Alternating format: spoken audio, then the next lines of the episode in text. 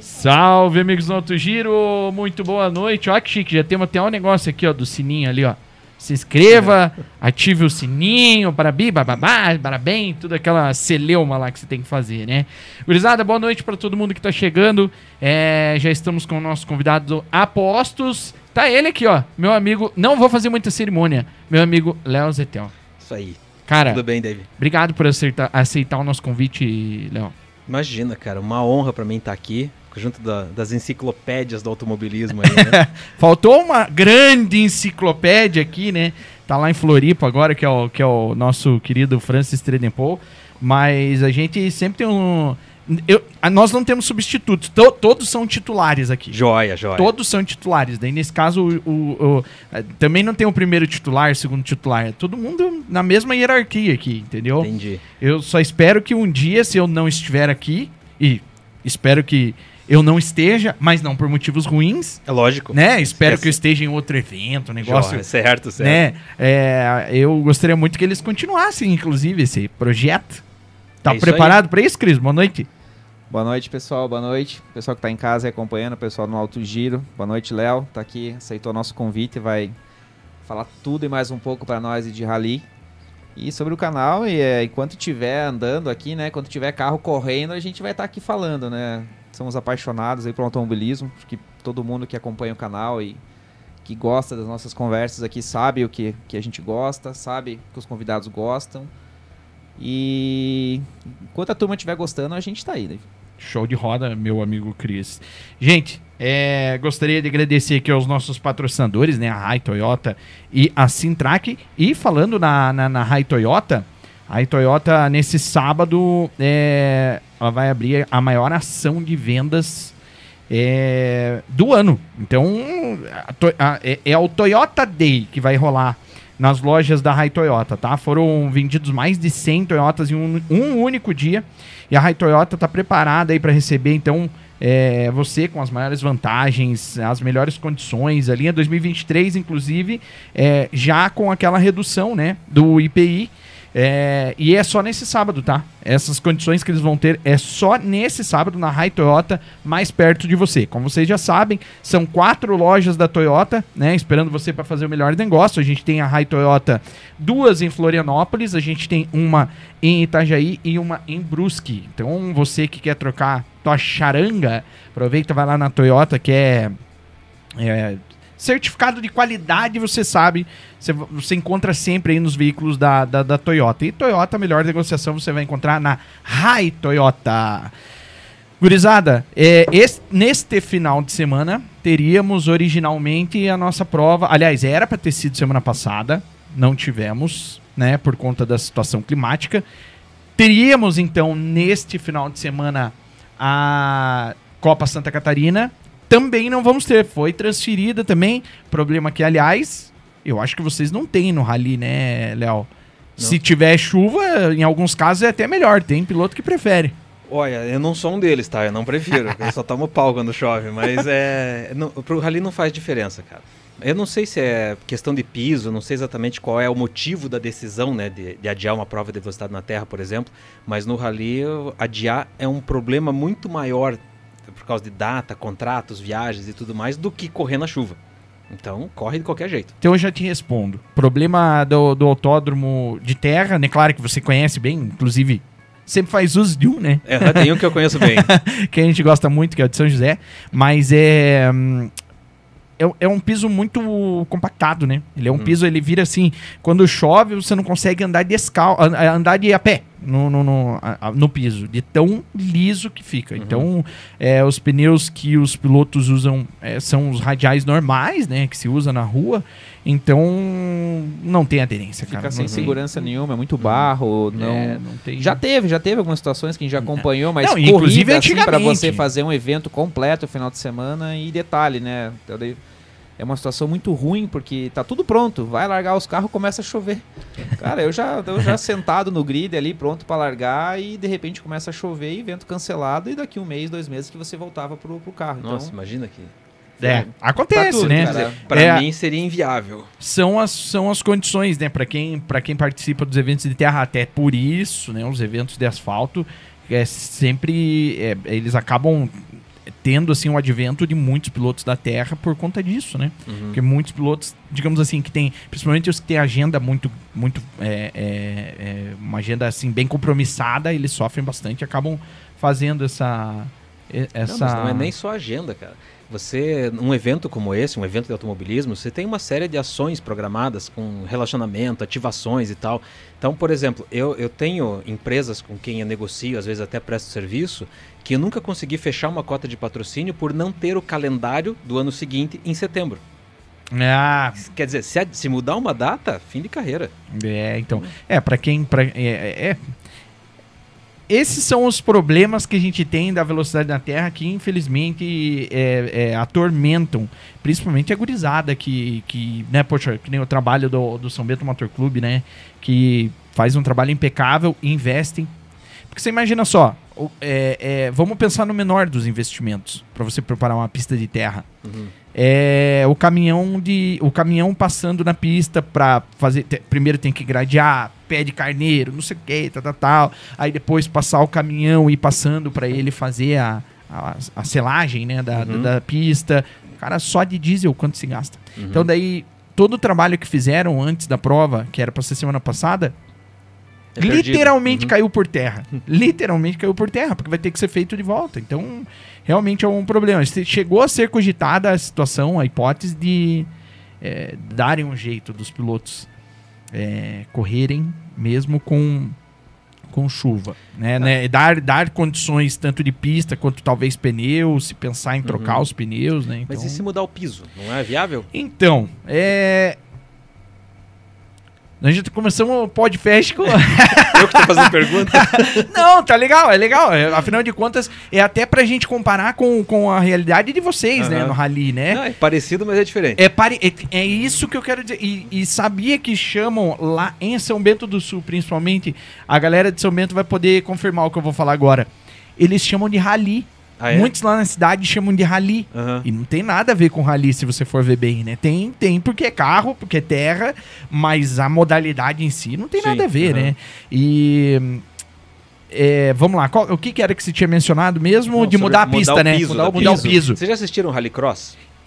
Já, então. O Rallycross ele foi desenvolvido do- com um tipo de brita lá específico para não levantar poeira, para não sofrer com chuva e tal. Claro, coisa de americano, né?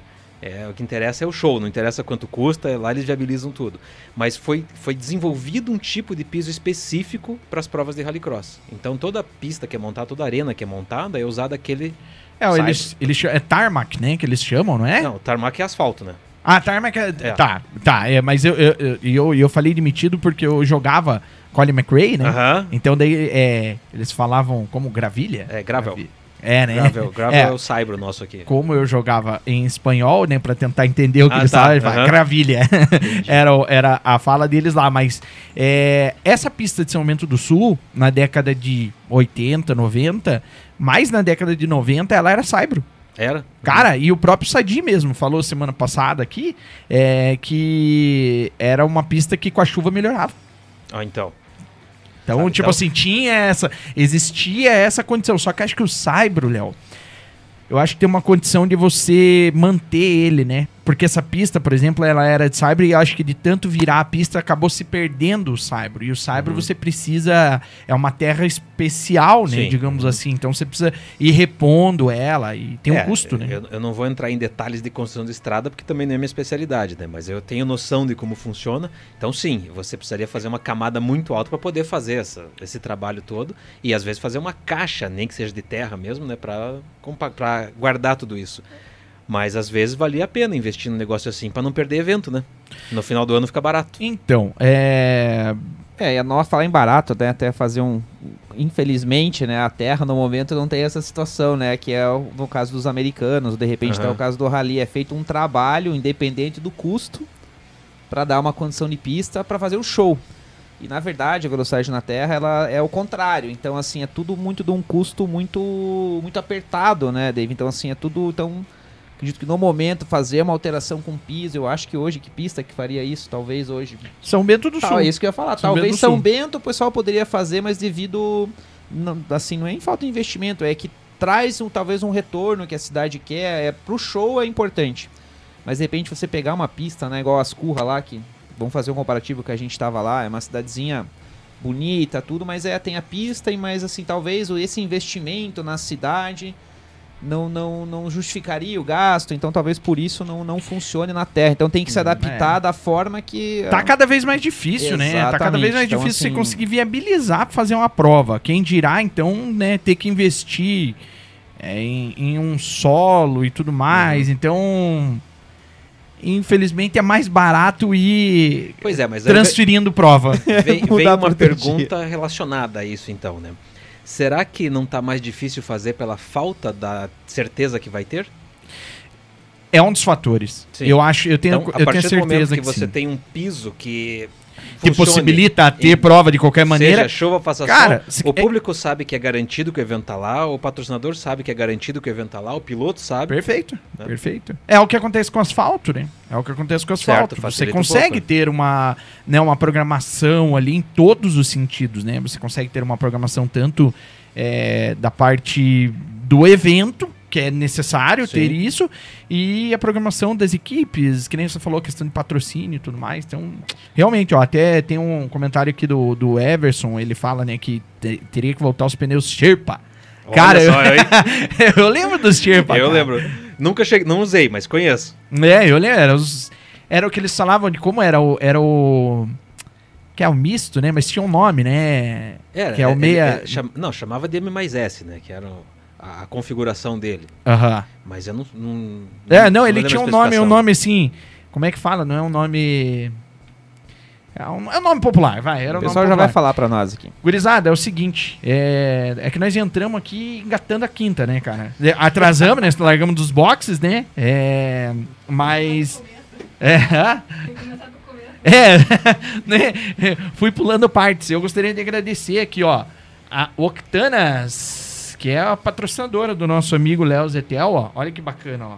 Vamos abrir uma aqui pra mostrar? Não, eu mostro a minha, pode Mostra ser que a olha. tua? Vai olha lá, que- modelo. Olha que camiseta bonita. Mostra lá então, vai. Fique de pé, olha que É. maravilha. É, a melhor parte não tá aparecendo aqui. É, tem que virar do outro lado. Olha lá, ó. ó.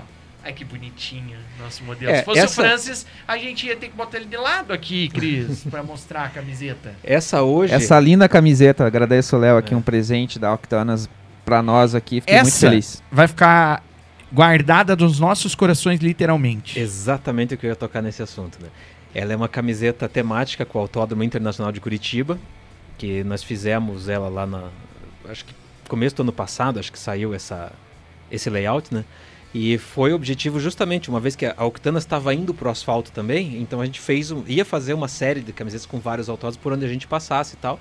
E daí o Autódromo de Curitiba acabou ficando eternizado na nossa grife lá, né?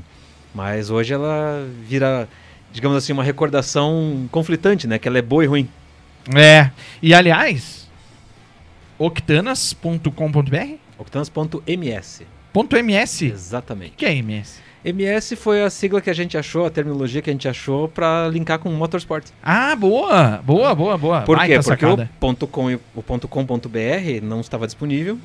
né, E o .com hoje ele é incomprável. É, então tá ótimo, né? Por, por, por MS ficou uma pegada legal e além de tudo ficou objetivo. Exatamente. MS. Então, octanas.ms, lá você pode então adquirir a tua camiseta aí, que, como eu disse, é uma camiseta lendária, né? Já podemos dizer assim, né? É, não, não gostaríamos que fosse por esse motivo. Gostaríamos que você comprasse essa camiseta pra você ir né, nos eventos da, É, né, é. do, do AIC, mas infelizmente é, vai ficar na, na, na, na camiseta e, cara, eu vou guardar com muito carinho mesmo. Obrigado, tá? Obrigado. Imagina. Obrigado e. Quem sabe se a galera se comportar aí no chat, a gente não sorteia um pra galera? Boa. Hã? Quem sabe? Se você for de Curitiba, fica até mais fácil, tá? Então fiquem espertos aí, vocês, que a gente vai ver se de repente nessa ou numa próxima a gente vai. vai, vai vamos, vamos definir depois bem certinho. Vamos ver o que, que a galera vai comentar aí. Ela tá vindo Se pra perto de quer. mim aqui, ela tá caindo no meu colo. Você já tá como hoje? Tá vestida até é, mas rapaz. ixi, Não, e lá tem, tem outros, outras estampas também, tem outros modelos, tem todos os modelos da- das temporadas que eu competi, então também faz parte lá da grife. Tem outros produtos, não só camisetas, né?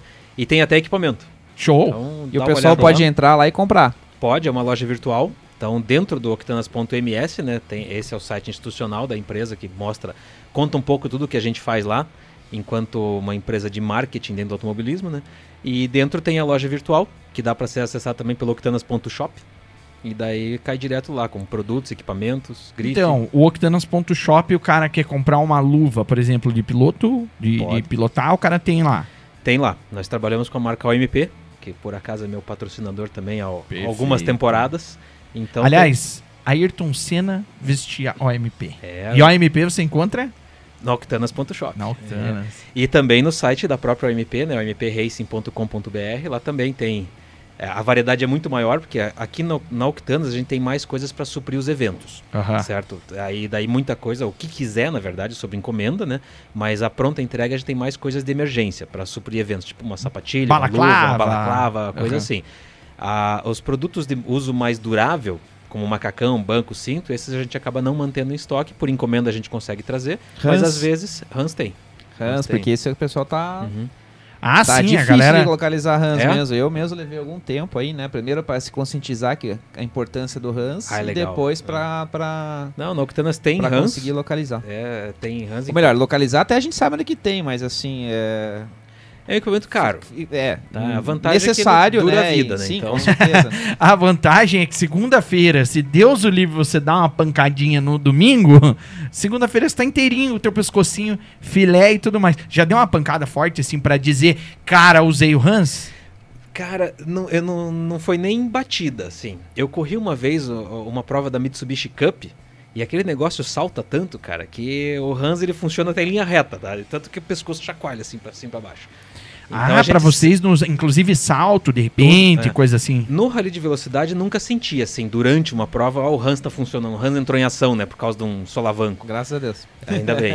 teve, não, teve um episódio já em Taubaté, São Paulo, acho que 2016.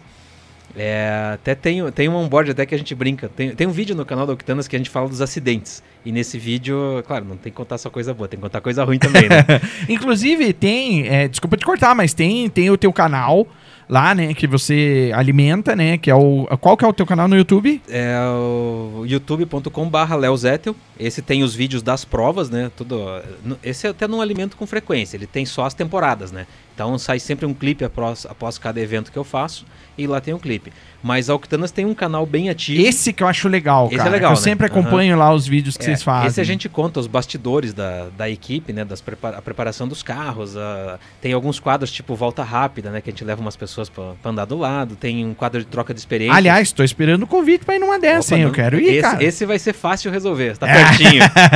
esse eu quero ir. Achei mó legal. Você levou lá o, é, o fotógrafo, acho, né? Um fotógrafo, um, um, um cinegrafista, é, que, que levei era? algumas pessoas já. Tem- É, eu vi esses dias, Tem eu falei, seis ou sete vídeos já desse, do, do ano passado nesse, nesse quadro. E ele vem ganhando corpo, vem crescendo assim, justamente porque é divertido, né? Claro que é. A gente conta piada. Olha. Então, geralmente a gente procura linkar, às vezes, momento, data comemorativa, situação, parceria e patrocínio, coisa assim, né? Então, e daí, claro, levar celebridades, pessoas do meio. Então, será um prazer ter você do lado ali. Pô, vai. Eu, eu, eu gostaria de ir mesmo. O Cris e o Cris, como também, piloto hein? na Terra, Amigo, vai ter que. eu vou em qualquer lugar. Tem corrida, falando, a gente sempre brinca. Tem corrida de formiga, a gente dá um jeito de estar ali olhando. E se puder entrar de ouvir o barulho, ainda, né? é. E já é feio o barulho daquele XRC lá Legal, de vocês, né? lá, Não, esses roncos de rali aí, meu Deus do céu. É. Ontem Meu Deus do fiquei céu. assistindo uns videozinhos ali, já deu vontade. eu quando- era meia horinha, quando eu ia fazer uma hora e meia, eu tava só no- nos vídeos do rali, cara. Muito tesão. Ah, mas é então, divertido. mas eu tava. tá- a gente tava falando dessa questão, né? Do, do, do- dos acidentes e tudo mais, e eu dizia é, que eu vi um vídeo teu lá que diz que você falou que não tem que contar só as partes boas, né? Tem É. as partes ruins, e você tem um vídeo relacionado só a isso, Tem, né? tem no Tipo, canal da Octanas tem, aham. Tem, né? É. Então acessa lá youtube.com barra Octanas. Perfeito. Daí esse então, ó. canal, esse canal é mais constante. Ele tem vídeo toda semana dos bastidores, das- dos, trabalhos que a gente faz, dos eventos que a gente faz. Então a gente costuma contar um pouquinho da rotina do que é uma. É, A Octanas é meio uma equipe de competição, meio uma agência de marketing, né? A gente trabalha. Talvez Isso hoje eu seja. perguntar, o que, que é a Octanas? É, Conta talvez- pra nós, pro pessoal poder conhecer aí. Talvez hoje eu Aproveita. seja mais marqueteiro que piloto, mas tamo aí, né? Cara, a Octanas é, é a junção das três empresas que eu tinha. Tá? Então, vamos lá. Minha carreira começou oficialmente em 2003. Então, eu comecei a pilotar num projeto escola, que era patrocinado pela Ford. Aí o projeto, quando saiu do papel, não foi todo mundo que estava previsto que aderiu. E aí quem comandava o projeto acabou saindo e a gente tinha três carros na época e tivemos que assumir o projeto, né? Então vamos continuar da onde parou e seguir o baile, né? Cara, já que você tá falando, você tá falando aí dessa parte do, do né, da... Do Ford K. Exatamente. Vamos, vamos aproveitar. Vamos... Tem fotinha aí? Claro, claro. Tá aqui, ó. Vamos mostrar ali, Fran. Coloca lá pra gente, então. As pra fotos gente é legal aí a- que traz às vezes umas Olha lá, lembranças ó. É, isso esquecidas, aí, ó. né? Aí, ó. Dá uma imersão aí É. pra galera. Essa é a época que você falou? Do- Isso. do- dos- esse, dos esse é o segundo Ford. ano do Ford Ka, exatamente. Mas era esse carro, com esse layout e tudo mais, que começou em 2003. né? E, e aí meio que eu tive que aprender na marra como é que funciona essa questão de automobilismo, né? Porque eu- meu pai era piloto, desde que eu me entendo por gente, então eu já cresci nesse meio, né? A, a família toda respira gasolina, então é fácil da gente é, entrar no, no meio, né?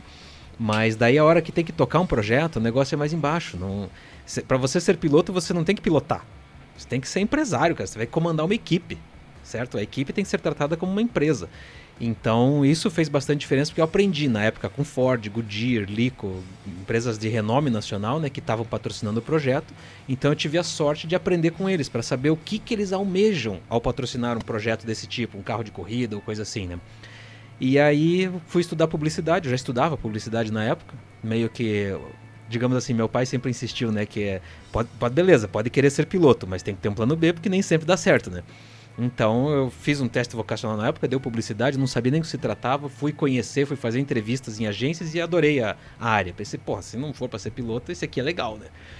E no meio da faculdade, cara, eu vi que eu podia juntar as duas coisas. Que o automobilismo no Brasil é muito carente desse trabalho profissional e comecei a, a fazer um trabalho diferente. Então, não só. Eu não pensava só na corrida, não pensava só no resultado, eu pensava no retorno que eu tinha que dar para os meus patrocinadores. Por quê? Porque eu tinha grandes marcas nas costas, então eu precisava trabalhar direito, né? Cara, isso é, uma, é, é até uma, uma espécie de altruísmo, né? A gente pode dizer sim, porque o cara geralmente só pensa no lado dele. Não, eu quero patrocínio para correr. Tá, mas o que, que se, qual é a contrapartida? Exatamente.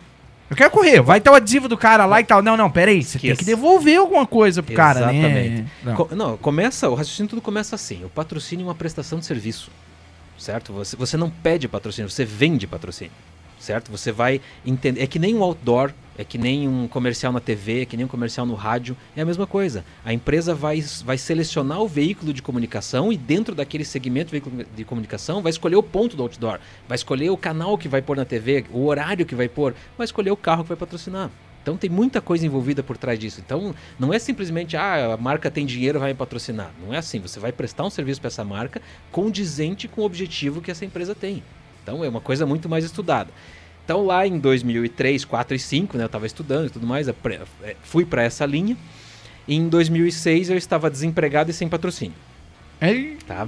Daí, beleza, tem que dar mais uma freada no negócio. É, e comecei, com o conhecimento da parte de publicidade, eu comecei a fazer uns freela para outras agências, para algumas empresas e tal. E daí daqui a pouco apareceu uma equipe de competição, certo? Que sabia lá o que eu fazia e então vamos lá, vamos trabalhar. E assim eu acabei me dedicando mais ao automobilismo. E na época a agência tinha um outro nome, chamava-se WZ, que é- foi a marca do meu projeto de conclusão de curso. Não sabia o que fazer, botei WZ lá e pronto, ficou. Quando eu comecei tinha a um fazer sentido freelance, esse nome? O Z Era- Zetel. era, era o Web Zettel. Ah, Porque era, tá. esse primeiro, essa marca foi criada num curso de web design que eu fiz lá em 96, 97, uma coisa assim. E fiz muito serviço nessa área, prestei muito serviço nessa área. E daí, quando eu abri a agência, pra, simplesmente para fornecer nota dos freelances que eu fazia, acabei pondo esse nome que a marca estava pronta. Tá? Foi mais ou menos assim. e essa marca vingou, ela durou, a empresa ficou anos com, com essa bandeira, digamos assim, né? E daí, nesse interim, a- trabalhei para outras categorias, para outras equipes, voltei a ter patrocínio, voltei a competir e tudo mais, mas sempre daí com, com esse trabalho paralelo. Eu não só era piloto, mas eu tinha também agência. Muitas vezes se misturava, né? Aí em 2010, quando veio o IRC para o Brasil, eu acabei montando uma, uma equipe para competir essa prova e não tinha nome a equipe, né? Ah, vamos botar WZ Rally. Puta, veio chato, não sei o que tal. Daí veio uma outra agência que trabalhava em parceria comentou, não, vamos fazer Zettel Sport.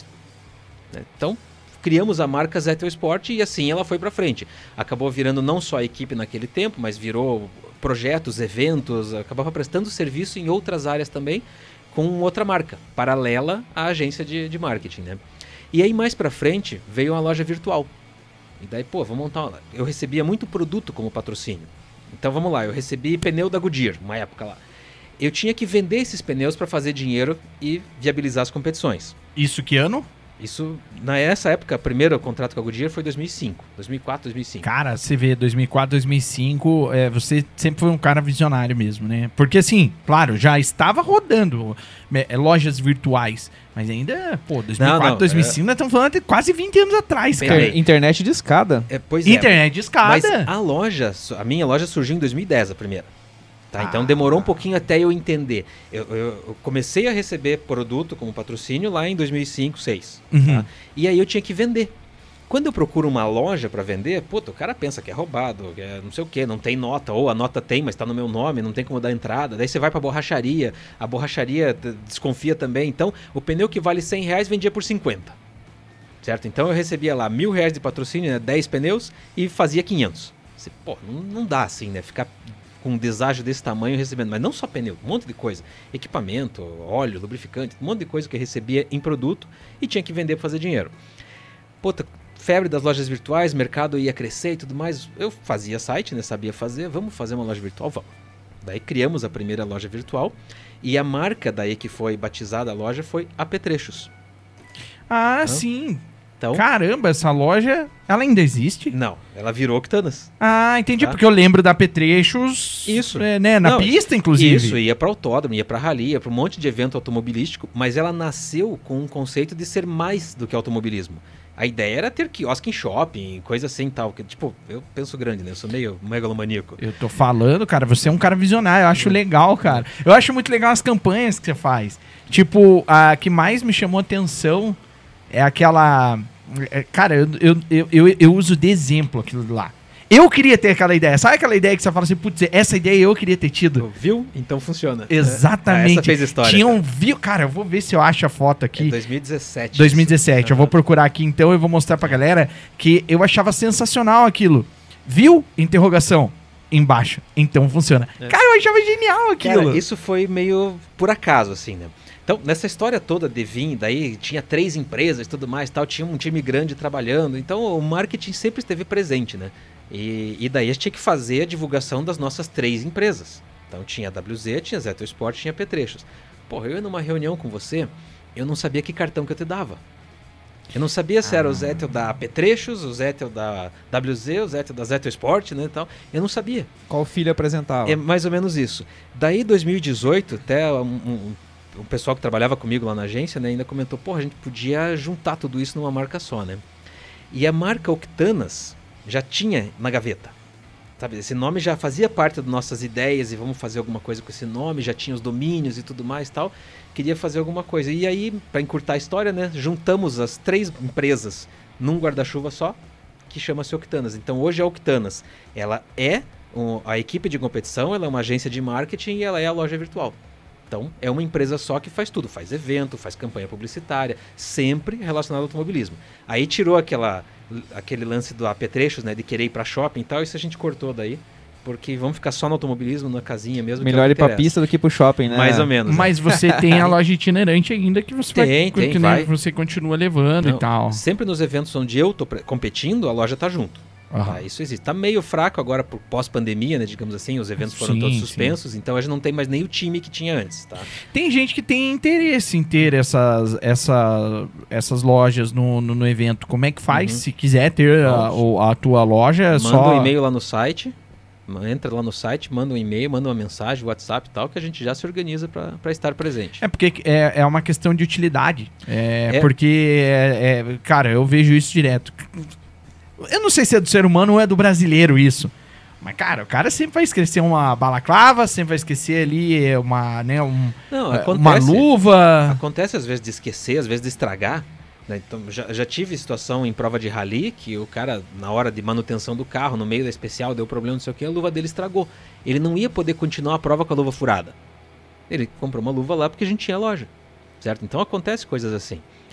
E, mas ficou muito mais fácil para minha vida, né? Ter uma marca só e trabalhar essas três áreas, né? Então, é- hoje é uma empresa que atende tudo. A Octanas faz, faz tudo, então. Exato. Então faz, trabalha com assessoria, né, para pilotos, equipes, mas hoje principalmente empresas. Vamos lá, a empresa megalomaníaca patrocina o Joãozinho na pista e o Joãozinho não tem uma estrutura para dar o retorno que eles precisam. A empresa contrata a Octanas para dar o retorno para o Joãozinho. Esse é o, o modelo de contrato mais comum hoje para nós. As empresas contratam a gente para garantir o retorno nas competições. Ah, então, às vezes não é o piloto diretamente, Não, não. então. O piloto diretamente a gente nem tá pegando mais. Porque, velho, desculpa assim se tem gente que ouvindo que pode ser que não goste, mas nós não temos muitos pilotos profissionais no Brasil. Nós temos Ah, não, muitos, isso é uma, isso É, é, uma nós temos constatação, muitos- não é uma... é, tem muitos bons pilotos, tá? Piloto que acelera, que sabe o que tá fazendo, nós temos, mas que não sabe lidar com a sua própria carreira. Certo? É, ele não, ele pensa em acelerar, né? Exato, Ele não pensa cara- numa parte... Tanto que quando você pergunta pro cara, a primeira coisa que, é- que a gente começa no briefing é montar o orçamento, para saber quanto custa a temporada. O cara faz a conta da inscrição, da equipe, do pneu e do combustível. Cara, isso não é nem metade do que custa uma corrida. O cara não pensa nem no deslocamento dele. Começa aí a despesa de Aham. viagem e tal, mas e o mais importante, o que, que o patrocinador quer? Ô, Léo, mas vem cá, você não acha que um pouco disso aí é o cara se enganar também? É o cara querer se sabotar? É, talvez Porque tem em casa, dessa. né? Não, então, em casa é, é, é- é bem, É bem isso, né? é, bem, é bem provável. Mas eu digo assim, na questão do cara querer se sabotar, assim, é, o cara faz uma conta inicial ali que ele sabe que não vai fechar. Só que ele, pelo menos, ele já tem ali, e daí ele fala, não, desse jeito aqui eu vou tentando e tal, não sei o quê. Eu sinto que é muito isso, Léo. Não, pode ser. O cara não é realista, Pro entendeu? cara que é um gentleman driver, vamos entender lá, é que nem eu já tive muita discussão no turma do Rally com isso. Gentleman driver é o cara que paga a sua própria conta. Não é piloto bom ou piloto ruim. Tá, 90% da turma. aí, no caso. 90% da turma do Brasil. Tá? Então, o cara é gentleman driver, então não faz diferença pra ele, às vezes, quanto custa, quanto vai custar. Se disser pra ele que a temporada custa 300, ele se assusta. Se disser que 100, ele vai. Mas ele, no fundo, como você tem razão, ele sabe que ele vai gastar 300. Tá? Então, mas aí é problema dele. O problema acontece e ele se torna grande ou atrapalha os outros a partir do momento que você vai procurar um patrocinador. Quando você vai prospectar um patrocinador e chega lá com uma conta que não fecha, você queima o patrocinador, você queima aquela empresa. É muito melhor, às vezes, você fazer a conta pra cima. Não, o melhor é fazer a conta certa, né? Ah, sim, com certeza. Mas só que eu digo assim, ó. É, é feio quando a gente vai lá e fala pro, pro, pro cara que vai dar é, é, X e dar Y pra cima.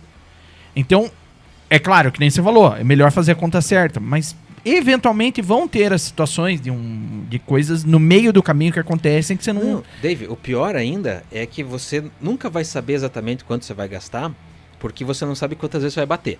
Então, Esse é o principal. A parte é técnica já tem um, tem que ter uma margem de segurança ali que pode ser baseada em histórico, né? Então eu tenho quanto eu gastei de manutenção, panca, manutenção preventiva e tal durante o ano inteiro, que eu uso como média para fazer um essa fundo conta. de reserva. Pode ser alguma coisa, pode ser chamado assim. Mas existem coisas mais além. Por exemplo, o patrocinador quer levar 20 convidados numa prova, montar um camarote. Você não está com orçamento previsto, você tem um orçamento X para promoção. Então você tem que saber até onde você pode ir. Mas obviamente que o teu orçamento tem que ter promoção incluída. Você tem que ter uniformes, tem que ter promotoras, tem que ter capa de chuva por dia de chuva. Você tem que ter uma série de coisas para garantir que o teu patrocinador tenha a visibilidade que ele espera. Então muitas vezes você só vai conseguir fechar o orçamento depois da primeira, segunda reunião com o patrocinador para ele dizer o que ele precisa. Entende? Então, não é só de carro e mecânico que vive automobilismo. Isso não é metade do orçamento necessário. E daí vamos pensar, o cara se assusta com a cifra? Não. Ninguém se assusta com a cifra. Mil reais pode ser caro e um milhão pode ser barato. Ah, perfeito. Eu sempre falo isso, tá? Léo. Depende, Sempre de quanto, falo isso, depende do retorno que você dá. Aham. Tem Certo. como você gastar 10 e ficar triste, tem como você gastar 100 e ficar feliz. Isso, exatamente. Você falar assim, bah, esse dinheiro eu gastei Uhum. bem. Então, aí entra mais ou menos a campanha que você comentou, do Viu, então funciona. 2017, a gente tava sem um patrocinador master. Era a estreia na categoria principal, com 4x4, e puta, Isso no Brasileiro de Rally. no Brasileiro de Rally. E a gente tava sem um patrocinador master. Só bom, vamos, segue o baile, né? Vamos, a gente não é todo ano que dá lucro, né? Só que a empresa tem que se manter e tem que continuar operando e tudo mais e tal. Então vamos lá, esse ano a gente pode ter prejuízo, mas existe muita coisa que acontece em volta das corridas. Sabe, publicidade, ação promocional, eventos corporativos e tal, tem muita coisa que gera receita para a equipe de competição também. Não vive só de corrida. Então, vamos correr para continuar em evidência e fechar outros negócios, né? Só de palestra, pô, tem vendo que eu dei 40 palestras. Então, a coisa vai funcionando assim. Então, só que, puta, a gente tem uma agência de marketing. Nós vamos correr com o carro branco? Não. Vamos botar nossa marca? Talvez. Vamos escrever anuncie aqui? Nem por um decreto. É, isso vamos aí. Vamos usar é... a criatividade, vamos mostrar que a gente sabe o que está fazendo. Cara, né? sensacional. Que ah, sacada. Então, é, então baita, baita, saiu baita. lá do pessoal de criação, né? Tipo, viu? Então funciona. Daí criamos a arte, né? E virou. Daí ficou dois anos essa campanha no carro, porque ela acabou rendendo mais do que o patrocinador master ela trouxe mais lucro para nós, trouxe mais receita para nós do que uma cota master vendida. É, é só é, eu vejo por mim. Eu vou acreditar nisso que você tá falando por mim. Cara, porque eu achei genial. Olhei aquele negócio aí. Cara, que massa, velho. Essa sacada, assim, sabe?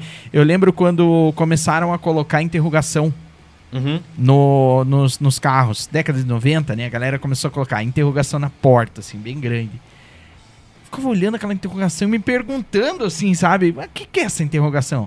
Eu não lembro qual foi o primeiro carro que eu vi isso, uhum. mas gerou, com certeza, uma, uma, uma dúvida nas pessoas e com certeza eu acho que patrocinaram o cara porque tinha aquela interrogação e o cara, né, perguntaram para ele, não, é que eu não tenho patrocínio, interrogação e tal, não sei o quê.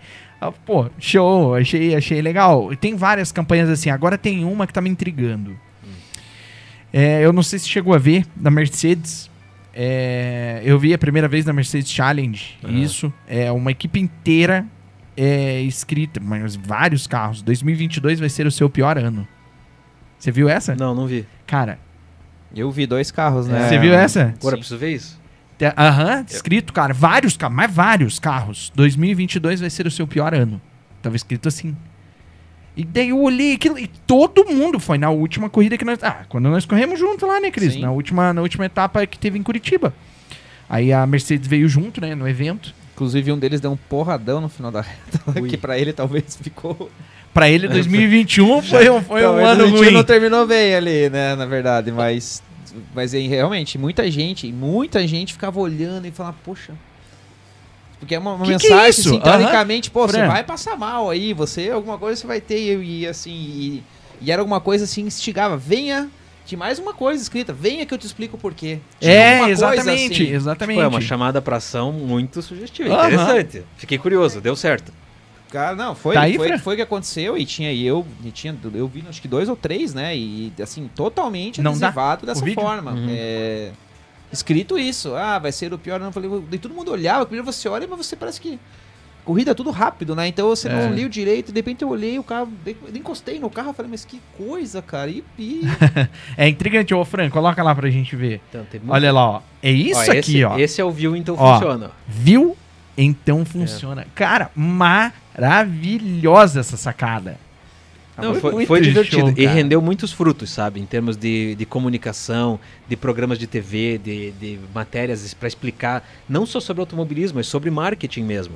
Então a gente acaba expandindo os horizontes com uma ideia boa, né? E o carro ajudou também, que bonito o carro, hein? Puta, esse carro é legal, cara. Esse carro é legal. É um Peugeot 207 XRC. Ele tem um motor V6, câmbio sequencial de 5 marchas, tração nas quatro mais ou menos 300 cavalos. É um é. brinquedinho divertido, certamente. É, bacana, é, é, um, é, um, brutinho esse, hein? Poxa vida. É. Que esse, é- massa, esse né? legal. E, e, cara, o ronco desse carro é muito legal. Vou ser sincero, não chega a combinar com o carro. Você olha o roncão daquele num, num, num Peugeot. Uhum. É, fica até bruto, né? O esquema verdade. ali. Mas é muito legal. Cara, a gente tá pulando muito a, a tua história. é que esse negócio, é sério. Gente, eu vou trazer o Léo é, umas horas, só para falar sobre essa questão de marketing, porque isso aí realmente é um, é um. É algo assim que eu acho muito mal explorado no automobilismo. Tem um potencial gigantesco por conta dos, dos que amam. Eu tenho um número, Léo, me corrija se eu estiver errado, mas esse número eu tenho e é um número que a gente usa até inclusive nas nossas campanhas, nas apresentações da Turismo Nacional e tudo mais, que, salvo engano, o número é 28 milhões de fãs de automobilismo no Brasil. É, confere esse número? Confere, confere. 28 milhões. Sim. Cara, nós estamos falando de a cada 10 brasileiros, nós estamos falando de mais de um brasileiro é apaixonado. Esses são os super fãs de automobilismo, é, os apaixonados. O super fã é um pouco menor. É, Ah, é mais tá, ou menos tá. metade disso. Tá, mas vamos enquadra- lá. É fã. É fã. 28 milhões é fã. É fã. Entenda, Gosta. entenda como fã o cara que tá zapeando o canal e, puta, ó, a corrida, vou assistir. Tá? É um cara que curte automobilismo, que quando tá passando uma corrida ele para pra ver. O super fã, que é mais ou menos metade disso, em torno de 14 milhões de pessoas. Que é um baita público. Agora, esse número, ele é de 2016. tá? Perfeito. Ainda perfeito. Tá ser- defasado. Tá defasado, pode ser um pouco diferente. Por que, que a gente não tem dados atuais? Porque é uma pesquisa muito cara. Quem, quem faz isso é um instituto, é uma empresa chamada Ibope Repucom, que audita a eficiência do patrocínio, então tem uma série de relatórios, pesquisa e tal. Em anos que a gente tem ah, as cotas todas vendidas, a gente contrata para ter esse retorno bem explícito e tudo mais, mas é, um, é uma ciência muito cara, né? Então o número acaba ficando defasado. Pode ser que, com certeza, não variou muito disso. Tá? Mas eu acho que agora, Léo, acho que agora com esse com, com, com essas transmissões que a gente tem tido de automobilismo muito mais, oh, 2016 pra cá são seis anos, cara. Sim. Mudou muito a acessibilidade da galera com relação às transmissões. A nossa acessibilidade a ferramentas para fazer as transmissões. Cara, nós temos hoje uma transmissão da Fórmula 1 Mas impecável, a gente Mas pode dizer. entenda assim, isso é bom e é ruim. Ah, é? É bom e é ruim. Então vamos lá. É, só pra concluir o negócio do super fã, né? O super fã é o cara que antes de começar a corrida ele já tá na frente da TV. Já reservou Tá, então- lá, igual eu. É, Três essa- dias antes já reserva Isso, tudo que você, vai ter. você sabe o calendário, você sabe que horas começa, você sabe a sessão de treinos e tal. Então o super fã é o cara que tá pronto antes da corrida começar. O fã é o cara que tá zapeando e, pô, tesão, corrida. Tá? Essa, é, estatisticamente, digamos assim, ou cientificamente, tecnicamente falando, essa seria a, É, mas a de, 20 diferença. de 28 milhões para 14 milhões é ótimo. Não, é um Ainda assim número. é- ainda assim é é, ótimo. É excelente. Isso para automobilismo em geral, né? O Rally deve ficar com 0,5% disso, né? Não, mas tudo bem. Agora, com relação às ferramentas, você tem razão no que você comentou. A gente hoje tem muitas ferramentas que possibilitam colocar no ar diversos eventos que não tinham espaço antes. Mas não só de corrida. Entendi. tá? Você pode fazer Entendi. briga de boneca e pôr no YouTube ao vivo e vai ter Perfeito. gente assistindo. Você pode fazer corrida de bolinha de gude e vai ter gente assistindo. Então, você tem uma ferramenta muito maior, mas você tem uma concorrência Fragmentou bastante, né? muito, infinitas Fragmentou vezes bastante. maior, né? É, o próprio futebol. Exato. Agora, cara, de cada pouco ali, eu sigo muitos canais, né, de, de, de esportes, porque, embora eu, eu, eu seja bem sincero em O dizer Dave que eu adora sou- futebol. É, Imagino, então, Dá pra ver, olha, ele, Aí tem- que ele tá. é um atleta, um jogador. eu sou Meia auto- direita. Eu sou automobilismo clube. Não é nem automobilismo futebol clube, é automobilismo clube. É. Exatamente assim. Cara, e daí isso, eu particularmente considero isso um, uma. um- não é uma deficiência minha, vai. É uma. é- é- eu não gostaria de ser assim. Essa é a Uhum. verdade. Eu gostaria de ter mais esportes que eu acompanhasse, sabe? Até para questão de hobby mesmo. Sim. Não consigo, cara. É. O automobilismo ele me consome tanto que eu não. que eu realmente. Não é nem por questão de tempo, é realmente a consome em termos de paixão Mas, também. mas aí é que tá. É, eu, eu trabalho sete dias por semana e não tenho hora pra parar. Porque é um prazer. Sabe? É, Eu, Perfeito. Em vez de ir no cinema, eu prefiro estar editando um vídeo. Eu prefiro estar redigindo um release sobre a corrida que vai ter. Eu prefiro, sabe, N coisas que eu prefiro estar fazendo do que às vezes o lazer de umas pessoas, né? Então, Entendi. isso faz. Isso é, é gosto, né? Vocação e tal. Não, isso é verdade É. mesmo. Então, você, tá no- fazendo uma coisa que você gosta. Acabou o problema. É, bom, aí que tá. Mas eu gostaria porque eu acho que o cara tem que ter os, ter os seus hobbies. Ainda bem que, graças Ah. a Deus, eu tenho bastante finais de semana Manda de kart. envolvidos. Não, mas então aí que tá. Tá envolvido também com o Então. negócio. Então, no final das contas, o, o kart era uma coisa que eu não curtia muito. Uhum. Sou sincero em dizer. Tinha duas coisas que sempre me perguntavam e eu sempre tergiversava, na verdade, Pra não dizer assim, não, eu não gosto. Eu dava uma, ah, é que não dá tempo e tal, não sei o quê, que era o kart e arrancada. Hum. Duas coisas que eu realmente não não não gostava. O kart eu aprendi a gostar. É. Kart eu comecei a pegar gosto e a entender também. Isso eu sempre soube, né? Da necessidade e da, é, da função, né? Do kart pro nosso esporte. Então Uhum. eu sempre entendi isso Não. muito bem. Só que não, é, não gostava. Era sincero em dizer que não gostava. Hoje já tô gostando mais, inclusive até transmitindo, então eu acabei pegando gosto por isso, Sim, né? Também. Oi? Já, já, eu andei de carro. Cara, claro, a iniciação da maioria de nós Da aqui grande foi no maioria. kart. Uhum, é entendeu? A, ma- a maioria de nós aqui, porque é acessível e tudo, Uhum. mas eu acho que ter andado de kart só me fez odiar mais o kart na época. que andar Não. de kart é chato, cara. Se você Olha, não tem cara. as manhas ali, não tem preparo, é chato. É, eu não, eu não posso falar muito porque circuito não é minha praia. Sabe? Então, Ah, desde o kart, perfeito. turismo, fórmula, o que for, não, circuito não é minha praia. Eu curto muito até o, treino classificatório. Sabe? Virar a volta rápida. Esse é fantástico. É Vamos lá. porque é um rally, né? Vamos, vamos em busca da volta rápida. É você contra você, praticamente, Sem né? confronto direto, sem ninguém me tocar pra fora da pista, sem dividir porta. Eu tenho dó do carro, cara. Não dá. Então, se eu faço rally, tenho dó do carro, né? Tudo bem. então, mas e no rally não. No rally é um. é- cada especial é um treino classificatório. É um Sim. melhor tempo que você tem que virar. Então, eu acho mais legal.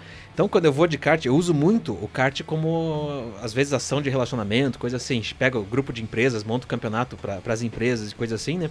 E vamos andar de kart. E, às vezes, com fraternização nossa mesmo, né? É, vamos lá, todo mundo andar de kart e tal. Eu me divirto até a hora que larga. A hora que larga, cara, puta, começa a dividir curva, começa a me jogar pra fora e eu não tenho essa malícia. Eu não, eu não vim do kart, É. então eu não tenho essa malícia. É, Isso tem é uma situação. é o corpo a né, corpo, eu lembrei, né? da, lembrei da situação que até nós estávamos conversando aqui na, com o Zé, né? É, e ele, a gente conversando, ele, ele faz bastante coisa, Fórmula 1, Rally, né? Poxa, o cara é fera, né? E Muito. Muito, muito fera. Deu o prazer aqui de conversarmos com a gente. Ele comentou, né? é, Qual é a diferença que ele via nisso. Daí ele falou, cara, no Rally não tem a disputa de curva, não tem a, o porta a porta, não tem um jogou pra fora, então ele comentou que o clima do rally é um clima mais light, assim, mais light modo de dizer, Bastante, né? É aham. mais é mais amizade, é mais é, tem as disputas, é claro, tem patrocínio, tem tem vitória, Tem, envolve lógico. troféu, tem a disputa.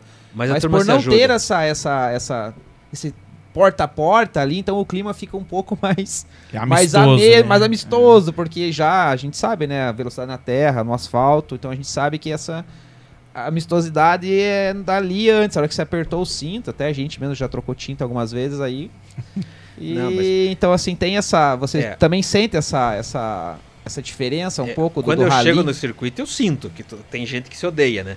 No rally não tem, cara. No rally a- as pessoas se ajudam. Meu maior adversário em 2018 foi minha primeira vitória no- na categoria principal, nos 4x4. O meu maior adversário me ajudou a chegar. Eu, eu ia vencer a prova no tempo e não ia levar o troféu porque eu não ia pôr no parque fechado. E o meu maior adversário me ajudou. Pra eu conseguir chegar, pôr o carro e ter a minha primeira vitória na. Você vê, o cara que, se eu não chegasse, ele era, ia vencer Como que a ele te prova. ajudou? Ele me empurrou no deslocamento, no para-choque. Eu Cara, tava com o carro mas quebrado. isso, mas Tipo isso McQueen é... mesmo. É, coisa que não pode fazer. Tá? Não, isso é... Inclusive no rally não, não pode? pode, não pode. Não pode receber auxílio externo. Só que eu tava parado no controle, meu carro tava quebrado, não entrava marcha, eu tava sem embreagem e com o eixo quebrado, com o Peugeot ali. E- Moído. É, cara, foi um rally duro que eu, que eu só não quebrei o que não tinha no carro. Foi tudo pro saco durante a prova, assim, fomos só arrumando, arrumando e tal. Quando chegou na última especial, a gente venceu a prova, porque todo mundo foi tendo problemas. Então não foi que a gente foi melhor, talvez a gente tenha sido menos pior. Mas vencemos a prova e daí no último controle que a gente para pra controlar, eu não conseguia sair do lugar. Porque eu não tinha embreagem pra arrancar e o câmbio sequencial não é dar partida e, e sair andando, né? Aí não. O, o meu principal concorrente, Ulisses Bertoldo, tava. Ele lá, Ô, tava só larga- o Ulisses. Ulisses Bertoldo, cara, é um dos meus ídolos, tá? Pá. Então, e daí no final lá ele deu um total na minha traseira, que foi o suficiente para eu conseguir andar, fazer o carro funcionar e pôr segunda para sair andando. E aí ele foi me comboiando o trecho inteiro, que eram quase 20 km de deslocamento em rodovia e tudo mais, e eu sem trocar marcha, porque eu não sabia se ia dar certo, né? Então eu fui em terceira do começo, do, do final da especial até o parque de apoio. No meio do deslocamento a gente ligou para Adriele, que fazia a cronometragem da prova, faz até hoje a cronometragem da prova, e disse: Dri, é, tô chegando, tô sem embreagem e não posso parar o carro.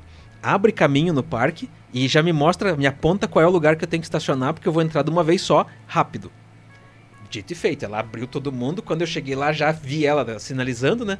E fui direto sem parar. O carro morreu lá e não saiu mais do lugar. Mas pus no parque fechado.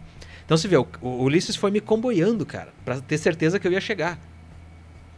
Cara, é. Sabe? Mas eu acho que essa lealdade, digamos assim, hombridade, você encontra realmente no automobilismo, né, cara? Aliás, no, no rally, É, né? O Rally tem. No rally, porque tem, não tem uma questão assim de.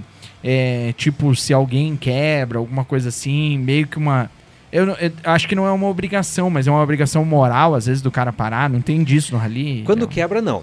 Tá? Quando quebra, não para. Alguém quebrou, sinto muito, eu tô, no meu, tô fazendo o meu Tá. tempo. Eu parar para ajudar alguém que quebrou, eu só per- eu perdi minha prova. Pelo Então- que que você para, então? Só se o outro competidor pedir socorro. Ah, Tá? Em, em caso de perfeito. acidente, ele, nós temos no carro uma placa de um lado é ok, outro lado é SOS, faz parte do regulamento. Se essa placa for apresentada SOS a um carro, ele tem obrigação de parar para prestar socorro. E aí ele recebe o melhor tempo da especial. A hora que ele para para ajudar. Então, isso é uma maneira de fazer com que todo mundo se ajude. Porque diferente do circuito, né, que você tem resgate aéreo, helicóptero, ambulância ali, é, vamos lá, no máximo a 5 km a ambulância chega em você. No rally não, nós temos 20 km de estrada de terra e, e acaba não sendo muito difícil o socorro. Então a gente tem O contar- acesso é difícil. né? Exato. Então a gente conta com o auxílio dos próprios competidores. Então essa é a única situação que para-se numa especial. Agora, se quebrou, sinto muito. Agora, é, é, eu quando comecei, tive situações assim. Por exemplo, antes de eu entrar nesse projeto escola, eu fui conversar com o Paulo Lemos. Tá? Só o Paulo Lemos. A também. lenda, né? O Paulo Lemos, meu pai conhecia ele, fomos lá conversar com ele, conheci a equipe dele e tal. Cara, a lenda Paulo Lemos me recebeu como se fosse meu melhor amigo na equipe dele.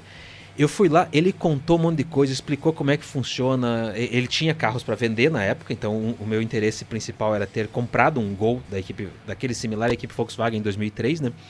Então eu fui lá com esse objetivo, conhecer o carro, condições comerciais e tal para saber. Mas ele abriu tudo, cara. Como que funciona, como é que é o esquema, dicas de calibragem de pneu, acerto de suspensão. Ele, ele deu uma, uma aula, não foi numa vez só, Caramba! Sabe? Não foi num episódio só. Várias vezes que eu fui lá e depois acabamos optando por esse projeto escola por questão financeira. Mesmo assim, ele estava lá, dando dica, mostrando como é que faz e tal. Na primeira corrida, o primeiro rally, a nossa estreia em 2003, nós ficamos do lado do Luiz Tedesco. Na época, a equipe Fiat oficial, né? É, o Tedesco, quando ele viu a gente magrinho ali, com uma tendinha de plástico, não sei o que e tal, cara, ele já abriu a tenda dele do lado e falou pro pessoal dele assim, ó, que se espiar precisarem, pode ajudar. Cara, que massa, é, cara. eu vou dizer assim, a gente provavelmente terminou aquela prova, a primeira prova, por causa do Tedesco. Graças à ajuda dele, porque a gente não sabia muito bem como é que procedia, né? Que ano era mesmo? 2003. 2003. Então, é, ele ajudou a gente a realizar essa, a terminar essa primeira prova e tal. Então, se vê, mesmo a gente chegando ali meio, não vou dizer que não conhecia ninguém, mas conhecia, né?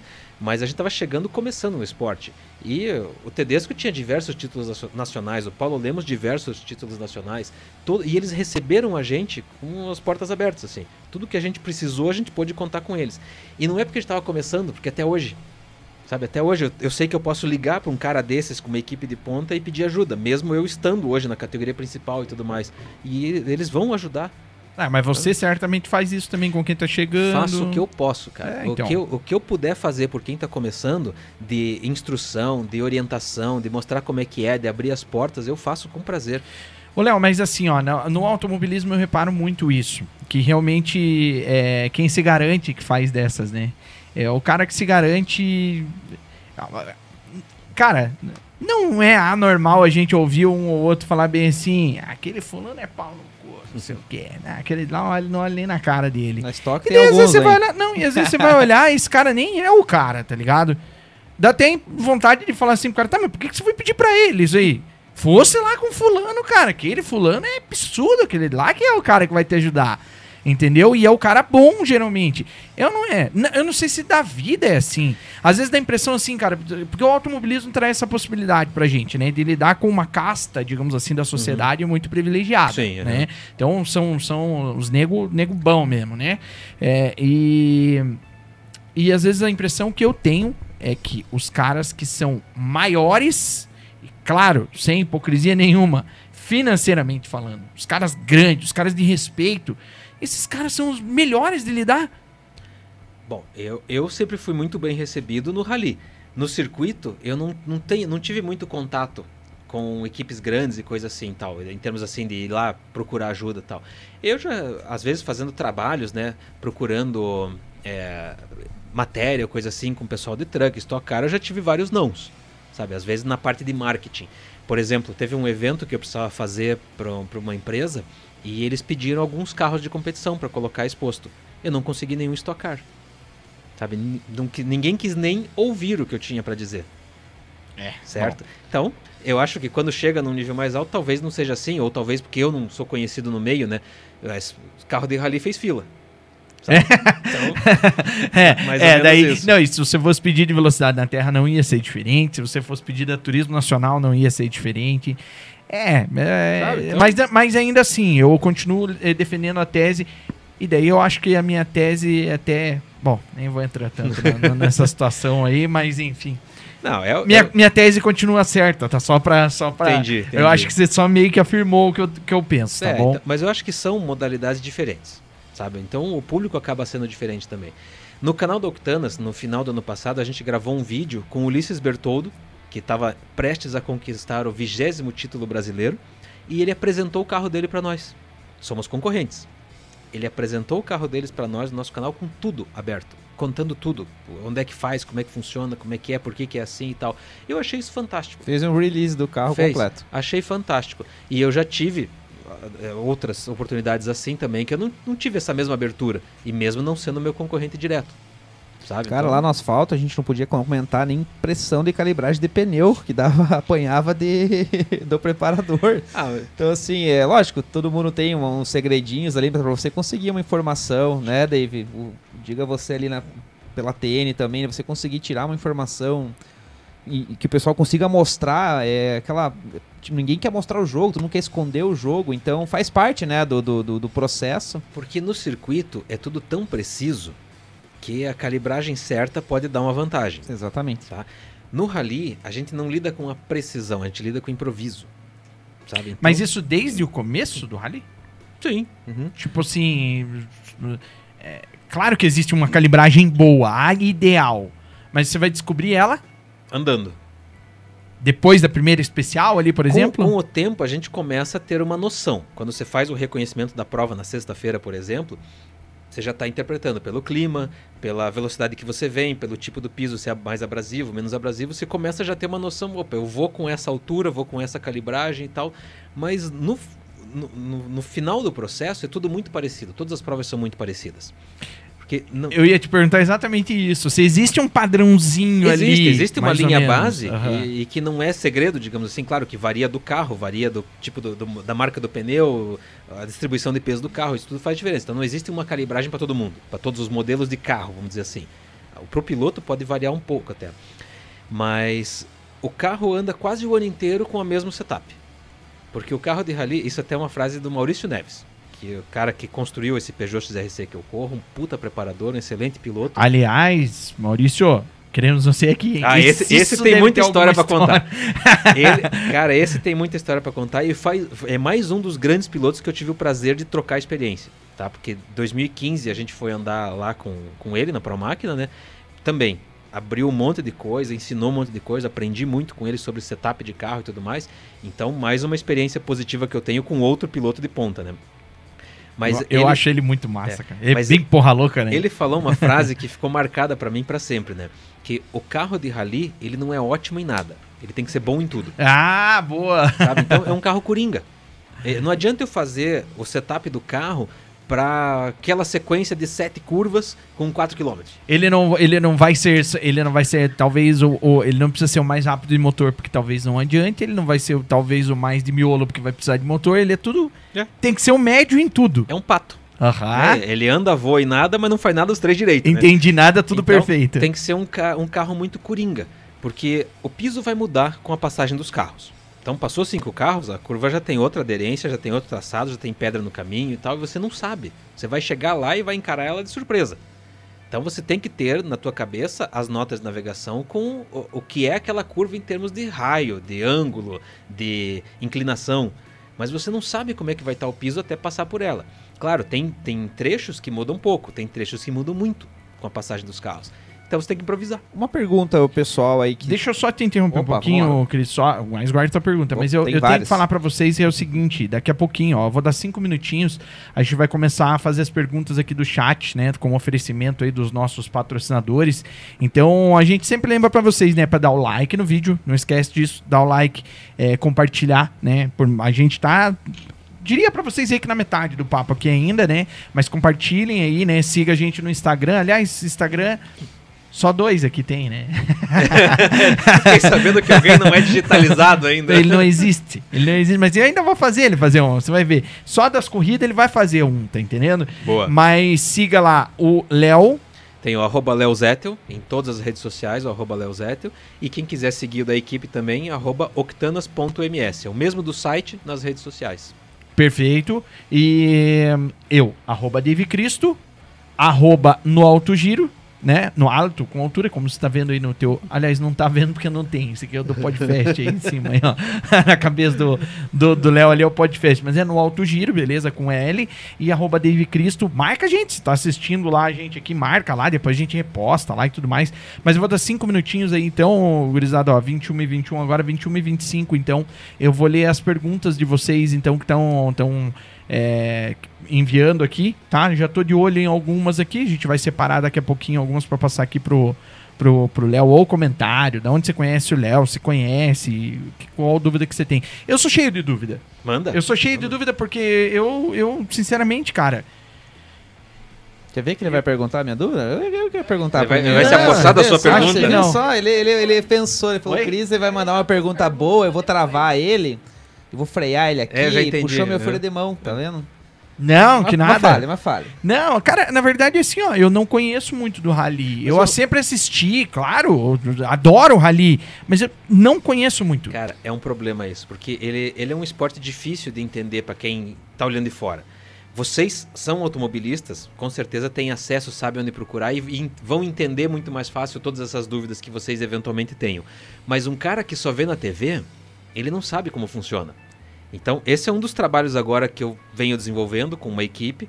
É, recentemente a gente fundou uma associação brasileira de rally que vai, vai comandar a mídia, digamos assim, comandar a informação nesse primeiro momento para tentar tornar o esporte mais conhecido, Difundir o rally. difundir o rally. Então começou pelo novo site do Campeonato Brasileiro de Rally, um site oficial com todas as informações e tudo mais, e lá tem um menu, como funciona. Ah, é mesmo? Exato. Então essa é a primeira coisa que a gente está começando, para o público entender como que o rally funciona, como que começa, como que se faz para assistir. E de uma forma bem didática. Eu espero que esteja. Aí tá. Bom, bom, se escrito didaticamente, beleza. Mas e já tem algum vídeo explicando isso ou não? Não, no canal, ne- nesse site do Campeonato Brasileiro ainda não. Mas no canal da Octanas tem uma, um quadro, tem uma playlist lá chamada Entenda o Rally. E daí, mas que, é seguindo mais ou menos essa, essa, esse Daí eu- manual aí, Ali digamos sim, assim? é eu e o Fred explicando didaticamente como que funciona o rally. Cada vídeo traz um tópico, né? Tem muitos ainda na pauta pra gente produzir, mas cada vídeo, eu não tenho nem ideia de quantos tem lá. Tá? Se tem 10, se tem 5, não, não faço ideia de quantos vídeos tem nessa playlist. Eu acho que mais de 10 já. Mas a, a gente tem uma lista de pautas grandes que a cada prova a gente vai mostrando alguma coisa de bastidor, de como é que funciona, de um carro, uma preparação e tal. Então a ideia é essa, desmistificar o rally, é popularizar o rally. Cara, isso é genial. Eu, eu, eu sou um cara que vou lá já acessar essa playlist depois, porque eu, como eu tô dizendo, eu sempre gostei do rally, achava que eu entendia de rally, porque assim, ó, antigamente, cara, o que que acontecia? Eu, eu até falo isso sempre aqui. Eu achava que eu era o cara que mais gostava de automobilismo no mundo, até surgirem redes sociais, né? Aham, certo. né? Eu era o cara, na minha opinião, eu era o cara que manjava muito de automobilismo, que sabia e tal, não sei o quê. Meu, veio a rede social, acabou comigo, tá entendendo? Igual, igual eu pensava que eu era o melhor jogador de, de, de, de simulador do mundo. Gran Turismo, pá, falava que. Porque todo mundo que passou, que foi na minha casa, tomou Perdeu, pau, é. mas feio de mim, tá entendendo? A minha briga que eu tinha feia era com meu primo só, com o Myrones. Não sei se o Myron tá aí assistindo, mas o Myron era o meu calcanhar de Aquiles. Era eu e ele. Aquele de lá, beleza. Nós tava num nível. Mas de resto, podia vir qualquer um. E eu falava, né, eu vou pro Mundial e eu vou ganhar. Come veio a internet, eu tomava cinco no começo. Eu falava, meu É, Deus viu? do céu. Claro, você aumenta a praça, né? Claro, eu na minha quadra eu era o melhor, tá entendendo? Agora passei disso É. aí. Eu... Então, assim, ó, eu sempre achei que eu entendia.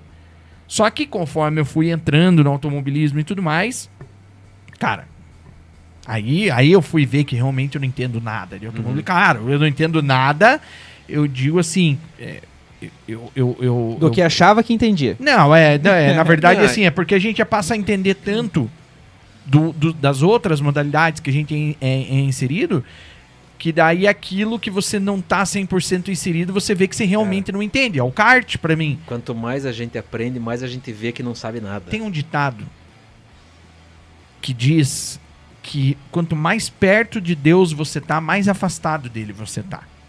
É, é um ditado certo pra essas coisas, porque quanto mais perto você tá, mais você vê que você Que falta é, muito ainda. Exatamente, quanto mais perto você te- vê que você é, é trapo de imundice, tá entendendo? E daí, quanto mais perto de Deus, você parece estar mais longe, você vai vendo quanto ma- os erros que você tem. A mesma coisa eu digo pra você do automobilismo pra mim. Quanto mais eu estive inserido no automobilismo, é que nem você falou, cara, é- a- e até a tua sede de você entender, ela vai Sim, ficando é. maior e você vai, vai surgindo mais dúvidas e tal e tudo mais. É difícil da gente ver na televisão, de rally é mais ainda. É mais difícil. muitos anos Uhum. atrás, eu e minha mãe, a gente tinha muita vontade de participar. Ela dirigindo, tipo, Aham. e eu guiando. Às vezes, às vezes a gente vai estar viajando, né? A gente pega umas... Passa lá pra voz da consciência essa daí. Que essa- vale, vale, Conta o vale, caos, conta o Cara, caos. mas essa daí vale. Fran, vale muito isso aí que você tá dizendo. Porque o rally é muito democrático. Sim. Eu acho um esporte muito democrático. E esse depoimento da Fran, o que, que era que você tava falando, Fran? Então, eu tava falando o seguinte. é, se corrida já é difícil de a gente ver na televisão, o rally é mais difícil ainda. O que acontece? Na minha adolescência, eu e minha mãe, a gente sempre falava, nossa, olha que legal, nossa, vamos participar nós duas um dia, né? Tipo, ela pilotando e eu do lado. E quando a gente vai viajar, a gente sempre vê os caminhos mais é, fáceis quando a gente vê alguma interrupção na, na, na pista. Direto Aconteceu acontece. isso agora, né? Na última viagem que a gente foi aham. pro litoral. Então a gente sempre. Caminho à direita! Vamos! Eu pego e falo pra ele: olha, eu tô vendo uma estradinha aqui. A quando Fran é a minha dessa, internet funciona, porque sempre a dele é melhor. Daí eu pego o celular e, e vou guiando ele. E é muito É minha legal. copiloto? A gente gosta de fazer isso. Então É. nisso até eu que tenho coragem. Mas, tipo, dar a volta com ele na pista, eu tenho um cagaço. Ah, mas você já foi que eu já vi. É, ela foi. Já foi que eu já vi. Mas Na- você na cagou curva- tudo. É que na curva é complicado pra mim, eu fico com tontura. Aham. Daí, tipo, mas nisso de ser, tipo. Fala mais pertinho do fala, microfone, não Breno. sei. De. Sim, é o Como é que navegador. fala? Navegador. Ou copiloto, não tá E errado, não tá isso, certo. eu acho que eu ia gostar bastante. Uhum. Eu acho que eu tô dentro. Então, mas aí tem o rally de regularidade, né? Cara, eu vou, eu vou propor, hein, Fran? Vamos, vamos, vamos ver com o Léo, o Léo que é mais, mais dessa área aí. Só que daí, assim, de cinicão não vai rolar. Aí nós vamos precisar arrumar um carro. Mas daí nós vamos arrumar um patrocinador. Quem sabe aí, ó, vou lá na Rai Toyota. Aí chego lá pro meu amigo Dudu Berlando e falo, Dudu, empresta uma Hilux aí pra nós aí. Boa, viu? Já catamos uma Hilucona lá e daí vamos fazer um rally de regularidade. Você topa, né, Preta? Então Ah, é aí, divertido, cara. é Aí, divertido. o Léo vai, o Léo vai passar pra nós o caminho das pedras depois. Mas isso aí que a Fran falou é verdade, cara. Por, por, por não ser difundido mesmo ali, não ter tanta informação, eu acho que teria muito mais gente que. Não, tem, tem. E até quando a gente abre Praça Nova, né? Digamos, uma, que nem esse ano. A primeira etapa vai ser em Aparecida de Goiânia. É uma cidade que nunca teve rally. Então você chega lá para conversar com as pessoas, com os veículos, de comunicação e tal, o cara não sabe o que, que vai correr, como é que funciona, sabe? Você tem que ensinar o público ainda o que, que eles vão ver. Como é que o cara que não sabe que existe, não sabe como funciona, vai torcer? Né? Então o primeiro passo nosso no esporte é apresentar o esporte para as pessoas. Como é que ele vai, como é que ele vai querer assistir alguma coisa que ele não conhece, É, né? Que exato. ele não viu, não vai ter vontade. Então essa é a primeira coisa que a gente tem que fazer, é tornar o esporte conhecido. Exatamente, democrático ele já é. O Cris vai separar já já as perguntas aí, gurizada. Eu também tô cheio, porque nós engatemos aqui na, na conversa agora.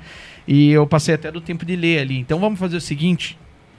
É, vamos, vamos fazer assim, então a gente vai então para os nossos comerciais aí, o nosso reclames do Plim Plim, né? e a gente vai voltar então para ler as perguntas de vocês. Ô gurizada, nenhum superchat, hein?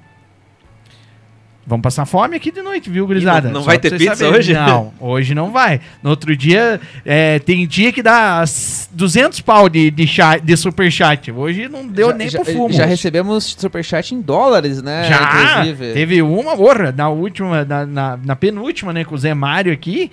É, tivemos até. Deu, deu, deu uns quase duzentão aí, cara. Olha só, de- hein? de superchat, mas ah, mas hoje. o Zé, o Zé é cheio de seguidor, tem um monte de história pra contar, é muito massa. o Zé é um puta profissional. viu? Puta profissional. Não. Aliás, tem uma chapa dele pra mostrar aqui depois aqui do. Não, do- tem, tem algumas fotos dele aí no, no book. É verdade, é verdade. Na verdade, assim, a gente tá engatando nossa conversa, tá bem legal aqui. A gente fugiu do nosso propósito, que é sempre falar da tua carreira. Mas me passou na cabeça aqui agora um negócio mais legal. Diga. Já que nós engatamos nessa conversa, nós vamos fazer o seguinte: nós vamos ter um segundo capítulo, Léo e Fred. Olha, daí vai dobrar as histórias. Então, porque daí é legal, porque daí tem vocês dois e eu acho muito massa, cara. Você sabe que- É, Eu acho legal, na verdade, essa união de vocês. Tá, né? primeiro explica quem é o Fred, né? A galera O Fred. Fred. Eu, eu É. já sei que depois eu fui estudar, eu sei quem é o Fred, mas conta pra gente aí. O Fred é meu irmão, Fred Zettel. É, ele é navegador e o meu navegador. Pela, agora nós vamos para a sétima temporada juntos. tá? E é um casamento, cara. O, o piloto e o navegador é uma sintonia igual de um relacionamento. Sabe? Você precisa se entender, você precisa falar a mesma língua, você precisa tolerar, porque você convive muito tempo sob estresse. Então tem que existir uma sintonia, uma confiança. E, e eu diria que no rally, o, o navegador é tão importante quanto o piloto. Tá? Talvez nós tenhamos três partes muito importantes, né? que é o carro, o piloto e o navegador. Se qualquer um desses três falhar, o tempo não vem, a vitória não vem. Né? Então você precisa ter uma sintonia, estabelecer a linguagem, estudar, treinar em conjunto, para daí conseguir ter um bom desempenho nas provas. Então, o Fred é meu parceiro já de muito tempo. A gente, até por sermos irmãos, fica um pouco mais fácil essa sintonia, né? Da gente chegar nesse nível de um respira, outro já sabe, né? E, mas isso faz muita diferença pro nosso desempenho. Tem E muita como- diferença de idade. E vocês? como, e como que. Três anos. E como que surgiu essa, essa ideia do, do, do- Ah, pô, vou, correr e você vai ser meu navegador. Como é que vocês chegaram nesse consenso Cara, aí? Ó, o até Cris porque... engatou na conversa, nós não, não fizemos o Gary Gary aqui. Quer fazer? Faz aí, depois eu Faz o seguinte, pensa aí, Vai, depois vai, vamos, vamos- vamos continuar. Vamos fazer assim, ó. Vou passar aqui então o nosso merchanzinho. O Cris vai, o Léo vai responder essa pergunta aqui já já e a gente vai ter as perguntas de vocês aqui no nosso no nosso fast chat no aí. beleza? Já que voltamos. Foi de propósito eu deixar fechado o áudio aqui, tá, gurizada? Que volta dos comerciais, a gente tá embalado nas, nas conversas aqui. Daqui a pouco eu falo que Tem, não tem deve. coisas impublicáveis, eu diria até aqui. Sempre tem, sempre tem. Posso voltar lá então naquele Manda. gancho lá que nós estávamos conversando e vamos dar umas- vamos depois passamos para as perguntas do pessoal. É, como que surgiu essa, essa parceria? Ou se de repente você conseguiu. É que a gente pulou, né? A gente saiu atrasado, daí alcançamos o grid e voltamos para trás, então É, não, uma então- volta então, e. É, agora vamos lá, vamos Então, assim, começar você do falou começo. Pouco. estamos meio de rali você mesmo, tá você entendendo? falou- você falou- É, tipo assim, meio de. de, de- de- não, não, não- não tem uma. é, existe, claro, a sequência, mas eu digo que tá tudo meio no. Então você comentou ali inicialmente, né, que você, seu pai era piloto. Pois né? é. Então, assim, puder, como é- como- conta pra gente, cara, o- como é que veio? Como é que o Léo Zetel se tornou um É. piloto de rally hoje aí? Como, quando a gente era pequeno, o meu pai e meu tio faziam uma dupla no rally. Então eles corriam juntos, por acaso é Eli Zettel e Fred Zettel também, né, mesmas siglas de hoje, né? Que meu pai é Luiz Carlos e meu tio é Fernando. E eles faziam dupla, então a gente cresceu vendo isso. Com oito anos, mais ou menos, eu tinha, nós começamos a fazer PC nas provas. Na época que o PC não era digital, você tinha que ir pro trecho e ficar lá com um gravadorzinho, com fita cassete, gravando o tempo todo do PC, anotando em ficha, com o cronômetro na mão e tal. Com 11 eu já estava fazendo apuração. Certo? Já- sabia fazer os cálculos do décimo de minuto, né, que é como funciona o rally e tal. O rally de regularidade nesse caso. E então a gente sempre esteve dentro, sempre esteve no meio. E amizades, tio, tia, não sei o que e tal. Quando deu, quando foi em 92, meu pai comprou um Lada Niva. tá? E ele comprou como sendo um Lada. carro, não como sendo um Jeep. Hum. Tá, Até o porque- Ângelo comentou aqui, vamos falar de lá. Não, é lógico, aí, lógico. tem- eu vi que, eu, eu Lado vi que o Ângelo hoje. entrou aí e já, já encheu, já, já falou, falou, tem inclusive aqui do, do, do- do Fred, ó. Ele falou bem assim, ó, se o Fred for, ele vai ficar falando só de lado. É, mais ou menos isso. é. Mas vamos começar nos Lada. Nós tivemos três ao mesmo tempo, cara. Esse lá nos, nos anos 90. Sério? Sério. E daí meu pai comprou um como sendo um carro. Fã de rally, né? Tipo, quem não queria ter um Subaru 4x4, né? E daí ele comprou um Lada Niva como sendo um carro 4x4. Pra ser, ter aquela pegada do fora do, do estrada, não, mas do- da performance do 4x4, né? E daí tinha um amigo lá que tinha Jeep, viu o carro e, puta, isso aí faz trilha. E aí meu pai um dia foi num passeio, levou a gente, né, num passeiozinho de, de Jeep lá e tal. Pô, é legal, né? Passeio em família, os filhos daí podem participar, porque no rally não podia, né? No rally é só com 16 anos pra cima e só vai um, né? Piloto e navegador. E daí no Jeep podia. E aí começou eu e o Fred indo no- junto com meu pai. Aí vieram os raids, né? Que são as provas de regularidade. Daí e aí o troço começou. Então eu era o navegador, o Fred era o Zequinha. Que é como chama o cara que vai atrás, né? Ele desce, abre porteira, o que mais se ferra, na verdade, né? E, cara, de repente eu tinha 18 anos e eu comprei um Niva também pra fazer rally de regularidade. Mas daí eu queria ir pro rally de regularidade, não pro raid. Ele é três anos mais novo que você. Mais novo, aham. E daí, quando eu comecei a pilotar, o Fred passou a navegar com meu pai. A gente até fez algumas provas juntos, é, os dois carros juntos assim e tal. Mas meu pai era mais ligado nos passeios de Jeep, já tava mais, mais no lazer, Mais, digamos mais assim. pra, pra categoria light. É, mais ou menos isso. Mais pra ser divertido que pra competir. Mas a diversão da competição também é legal, né? Mas você não precisa ganhar. Eu preciso ganhar. Eu sou feliz quando eu venço. Não quando eu perco, eu perdi, pô. Aí. Do rally de, de regularidade, eu descobri que o bacana era quando eu errava o roteiro, né? Tinha que recuperar o tempo perdido, Ah, boa! né? Só que o troço fica meio perigoso daí, né? Porque a estrada tá aberta e tal. Daí lá em 2002, um rally de regularidade em Cascavel, Campeonato Paranaense de Rally de Regularidade, eu com o Niva. Niva era preparado já. Sabe? Era um carro de corrida. Aí eu tomei o maior susto da minha vida. Eu tava fazendo uma curva, tração nas quatro, power slide, né, tal, vindo de ladinho, comendo por dentro da curva, na contramão, e veio uma Brasília. Voltando da missa, com seis caras dentro, com seis pessoas Ai, dentro. ai, ai.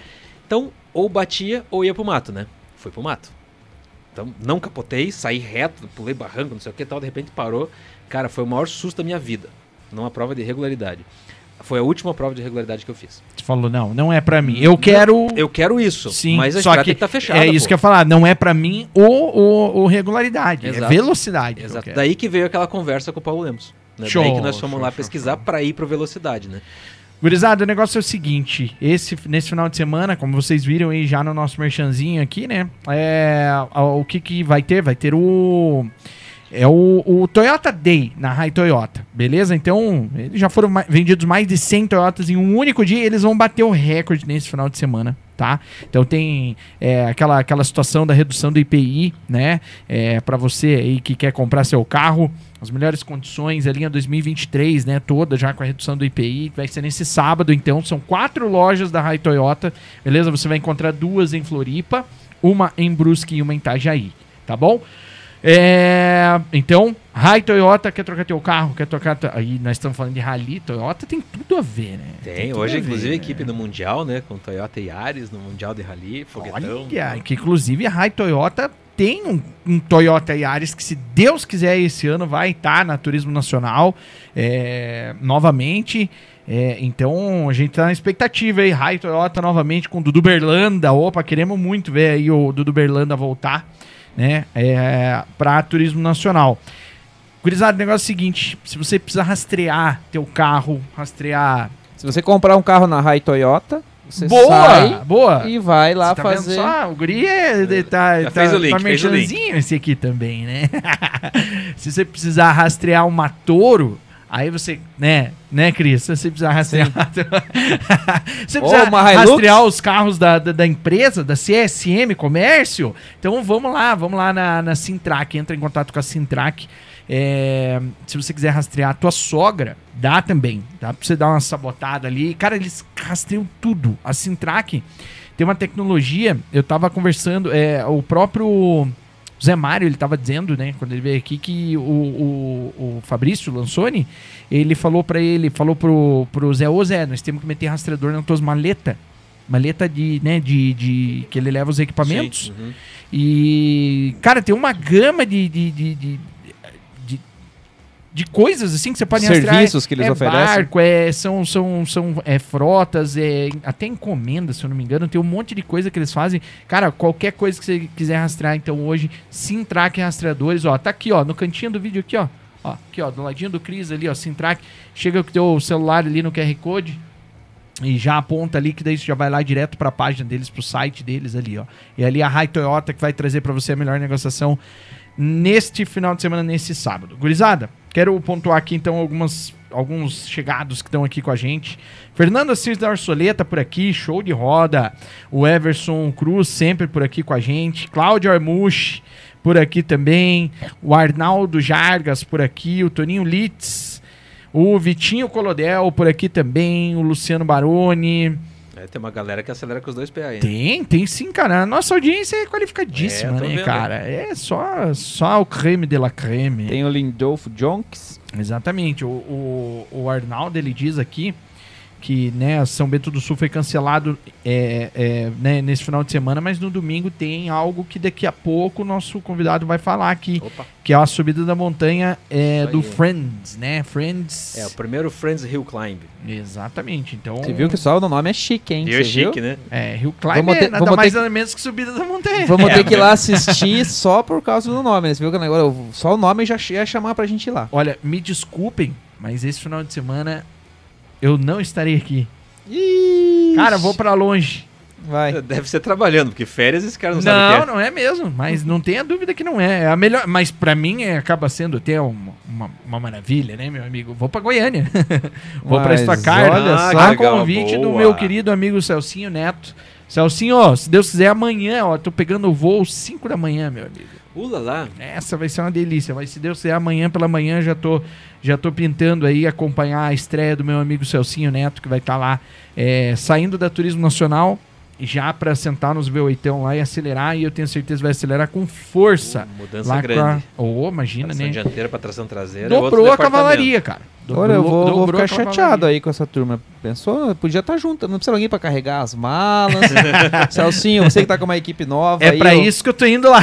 Celcinho, eu vi que você tá com uma equipe bacana, nova, né? Estreando. Pensou um podcast no, no, no, no, no- box Ó, do teu carro ali no final do dia? Isso já ia ser legal. Aí eu, eu já tô achando um jeito de eu consiga ir. É, eu já, já embarco nessa ali, pra fazer um podcast lá dentro, apresentando Exatamente. o novo Cris, carro. O, o teu, teu, o teu xará aqui, o Cris Colodel, tá por aqui também assistindo a gente. Um abraço aí pro Cris. É, eu quero ver se eu acho aqui uma pergunta. Olha só. Eu tenho algumas aqui.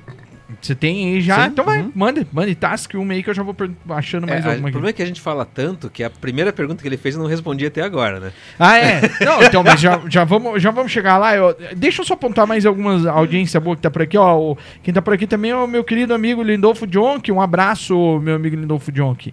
Tava de aniversário esses dias e eu não sei se você assistiu, tá? Mas a gente falou aqui do teu, do teu, do teu aniversário. Eu, eu- aqui eu, eu, eu presenteei você, pelo menos com a minha. Com a minha é, Lembrança. Lembrança, exatamente. Mikael Lundgren tá por aqui também. Ah, é meu cunhado. Ah, é mesmo? Tá por É, aqui. marido da minha irmã. Canal do Godal tá por aqui também. É, correu, ele correu o desafio Fitness Racing com você. Canal Olha do só. Godal. Pelo nome do canal, eu não me lembro, mas Pois é, podia, pode é o se piloto. manifestar né? aí. Fala- ah, Rodrigo Luiz. Sim, sim, Rodrigo. Nossa. Ah. É, é, guia, guia bem, guia bem também, viu? Aí, ó, show de É. roda, ó. O, o desafio Fitness Race foi muito legal. A Fitness Race, não sei se você conhece, a Academia do Luir. Claro, É lógico. uma academia especializada no treinamento de pilotos, né? Eu tive a oportunidade de treinar lá um período, um tempo, né? Cara, é muito legal o trabalho que ele faz. E daí essa era uma ação promocional que ele juntava os clientes, alunos, né? E fazia o desafio Fitness Race de kart. Ah, lá no... No, Fast Race- Lap. Ah, no Fast Lap. no- na É- época, É, porque a, a academia dele é no Recife. hoje né? é no Raceland. É, exatamente. O Márcio Maia tá por aqui também. Esse é Uhum. parceiraço. Gênio dos Renault. É. É. Vai estar contigo esse final de semana lá ou não? Espero que sim, né? É, porque ele conhece lá, né? Conhece ele correu tudo, lá em aham. 2015, acho que 2015, a última edição. foi. aham. É, eu estava lá com ele. É? Fiz um board. Olha que legal. Tem um board dele. Se vocês procurarem aí no canal, aí no, no Alto Giro aqui, vai ter um board dele com várias câmeras. Fizemos um esquema bem legal lá Bacana, de, de, de câmeras com ele. É um parceiraço, cara. Esse aqui eu gosto muito dele. Gosto demais. Conheço ele já há o quê? Uns 15 anos, eu acho. É. Quando ele botou o palão a primeira vez na, na, na pista Não, eu, lá. Eu conheci fez- ele na subida de montanha em 2015. Ah, é? Foi, É, então, foi foi no lá- evento que eu tava. Isso, então. foi lá naquele evento que eu conheci ele. Foi legal aquele evento, cara. Poxa, Foi se show. tiver tão legal quanto foi aquele lá dessa do, dos guris. Como que é o nome do, do, do, do, do- parceiro lá mesmo? É o. Não, quem tá fazendo é o Friends Track Day, né? Que é a empresa que é especializada em Track Day. Talvez por isso até a derivação do nome em inglês, né? Por causa do Track Day, que também é, E Friends. importado, né? Mas é o Rafael Habit e o João. Paulo Vodiani. Ele Eles mesmo. são os organizadores. Esse, esse mesmo, show, show de roda. Eu tenho certeza. Bom, pelos eventos de track day que eles sempre fizeram, dá Eles- pra tomar por base que vai ser Dá, um bom sim. evento. Não, tanto que a hora que eles falaram que iam fazer, eu tô inscrito sem medo, porque sei que vai ser coisa boa. É, isso aí. Ó, a- pegando aqui o que o Arnaldo falou, ó, no automobilismo contemporâneo, o Escort foi o pioneiro em fazer é, bem feito seu trabalho como marketing, né? É, Sim, que ele sim, se lembre, né? E na VNT, né? Na Velocidade na Terra, quem fazia bastante também era a Atlantic, mas eu também digo da, pô, época das cigarreiras, né, meu amigo? Das, Pô, das Hollywood da legal. Uhum. vida, tudo, né? Mas é que Malboro. o Escort não, o Escort já pegou uma- um período de transição da mídia antiga para mídia moderna e ele fez muito bem, talvez faça ainda muito bem, ele tá meio afastado. Ouvi dizer até que ele ia voltar, mas puta, esse tocou um exemplo perfeito, um cara que sempre fez muito bem esse trabalho de, de marketing. Ele fala do. Escort da arrancada. Da arrancada, Da urso. arrancada. Uhum. E a equipe Atlantic não, essa já foi um outro momento. Parênteses, é, Hum. com, com relação ao Escort, eu não sou o cara da, da, da arrancada. Aham. E eu falei pra você, e, e eu digo pra você sem medo de errar, que eu sei descrever o carro dele. Sim. Era aquele Opala amarelo, com preto e tal, não sei o que, escrito Escort no lado. Exato. Cara, eu não sou o cara Eu- da arrancada e eu sei, e eu sei que carro é. Então, pra você ver, o cara faz um trabalho tão bem feito que. Eu acho que é o ícone da arrancada mesmo, em termos de trabalho de marketing. Tá? Talvez foi o cara que teve mais destaque, fez um melhor trabalho até hoje que eu tenha acompanhado. Mas daí a equipe Atlantic já é um momento diferente. É, antigamente, antes de existir as redes sociais, você tinha uma limitação muito maior em termos de evento, de lazer. Você tinha, vamos lá, cinco, seis canais na TV. Então você consome aquilo que passa. Você não escolhe o que você consome. Tá?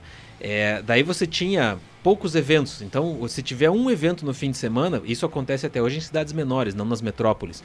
Mas vamos lá, vamos botar uma corrida numa cidade que tem um autódromo, uma cidade menor que tem um autódromo. Vamos botar uma prova de rally numa cidade que nem autódromo tem. As pessoas têm aquele evento para ir, então vai bombar. Se você puser uma corrida, mesmo que seja uma Stock Car, em Curitiba, porra, é difícil competir com sete shopping centers, com 18 parques, com tal. Então acaba ficando de lado. E daí você junta isso com um momento onde você consome aquilo que você quer através das redes sociais, principalmente via streaming, né? Você não tem mais aquela opção de vou assistir o que está passando. Claro, tem gente que ainda é adepta a esse formato, né? Mas você acaba podendo escolher o que você vai assistir. Então você já não escolhe mais a corrida porque é aquilo que está passando. Então, aquilo que eu comentei no começo da nossa conversa, né? Sim, deu O uma fato- pulverizada boa, O né? fato de você ter as, as redes sociais para divulgar o teu trabalho também faz com que as pessoas tenham muitas, milhares de outras opções para consumir. Em compensação, também acaba segmentando bastante, né? Quem é Exato. fã é fã e vai acompanhar e quer saber o que tá acontecendo e, Você e vai provavelmente até consumir os produtos que são relacionados Sim, àquilo ali. provável. Deixa eu só perguntar uma coisa. Tá Hum. frio? Não, tá bom. Tá, tá de Bom, boa? aqui, Ah, pra então- mim, a hora é ótimo. Não, então tá ótimo. Por mim, podia pôr ar-condicionado no mundo. Então, mas, o, mas essa pulverização, né, que, que a gente tá falando aí, ela é, ela, ela é ruim, mas tem um lado bom da, da- dessa segmentação também, né?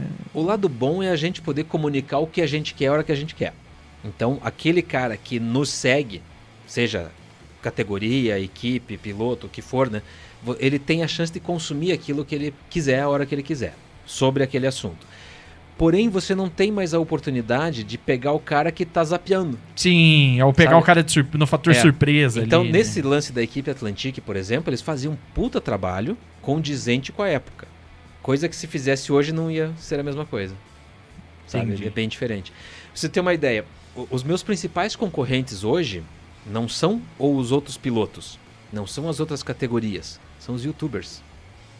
Os caras com quem mais eu disputo a fatia no mercado hoje são youtubers. Cara, esse é o meu medo, sabe por quê? Eu vou te explicar. Porque quando a gente fala que o negócio deu uma democratizada, e de fato deu, né? Porque cada um hoje tem a sua Rede Globo, né? Isso, Cada um exatamente. tem a sua Rede Globo. Mas o negócio nivelou por baixo. Não, esse é o problema. eu, eu, eu tenho um acervo de revistas aqui, né? é, é, antigas e tal, Pista Livre, Autopista, época da Talento e Motor, né? Do Claudio Lezucchi, é, revista Podium. É, cara, só que assim, pô, era um negócio tão bem feito. Sabe, Sim. as assessorias, eram uns negócios tão bem feitos, sabe? É, os textos eram textos ricos. Realmente Meu, escritos, né? Pesquisados e Pois escritos. é, cara, hoje. Hoje é o copia e cola. meio- Não, e, e se fosse um copia e cola bacana, mas, cara, uns textos mal redigidos, uma. Mas, sabe, David, a galera. O problema é assim, as assessorias de imprensa, que às vezes nem assessorias de imprensa são, né? Mas qualquer um manda um release para um mailing comprado em qualquer lugar e qualquer pessoa pode ter um site é, de informações, de notícias, que publica ou não aquilo lá. Então você pega um site de notícias que tem 18 releases sobre a mesma corrida, um de cada piloto. porque a assessoria enviou, ou o próprio cara enviou. Pô, eu acho isso, podia rasgar o diploma do cara, né? Ele no mínimo podia pegar os 18 releases e compilar em uma notícia que ele escreva com as fontes que ele recebeu, né? Então eu acho isso o principal. Coisa que era, eram assim as revistas. Você abastecia os jornalistas com informação, esses, por sua vez, pesquisavam sobre o assunto e tinham lá um mês para escrever o melhor texto possível sobre aquilo que aconteceu. Era animal, era tesão. Foto boa, foto selecionada. A revista comprava a foto do fotógrafo para poder ter os direitos e exclusividade. Tinha, procurava-se pelo melhor jornalista para escrever aquele texto. Tinha todo um trabalho por trás. Ia atrás das categorias, das provas, dos pilotos para saber, para colher depoimento. A foto certa. Exato. Isso, cara, eu, eu, eu fico olhando as revistas, a impressão que dá é que as fotos. E, e- e veja, eu não tô falando de você, fotógrafo. Não é de você, fotógrafo, que eu tô falando. Eu tô falando é De do. quem escolhe, né? Exatamente. Cara, se tinha um cuidado tão grande para ter essas, essas fotos publicadas, eu acho que pelo fato de ser impressa a foto, né, tinha um peso maior. Hoje o negócio como é, vai assim. Não, começa que o, o espaço é ilimitado, né? Você É um, esse é o problema. em uma Por isso que eu digo, nivelou por baixo o Então, negócio. Aí cara. é que tá. Então você não consegue mais filtrar as notícias. Então, para você sair numa revista, nos anos início dos anos 2000, era um baita trabalho, cara. Hoje, para você sair num site, se eu escrever lá, mandar minha assessoria escrever que eu venci a prova, é capaz de publicarem. Mesmo sem ter corrido. Porque não vão pesquisar. não Exato. vão- Porque é copia e cola. Então, esse é um problema sério dessa diversificação, dessa pulverização. Todo mundo pode ser jornalista hoje. Você publica alguma coisa em rede social, os haters caem de pau em cima. É, todo mundo, é o julgamento da internet, né? Todo mundo tem opinião e tudo mais tal. É bacana trocar essa figurinha, é bacana trocar a experiência. Eu gosto de receber comentários. As pessoas às vezes questionam, eu também erro, né? Às vezes podem me corrigir também e tal. É, então, essa é a vantagem. Todo mundo tem acesso com mais facilidade. Em contrapartida, todo mundo pode escrever o que quiser, porque não tem um tribunal, não tem regra, certo? Então eu posso escrever uma notícia falsa e se 10, 15 pessoas compartilham aquilo, vira verdade. Cara, mas aí o problema é que assim, ó, o cara que tá, que tá recebendo esse release, tá dando Ctrl-C, Ctrl-V, tá publicando. E por sua vez também, quem tá recebendo essa informação também não pesquisa. Também tá Aí, consumindo. Todo mundo passa adiante. preguiçoso, cara. Exato. Nessa daí tá todo mundo preguiçoso. Ruim demais Pois é, isso, cara. então, ruim demais. Isso que eu quero dizer que as redes sociais têm o seu lado negativo. Tem, é. Não, não, eu não, eu não vou, não vou tirar a tua razão. É Não, bem, e outra- é bem e eu, coisa- eu, eu não vou, eu não vou aqui é tacar pedra em, em mim. Porque, cara, eu sou cria disso aí. A rede social pra mim, ela é a ela ela é o que eu sou um fator rede social. Bom, mas você na última definição do campeonato lá do Turismo Nacional, que você foi levar a revista guardada, as sete chaves você com a viu matéria. isso? Cara, depois daquilo, cara, isso sim é um trabalho de um jornalista. Tá? É ter a informação, é saber do que tá falando, é ter a base para chegar lá e, e você fez ali no improviso ao vivo, cara. Você escreveu a matéria da vida do cara. Tá? Isso é ser um jornalista. Ah, cara, e sem ter formação. Porra. Não, tô, eu- tô feliz, eu- recebi um elogio. Não, e o legal também, né, e difícil desses pessoal que copia e cola, porque antigamente você lia uma, uma coisa e você lia e é aquilo que você leu ali que tá descrito. É, eu gosto muito de surf, outros esportes também. Poxa, eu lia na revista Fluir na época coisas Uhum. que aconteciam há dois, três meses atrás. Você lia, ah, tal dia você começava a imaginar É aquilo. só você imaginar que as revistas hoje- tinha revistas que era trimestral. Não, cara. e hoje você você tá ali, você tá vendo. Pô, eu mesmo, eu sou um cara que eu leio, eu leio. Onde eu vou, principalmente coisa de corrida, eu, eu, eu gosto de ler e já vejo quem que escreveu. Cara, eu sou muito crítico em algumas coisas ali e você tem muita razão. Às vezes você olha, mas, pô, não foi esse cara que ganhou. Não, Uhum. não- essa foto não é dessa pista. Tipo assim, os detalhes que, que, poxa, que antigamente isso aí não podia nunca. Um, Não. um editor ia pegar e falar, leva essa revista e joga no lixo Cara, uma e hoje coisa. não, hoje o cara vai, igual você falou, e já publica, e já compartilha, e já vai, e olha aqui a foto do piloto, nem era o piloto. Não, era... e é engraçado isso, porque hoje é mais fácil de você buscar essa Exatamente. informação. Antigamente não. A gente era mais crítico, a gente olhava e falava, não, cara, mas peraí, isso aqui tá errado. Mas ficava assim. Não, tá, tudo bem, tá errado, vou fazer o quê? Eu nem sei onde é que tá o certo, porque não tinha onde procurar. tinha onde procurar. Agora tem, cara. Tá todo mundo vagabundo. É, só que não existe um. Ou preguiçoso. Talvez. Preguiçoso, é que não existe um crivo, né, para dizer assim, ó, essa fonte é confiável, essa não. Então a gente que consome essa informação tem que saber onde buscar. Isso vale não só para automobilismo, isso vale para qualquer É. notícia, né? A gente tem que saber aonde busca para ter certeza de que aquilo foi escrito por um profissional. Que foi que buscou informação, né? Quer uma notícia boa? Lógico. Nós não vamos passar fome. Opa! Ah, rapaz, é sempre ele. O meu amigo Guto, na verdade, ele deu uma. uma, uma- uma- foi pomposa a, a- o oferecimento dele foi pomposo da vez passada. Ele mandou pra nós 100 pila. Olha! Só que nessa aí acho que ele tá mais pobre um pouco. Ele mandou 50. Não, mas tem uma história Porra, ali. tá louco, tem cara? História, não, tem uma história. ler, vou ler. Tem Tá uma aqui, ó. historinha. Olha, ele falou assim, ó. E porque eu estranhei. Eu falei, não, o dele é chat de 100. Não, não, ele, ele explica que o porquê. Hoje eu só posso mandar meia pizza, diz ele. Porque agora vem aí o 333 na Duraline Racing e conta, e a conta vai aumentar. É, mas nada mais legal que ter dois filhos juntos nessas pistas. Um abraço. Cara, aqui legal. Esse daqui, rapaz, olha, eu vou te dizer. É um parceiraço nosso da Duraline Racing, sempre junto com a gente, cara. Então, sempre só junto pro, com a gente. Zé- nas- o Léo entender, é, são, são dois, né? O pai São que três. corre e agora tem um filho que já corre também, que é o, o Dudu. Exatamente, e agora Dudu. vai vir também o terceiro. Então, que é o a- Rafa, que já correu, estreou já na, na, na Terra ano passado. Pô, que legal. E tá com a- e, e vai. E ó, ele tá dizendo aqui, ó, que vai, vai ter os dois Pode filhos ô, juntos nas Rafa, você comeu meia pizza nossa aí, hein, Rafa? Não, obrigado demais, meu amigo Guto. Eu tô a doido gente pra brinca, ver. né? A gente fica muito feliz com, com só do pessoal tá assistindo aí. o pessoal mandar um sim. superchat. Ah, então, na é- verdade, assim, a gente fica feliz se vocês mandarem comentários. Qualquer comentário que vocês Se mandarem, um like ali também, compartilhar, se é, inscrever no canal. Nossa, a gente fica. Qualquer coisa que vocês façam, a gente fica muito feliz. Mas 50 pila pra nós comer uma pizza, é, isso é muito bom, né? Viu? Mas é o seguinte, olha lá, ó. A Bruna tá por aqui. A Bruna. O perfil é Bruna Z. Conhece? Provavelmente é minha irmã, Bruna Zettel. Ah, então tá aqui, ó. A Bruna, ela pagou. eu- o meu amigo Guto, ele mandou meia pizza. Ela pagou um quarto de pizza. Então nós já Boa. temos três quartos de pizza, meu amigo. Ela mandou Aí, 27, valeu, Bru. Valeu, Bru. Beijão. Obrigado, Bruna. Obrigado. Eu tenho um carinho e especial por esse nome, ainda, que é o nome sou da minha fã. sobrinha. Então, É. então eu tenho certeza que ela é gente boa. É, com certeza, muito gente boa. Não, eu, eu de família, cara, não posso reclamar. tá? Minha família inteira é nota 10, por parte de pai, por parte de mãe. Todo mundo nota 10. Assim. Cara, eu acho legal, é que nem a gente já comentou aqui, né? Vamos. Falando deixa eu nisso, focar, peraí, não, falando não, Deixa eu nisso. focar aqui, Cris. Deixa eu focar aqui, que senão nós não vamos passar nessas partes aqui do chat e daí nós vamos se ferrar. Que nós ficamos nessa e o assunto vai.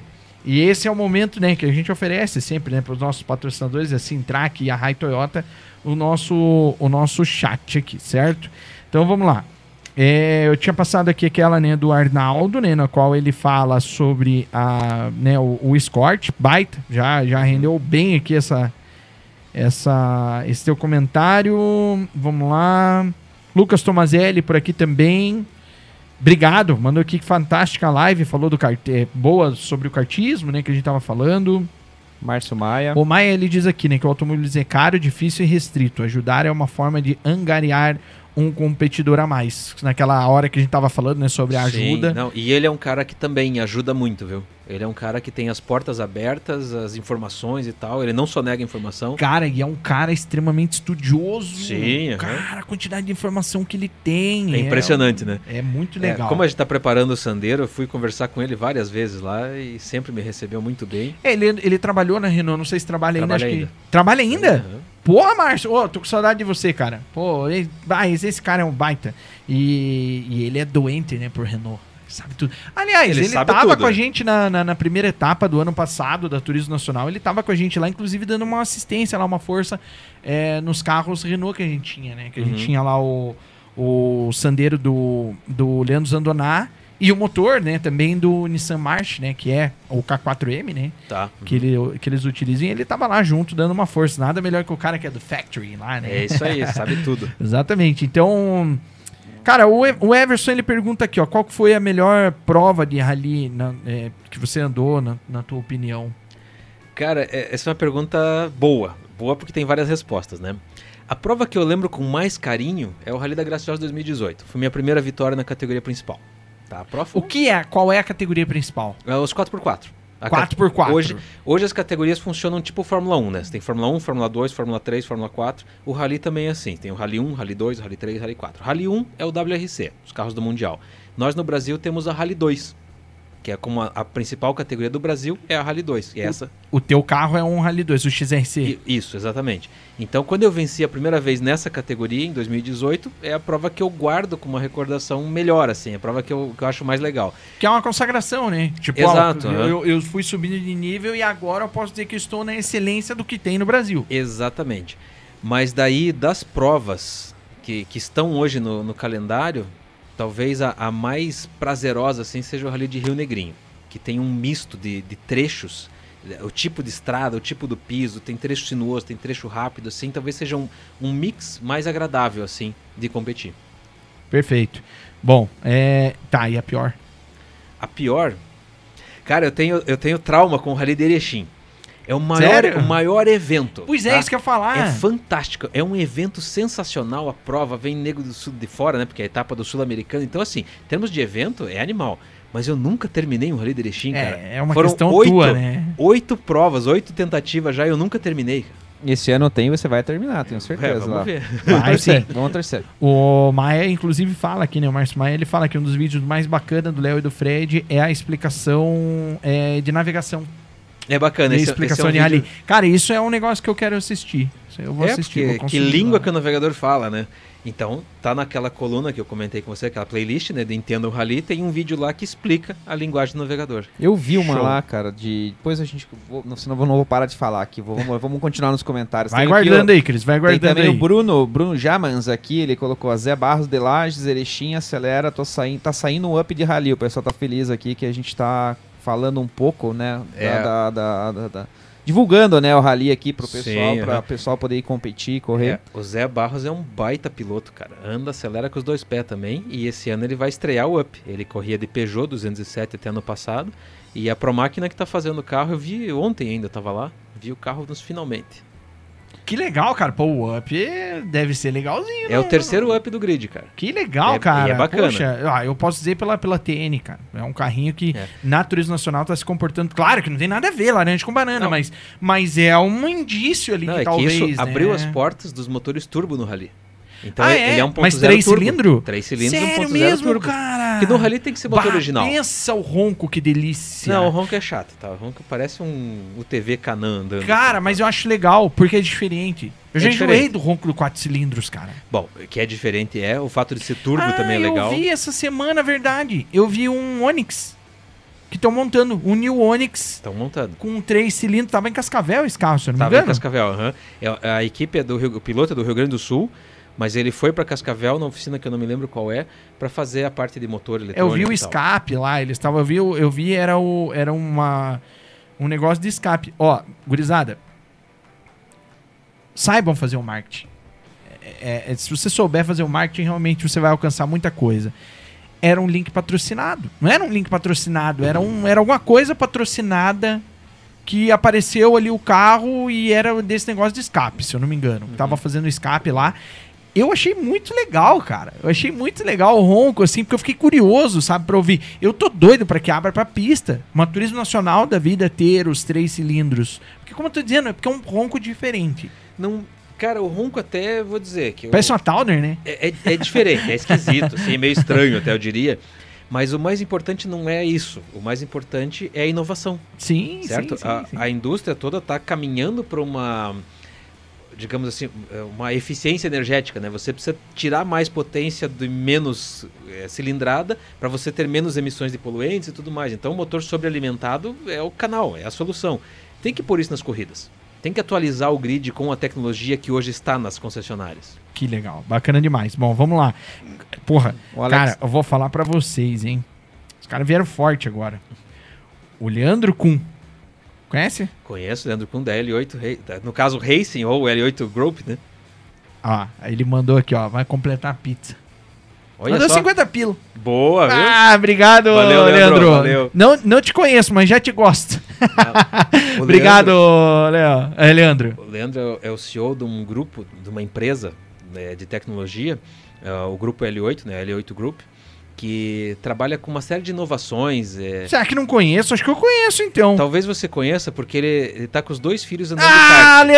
ah, Leandrão. Não, retiro o que eu disse. Te conheço e te gosto. Porque esse cara é. Cara, e, e- a inteligência desse louco? Não, é, é gênio. é Meu um daqueles Deus gênios que você tem. Quando você tem o prazer de conversar, aproveite, cara. Porque sempre sai coisa boa. Que legal, cara. Olha como que o mundo é pequeno, né? Eu, eu fiz, eu, eu, eu transmiti a corrida de kart dos guri dele. Então é na, na, na, no Sternac há duas semanas atrás. isso. Uhum, E o que, que acontece? Eu tenho um problema de internet lá. certo. Porque o meu 4G lá, o sinal da Vivo é péssimo e o da TIM, o que eu tenho ali, não é tão bom. Então eu tô sofrendo bastante lá. O Luizinho Brambila Isso. pegou e chamou ele lá, ô, vem cá, Leandro, vem cá.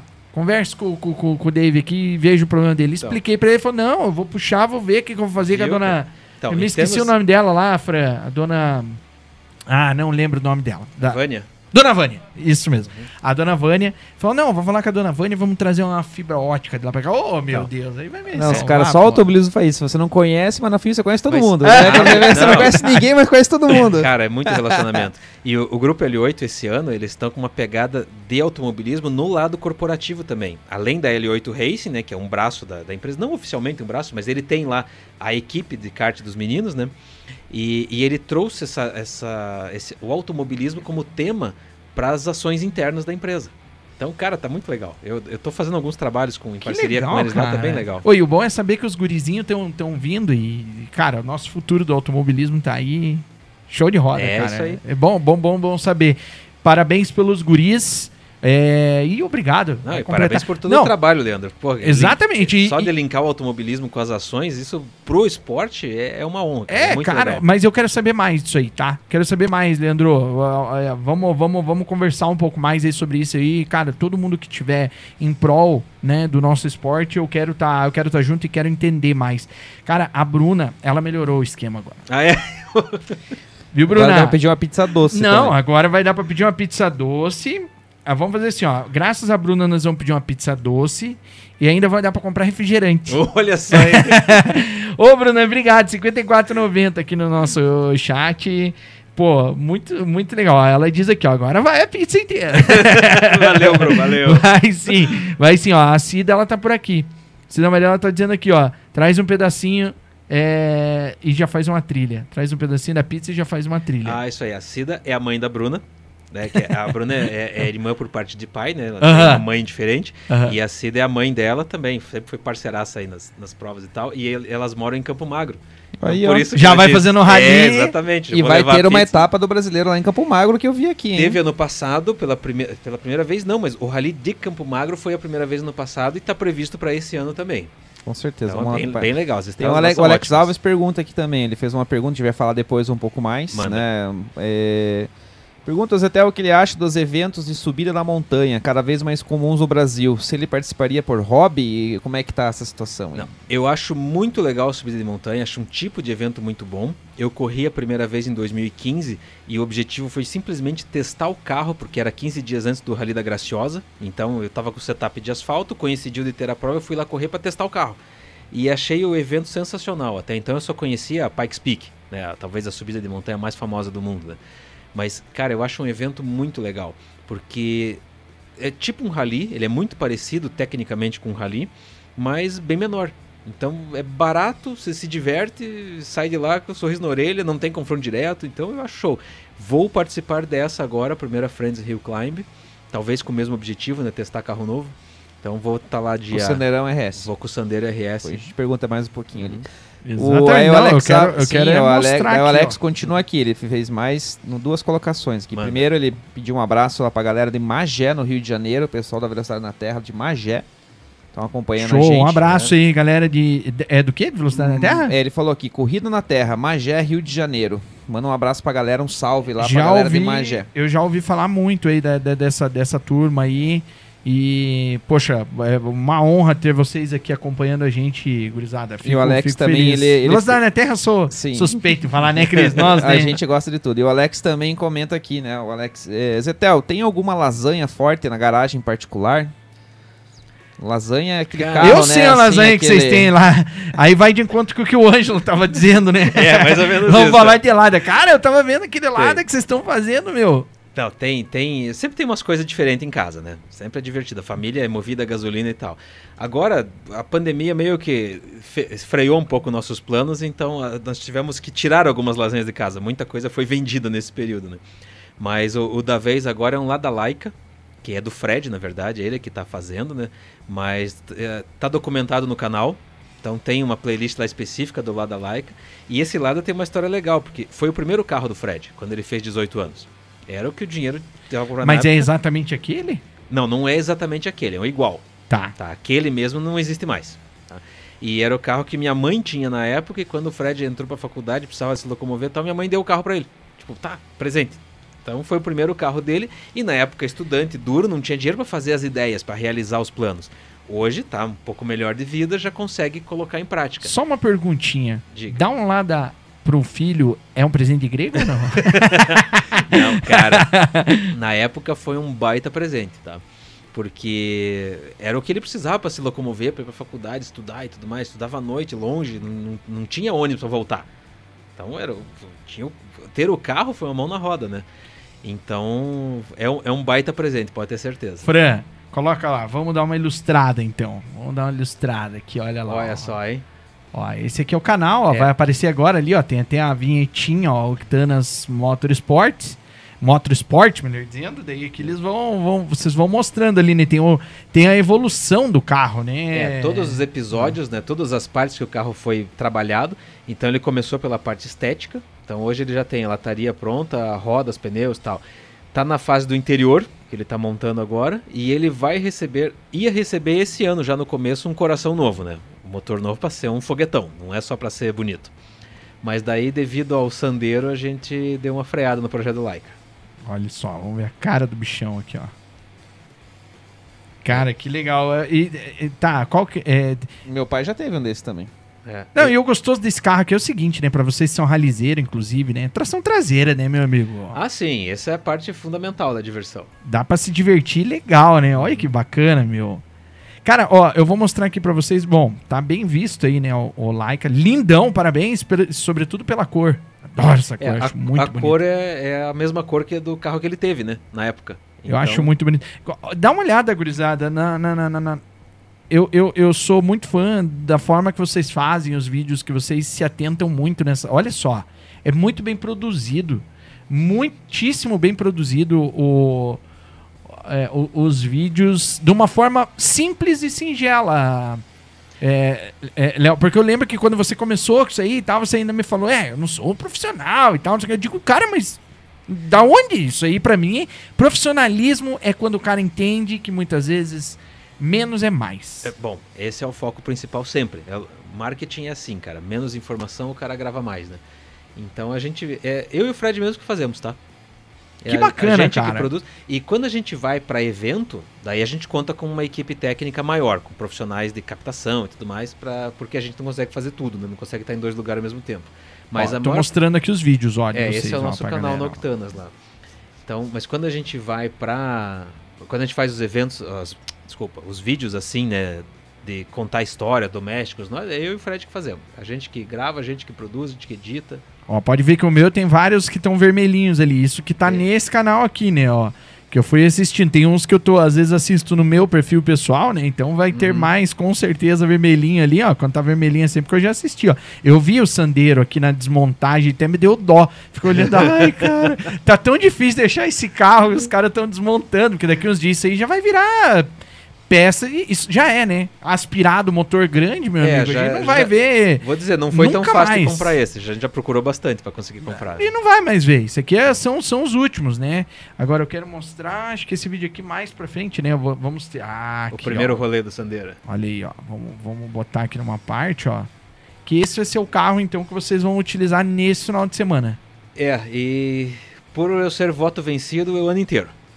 Nós vamos correr o brasileiro de rally com esse carro. Ah, é mesmo? Uhum. Tá, e já então, tem ó, algum? no- Notícia fresca pra você. Ah, não foi boa. divulgado em lugar nenhum ainda. Show de roda. Tá, mas é, mas é o primeiro ou já tem algum. Tem o Rafael Pombo, tem um Sandero RS de rally. Ah, o pombo que tinha um 200 e... 5, cento- 6, cento- 7. Ele tinha o 100, era Não, 200? 205. 200 e- É aquele que lá na, eu achava legal, é como que era? Pegue o pombo, pegue o pombo. Os caras ficavam cantando, né? Aham. Essa, lá Ele na, mesmo. na subida do. Hoje ele- ele foi o primeiro que montou um Sandero RS ano passado, ele estreou na prova de Rio Negrinho, mostrou-se um carro bom, e a gente, quando, durante a pandemia, o Gol foi embora, né, e daí faltou carro. Então precisava um carro para curso, para evento, para as voltas rápidas, para troca de experiência e para fazer prova, para locação em prova também, que é uma receita adicional da equipe, né? Nós temos carros para locação para quem quiser experimentar. Ó, ó, só, pra, só um- uma observação aqui, já é onde é a subida da montanha. Isso, aham. Né? Esse, é o, esse é o percurso, né? Exato. É. Esse é Todo de concreto, né? É, a estrada é boa, ela é larga, toda de concreto. Só que toda é diferente, né? Digamos assim, né? Ela é toda cheia de bump e tal, ela Bom, é imperfeita, né? Tudo que é de concreto é meio. Aham. eh, Não é tão liso assim, né? Quanto o asfalto. Então, eh, digamos, uma suspensão de pista não vai ser tão eficiente quanto uma suspensão de rua. Talvez um- uma suspensão original seja melhor que uma suspensão de pista em termos de calibragem. Tá, e as- a calibragem que vocês usam ali nesse carro é uma suspensão. Nessa prova vai com a suspensão original. Eh, na verdade, o carro inteiro vai original. Eh, O objetivo do desenvolvimento agora é outro, não é ganhar a corrida. Nós queremos Tá. aprender sobre o carro. Então, vai Aqui ele tá original? tá original. Nessa altura? É feita uma elevação ou não é a altura original dele? Altura, mola amortecedor original nessa. Capaz. Aí nesse, nesse vídeo está tudo original. Ele já passou por algumas alterações, já foi, já voltou, já testamos outra coisa e tal. E agora está saindo do forno um conjunto de suspensão próprio para rally, com regulagem de, de altura, de, de- com três vias de regulagem, né, de frequência, de bump e rebound. Então vai, vai melhorar um pouquinho. Mas para subida de montanha a gente achou que a original vai melhor. É, é que nem você falou, né? Ele, ele copia melhor, né? Exato. Ele copia melhor a, a- o, o chão na, na suspensão original. Que legal. Tô curioso pra ver esse carro porque. Eu também. Já que agora nós vamos correr com ele, tem que aprender. Não, mas tá, tá, tá bem legal. É um carro lindo. Eu sou suspeito em falar. Eu tinha, né, um Sandero. Pá, Sim, cara, aham. eu sou. Eu gosto muito da, da cara dele. Eu acho ele um carro muito bonito.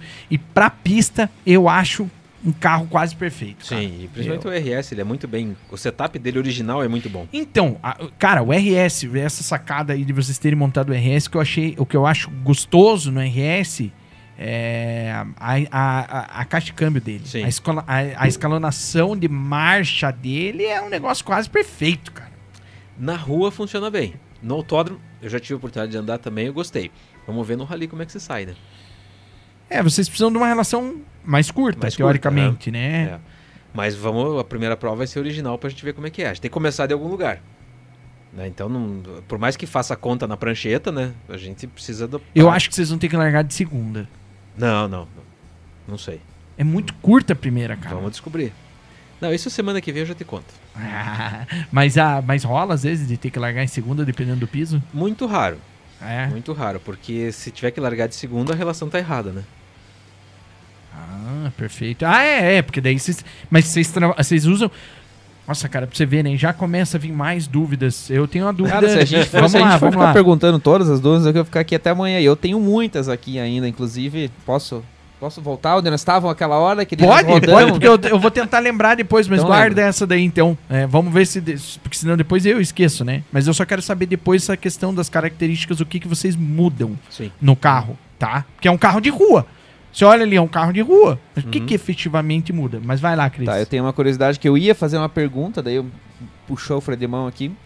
Primeiro a questão do. Eu acompanho, né? O Rally Mundial, igual você falou, muda de canal, tá passando, você acaba assistindo ali. Sim. Então, e eu vejo algumas situações e eu queria entender como é que funciona isso lá.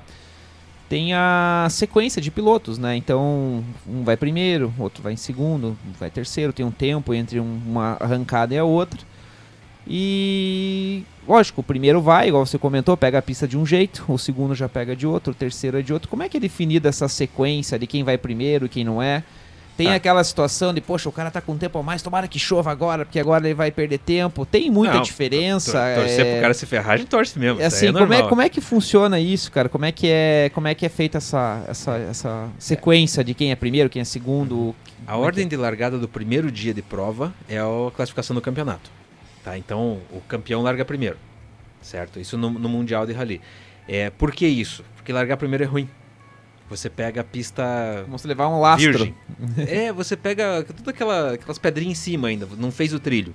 Então, quando largar na frente é ruim porque você pega a pista suja ainda. Não tem um caminho Certo. feito. Exato. Então, o, o campeão, o líder do campeonato é o que larga primeiro para justamente ter uma desvantagem. Ah, legal. Não Certo. é uma vantagem daí, Não no é caso. Ele, ele, não, não, ele não fica na vantagem por ser o campeão. Não. É muito Ah. pelo contrário, é pior largar em Legal, primeiro. legal. Gostei, gostei. Então, o, o padrão FIA, né, larga primeiro as categorias mais fortes. Então, o campeão é o, o líder do campeonato é o primeiro que larga. No segundo dia é a classificação do dia anterior. Então, quem está liderando o rally larga primeiro. Daí não é mais o campeonato. E no terceiro dia, que o WRC sempre são três dias, né, é a, a classificação acumulada. Então, quem está liderando o rally larga primeiro. Cara, é muito justo. É muito justo. É aham. muito justo. É um negócio, um negócio legal. Já vai. é, e, e- e justo nessa questão de. Né, da, da, da- O cara vai sendo penalizado, entre aspas, Mais ao longo isso, é. da, da, da etapa. Porque, por exemplo, uma coisa que eu não. que eu não acho legal é quando o cara vem, por exemplo. É, é o caso. Vou citar aqui, nem tô jogando contra o meu time, mas é uma coisa que eu tenho a minha opinião e eu posso dizer, né? O lastro. a, a Turismo Nacional, o lastro. O cara chega com o lastro, é o final de semana inteiro. Quatro corridas andando com o lastro. Meu, tipo, na minha opinião, isso tinha que ser a cada corrida. Entendeu? Vai lá, como que ficou agora o campeonato? Ficou assim, ah, então beleza, então fulano vai. Aí você penaliza, putz, você penalizar o cara em quatro corridas, eu não acho legal. Eu acho que o justo é, se quer penalizar porque o cara tá sendo rápido, então tem que ser prova a É prova. que quando você monta o regulamento, você tem que pensar na execução dele também, né? Quer dizer, como é que você vai é, quatro, três vezes no fim de semana, então, ir lá, botar lastro, lacrar, fiscalizar, pesar? Ah, nós estamos falando de quatro, três, né, na verdade, categorias na Turismo Nacional, né? Pois é. Então, tipo Então, assim, você tem que tem ter fiscalização disso, você tem que Não, ter... você tem que conseguir executar. É. Começa isso, tem que botar o lastro, lacrar, fiscalizar, pesar e tal, em três momentos diferentes. Aham. Não, essa parte eu entendo, eu só tô dizendo que não é justo, né? É. Tipo, eu não acho justo. Pode ser, né? Beleza, eu entendo que é, é, é, é- Eu gosto de falar palavras difíceis, é inexequível. Inexequível, boa, caprichando. Aqui sai, aqui sai cada uma. Meu Deus então, mas é verdade, né? Tipo, fica meio difícil de... É, é- É. é impraticável, talvez, No- né? É, é, acho que seria difícil. é. No Brasil, o lastro. No Brasil, no rally, o lastro não faz tanta diferença. Ah, é? Tá? Os carros até não. Sério? Sério. É, você precisa ter uma distribuição de peso, você tem peso mínimo, então todo mundo tira leite de Usa, pedra. usa o que... Mas, cara, você ter 50 kg a mais no carro, você tira no braço. Não, não vai penalizar o cara. Vai só, vai só danificar o carro. Vai só judiar mais do carro. Mas não é 50 quilos a mais que vai fazer o cara ter desvantagem. Porque é muito improviso. Cara, eu me esqueci de fazer uma pergunta aqui da nossa audiência mais qualificada. É que na verdade era pra ter um vídeo dele, mas ele deve estar eu? inchado. Quer Deve tá procurar inchado. então, hein? Não, não, já tá aqui. Fechou? Ele deve estar inchado e acho que não conseguiu fazer a pergunta. Ele, se- Ah. ele vive inchado, né, o Francis? Ah, mas meu Deus do céu, esse, Olha só. meu ursinho. Ele. Ah, não, ele falou que hoje ele ia estar em outro, outro programa. Então tá bom, então, né? Você viu só? Ainda vamos tá lá. metido? Ele diz aqui, ó, por favor, pergunta pro Zétel pra ele falar o que ele pensa sobre as mídias não tradicionais, as famosas alternativas para divulgação dos pilotos, equipes, categorias e o automobilismo em geral. É, o que seriam, será, essas medidas alternativas Não, e não as famosas? Provavelmente é o que a gente tá comentando das redes sociais. Você É, não tá né? numa Rede Globo. Você tá numa, no, YouTube. Sabe? Isso são as mídias alternativas. No meu, pelo menos eu entendo dessa forma, né? Francis, se tiver errado, você me corrige. É aí, tá? outro especialista, né, em, É. em- em eu- marketing. Eu, e eu vejo tudo. dessa forma, né? Isso são as mídias alternativas. Eu acho que elas estão aí e têm que ser usadas, certo? É, eu, particularmente, preferia a moda antiga, onde o resultado tinha peso, onde as pessoas não podiam escolher muito ah, entre todas as opções do mundo para assistir. Você tinha uma programação fixa, então aquele espaço contratado na TV ele tinha um valor muito maior, não custo, tinha um valor muito maior, certo? Hoje não, hoje você estar numa TV, para mim, não quer dizer nada. É muito mais interessante você estar num, no YouTube com uma produção legal e tudo que o cara pode assistir a hora que ele puder, a hora que ele tiver tempo, né? Vai me render muito mais resultado do que estar numa TV num horário que ninguém está assistindo, É. sabe? Então, eu acho que tem que ser pensado hoje em tudo, nas mídias tradicionais e nas alternativas. O teu planejamento tem que estar presente em todo. E como eu comentei, né, nossos maiores concorrentes, o maior concorrente de um piloto de uma equipe hoje é um youtuber, é um influencer. Então você tem que também estar presente nessa área para suprir essa necessidade do teu patrocinador. Então, ou seja, você acaba tendo que atuar em todas as áreas. É, pegando uma frase, né, parafraseando aí com Winston Churchill, né, falando que ele fala sobre a política, vamos falar sobre a mídia social, né, que ele fala que a, a democracia é a pior forma, é, ele diz de governo, mas vamos colocar, Uhum. né, de, né, dessas mídias, né, é, é a pior forma, é, com exceção de todas as demais, né, então eu ainda vou ser a favor da, da democracia, inclusive na, na parte porque eu acho legal, cara. Eu particularmente eu gosto. Eu entendo isso que você quer dizer, a gente já falou disso, inclusive, né? Que é, eu gosto de pegar minhas revistas antigas ali. Eu vejo que a facilidade de hoje faz com que talvez muitos estejam aí usando disso e surfando com isso. Mas eu sempre vou bater na tecla de que assim, ó, mesmo como era antes, tem que ser hoje, do cara saber utilizar as armas que tem. Sim, Né? com certeza. É ou não é? Não, eu não vou entrar no mérito se eu gosto ou não. né? Tem que usar. A ferramenta tá aí, ela tem que ser usada. Eu que eu diga. É, né? Amanhã Não, você cria o perfil, então. Amanhã vai ter, vai ter alguma coisa em 36 pra por terra, alguma, vão ter que fazer, senão eu vou passar vergonha nas próximas vezes. Não dá, o pessoal não me conhece, chego até em portaria de obra, o cara me pergunta qual é teu arroba, eu falo, mas o que, que é isso, cara? Ó, ó, até tem um comentário muito pertinente aqui da Cida, né? A Cida Maria, ela diz aqui ó, que as fotos, elas... Né, a- a- claro que ela deve estar falando de antigamente, né? As fotos chegavam via telex nos jornais com a qualidade e para escrever tinha que assistir as provas e ter opinião do que realmente assistiu. E ela fala com propriedade, porque ela era jornalista e cobria automobilismo. Aí, ó. mas olha só, tá É. todo mundo, todo, Todo- mundo, todo mundo tudo no meio, ligado, viu? né, cara? Então, é, ela cara. trabalhou profissionalmente cobrindo automobilismo como fotógrafo, como jornalista. Então ela fala isso com propriedade. E justamente nessa época que não existia e-mail, internet e tudo mais. Aí, ó. é. Cara, eu, eu não vou mentir pra você. Eu tenho saudade de um tempo que eu não vivi. Porque eu gostaria de ter. O máximo que eu peguei, ter que converter a fita pra, pra, pra Pra mídia digital, né? É, pra mídia digital pra poder editar. Essa foi, foi o.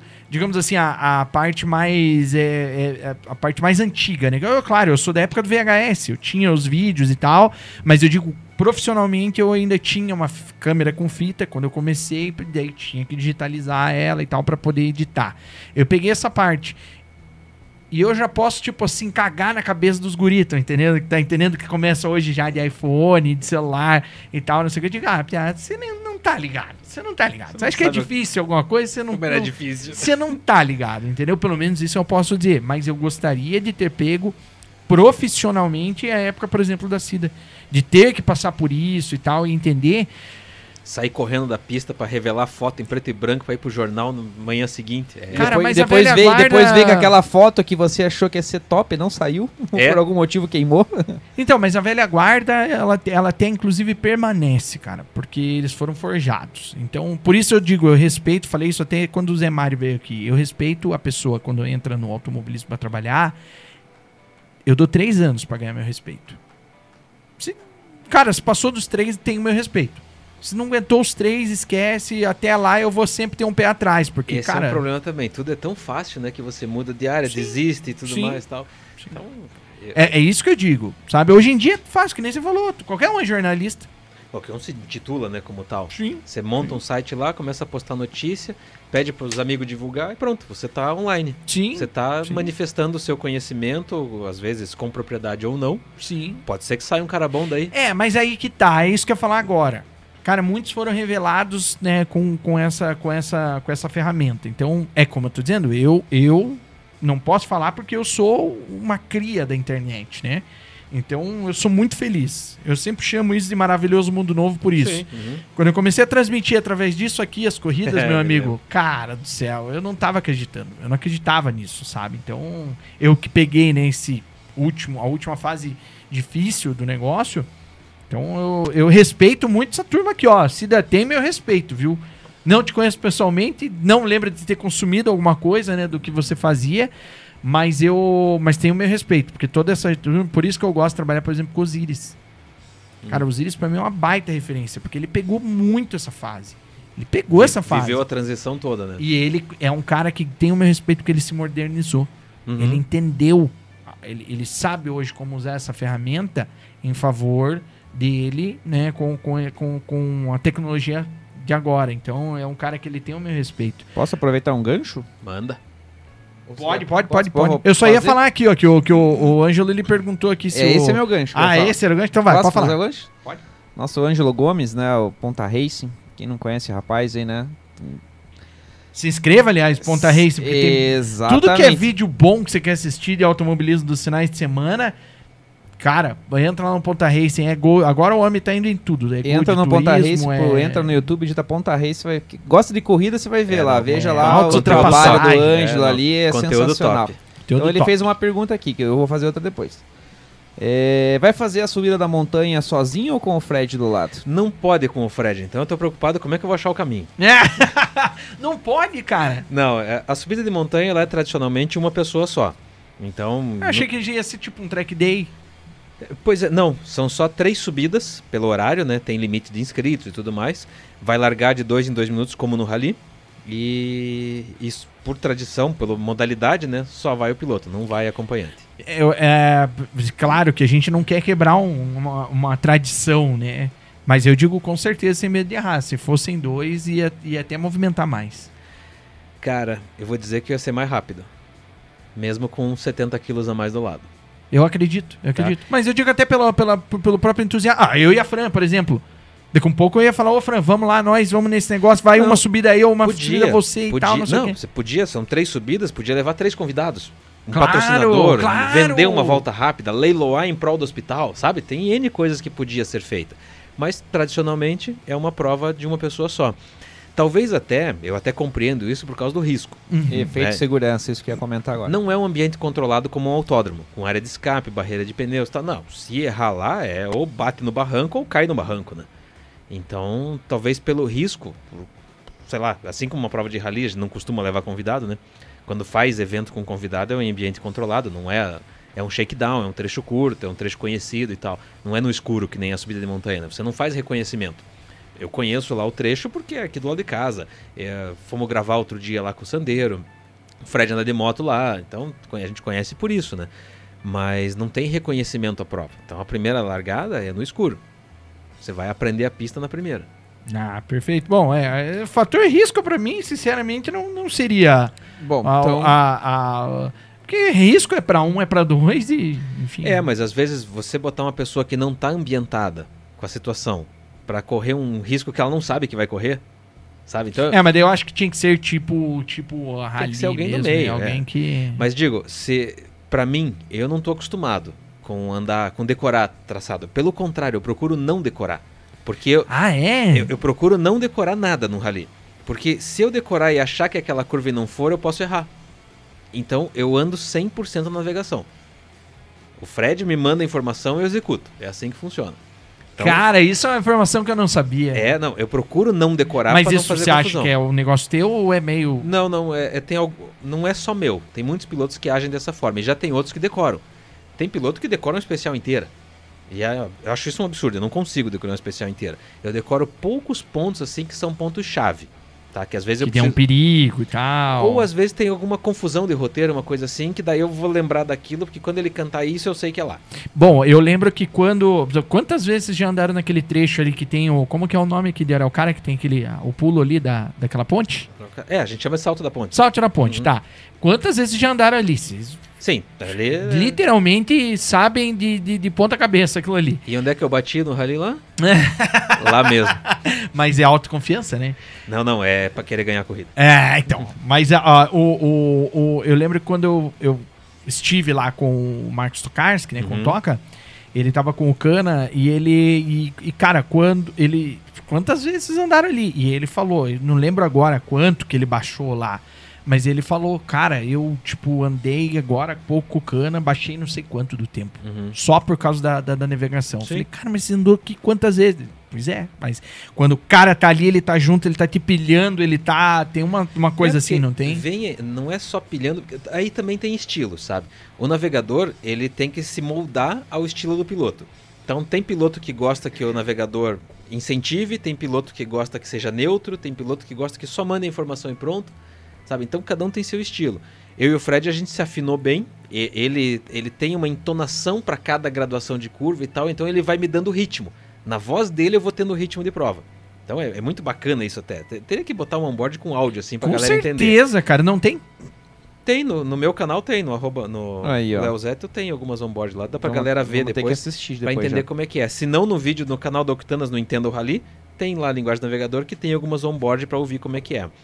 Mas daí pra, vai entender como é que é essa linguagem, né? E agora, quanto a botar pilha ou não, não sei se ele me bota pilha, ele me dá o tom da cantada. E eu não vou decorar de jeito maneira pra poder executar isso. Então, na subida de montanha, só pra trazer de volta esse gancho, né? Na subida de montanha eu vou andar sozinho. Cara, eu- eu- são 20 curvas lá. São, acho que são 24 curvas. Eu tenho que decorar. Eu não tenho a menor ideia como é que eu vou decorar. Sabe? Caramba. Então eu tô assistindo on-board pra ver se lembro e tal. Sei que são três pontos-chave lá. Isso eu sei. Que são problemáticos. Assista do do Léo Kowalski no meu Isso que eu ia canal. falar, dá uma conversadinha meu- com o tem Léo meu- Kowalski. É. Não, eu, te- eu tenho as minhas da, da vez passada ainda. Então eu tenho on-board lá. Ah, você tem. Então eh, não é a falta de referência, é a falta de memória mesmo. ah, não. É. eu não Falta de praticar tocar desse jeito, né? É. Aí você tem que Então, assim, lembrar. Pô, Se botasse o Fred do lado ali, mesmo que ele tenha 70 quilos, meu carro vai ficar 70 quilos mais pesado, eu tenho certeza que eu seria mais rápido. Tá, já que você tocou no assunto Fred, vamos voltar naquela, naquele assunto que a gente tava lá. Como é que surgiu essa, essa parceria de vocês aí? A gente É. começou a falar e entrou nos comerciais aí. Como é, É. que surgiu o Fred? Conta um pouco como é que funciona É, esse trabalho de vocês É, e... depois, depois dos rallies de das provas de regularidade, dos ride e rally de regularidade, né, a gente tinha duplas em carros separados. Ele navegava para outros pilotos e eu tinha outros navegadores. Fomos pro Velocidade na mesma equipe. Então ele navegava pro Adib Sada em um Ford K e eu pilotava um Ford K.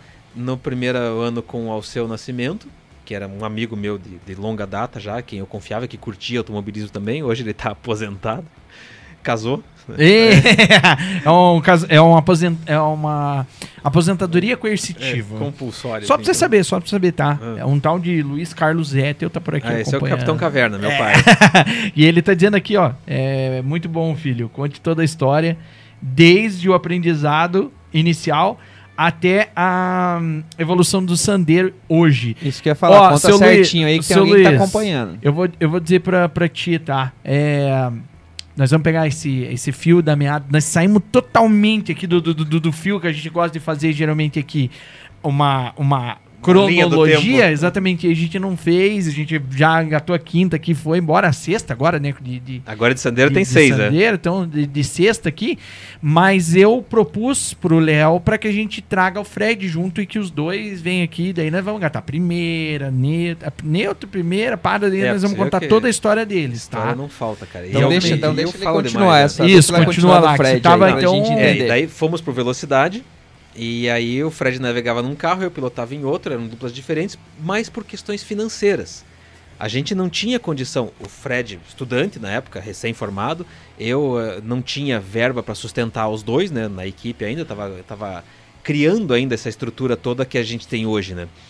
E, e daí foi só em 2014 que a gente conseguiu recursos suficientes de patrocínio e tudo mais tal, para botar os dois num carro só né? Porque antes o Fred era contratado para navegar, digamos assim, às vezes com tudo pago, às vezes até remunerado, e eu tinha um navegador que me ajudava nas despesas. Eu ia te perguntar isso, cara. Quando começa é assim mesmo. A gente, o navegador quando está começando, ele ajuda nas despesas. Daí ele vai chegar num patamar, daqui a pouco tem algum piloto de olho que vai lá e pinça o cara.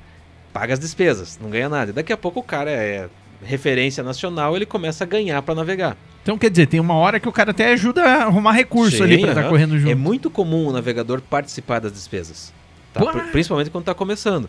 Às vezes com uma parte, às vezes ele bota a marca da empresa dele como patrocinador e, e ajuda nas despesas, coisa assim. É muito comum isso no Rally. Então, o nosso caso não foi diferente. Eu tinha um navegador que me ajudava nas despesas, para a gente poder começar, né? Não era ninguém. E o Fred tinha uma outra condição. Ele era navegador de um piloto que bancava tudo. Então, por isso, nós dois começamos no Velocidade ao mesmo tempo, né, em 2003, mas em carros diferentes. E daí, 2014, que foi possível financeiramente, a gente já tinha daí um- uma bagagem grande, já tinha a estrutura da agência por trás e tudo, e aí foi possível a gente andar no mesmo carro. E daí, 2014 pra cá, toda, todas as temporadas nós dois juntos. E como separar, como, como separa ah, assunto família, assunto corrida, como é que funciona ali dentro do, do cockpit Não ali, separa. porque É- o pau tora de vez em quando Não. ali, como é que é? Poucas vezes a gente brigou assim. Mas não é brigou porque é família. Brigou porque brigou mesmo. Brigaria com qualquer um e tal. Mas foram poucas vezes. E a mais engraçada eh, foi uma falha de comunicação. Super Prime em Erechim. O Super Prime é um momento que largam dois em dois num evento. Não é puramente promocional. Ele é para o público, mas vale tempo. Tá na somatória da prova, né? E a gente largou para aquela especial e eu errei o cálculo de combustível, porque eu esqueci que antes daquele Super Prime não tinha apoio para reabastecer. E, e daí num- no apoio anterior o Fred tinha errado um negócio de cálculo de tempo do. Cara, teria que entrar no regulamento do Rally, mas a gente tem um momento do apoio na etapa de Erechim que a gente chama de flex service, que a gente consegue retardar o apoio mecânico para a equipe poder se preparar melhor. E o Fred errou a conta, a gente saiu atrasado. Quando saí atrasado, saí com o pé no talo, né? Gastei mais combustível que o previsto no deslocamento. Quando a gente largou e chegou pro Super Prime, eu errei o cálculo de combustível no apoio anterior. Esqueci daqueles 5 km a mais que faltavam. Quando ter, para encurtar a história, né, a gente terminou o Super Prime sem combustível. Dava falta já, não tem cash tank, né? Então dava falta já quando fazia as curvas para a direita. E, e a gente conversando disso no começo e tudo mais e tal, quando estava terminando a última curva, o Fred falou assim: pau, pau, pau, pau, vai. E eu falei: acabou, acabou nada, tá lá na frente a chegada. Eu falei: acabou o combustível, porra. então, é- essa foi talvez a nossa discussão, porque ele ficou bravo comigo, eu tava tirando o pé. né? Pô, cara, acelere! É, mais ou Acelera, menos acelera. isso. E, e valendo a disputa, né? E, então, essa foi uma, uma falha de comunicação, mas é uma das nossas discussões mais engraçadas, assim, porque depois deu risada, claro, né? Cara, eu achei engraçado, engraçado não achei muito interessante, porque tem que ter uma sintonia muito bacana. Eu vi uns vídeos ali, vocês de vocês, vocês comentando, e ele. É, 51. Não sei o quê, dois- 2,50. Eu- O que, que é isso, cara? É. O que, que ele quer dizer pra você É, ali? é toda uma linguagem 4,50. É. Eu falei, pô, será que é quarta marcha, cara? 50 metros? O que, que ele quer dizer ali? é, É, uma 50 é loucura. 50 metros, é. Aham. Então a gente começa a graduação das curvas com direita e esquerda. Então é, aponta para que lado que é. E a graduação das curvas vão para nós aqui elas vão de 1 a 5, onde Ah. 1 é a mais fechada, 5 é a mais aberta. Então uma direita 1 é uma curva bem fechada, uma direita 4 é quase flat, uma direita 5 é tudão, né? E a gente gradua essas curvas pelo raio da curva. Então é meio visual, meio sensibilidade, um pouco de experiência, né? E então é graduado conforme o raio dela. Tem gente que gradua pelo ângulo, eu acho que não funciona, tem gente que gradua pela marcha, que eu acho que não funciona. Então aí é vai de cada um. Não, bata- não dá para dizer que é certo e errado. E aí no meio de, entre cada curva tem uma conjunção, como a gente chama, que pode ser sobre quando vem uma imediatamente depois da outra, pode ser junto quando a gente faz as duas ao mesmo tempo, tipo uma direita 3 junto de esquerda 3, é um S que eu corto pelo meio. Então eu faço as duas juntas. né? Tem um pra, que é uma conjunção que pouca gente usa, mais a gente usa aqui, que tem ali mais ou menos 20, 30 metros. Ou seja, eu saio de uma curva para apontar para outra. Mas não dá tempo de cantar metragem. Não é tempo, não justifica cantar metragem. E mais do que 50 metros, a gente começa a usar 50, 100, 200, 300, que são metragens entre uma graduação e outra, entre uma curva e outra.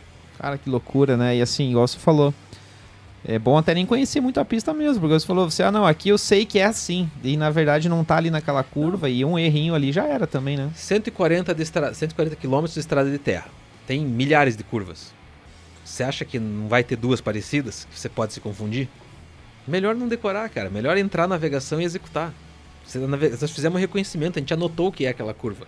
Então, a hora que o navegador canta a curva, Isso, você falou também outra situação ali. Essa anotação que eu vi na, que vai na mão ali do Fred ali, ele vai, vai cantando as curvas pra você. É uma anotação dele, é uma coisa já meio que já pega meio pronto da, da, da, da- faz do zero. faz do Faz zero. do zero. O reconhecimento na sexta-feira, geralmente, né, Ah, serve é exatamente para desse isso. reconhecimento que É. você faz o mapeamento. Aham, então a gente recebe o que a gente Eu imaginava que tipo entregava, ó, é, mas é assim, ó, pessoal, aqui, Não. ó. Eles entregam, a organização entrega o que a gente chama de livro de bordo, que é uma planilha igual de prova de regularidade. Em 200 metros dobra à esquerda, em 1500 em frente, mata burro, tem tudo isso. É um livro de bordo de rally de regularidade. E com aquilo a gente vai conhecer o percurso da prova. Então o Fred vai roteirando, né, para eu achar o caminho e vai anotando o que eu vou falando.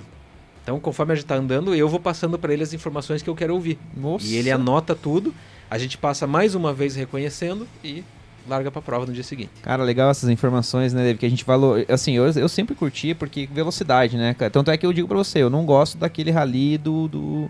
Já me convidaram, ah, vamos fazer, tenho aqui uma caminhonete, vamos fazer ali um rally. Nada contra, igual você falou, não tô criticando quem gosta ou não. Mas não tem a velocidade, não tem o vento vindo. Então eu também não iria me adaptar. Provavelmente se eu fosse, ia, ia ser essa velocidade. Você andar, você mapear. Poxa, isso aí valoriza né, ainda mais, né? ó, Essa. Essa. É, tem que ter o entrosamento. É a simbiose, né? É uma É. simbiose ali entre Exato. vocês, né? Não, eu acho o rally de velocidade o mais seguro de todos. Por mais que seja o mais rápido de todos, é mais seguro. Você tá com o carro preparado numa estrada fechada. Não vai bater em ninguém. É, e, uma, e é uma coisa que a gente conversa, conversou com alguns pilotos aqui, inclusive, aqui na mesa foi falado, o próprio Juquinha, o Sadi comentou sobre isso.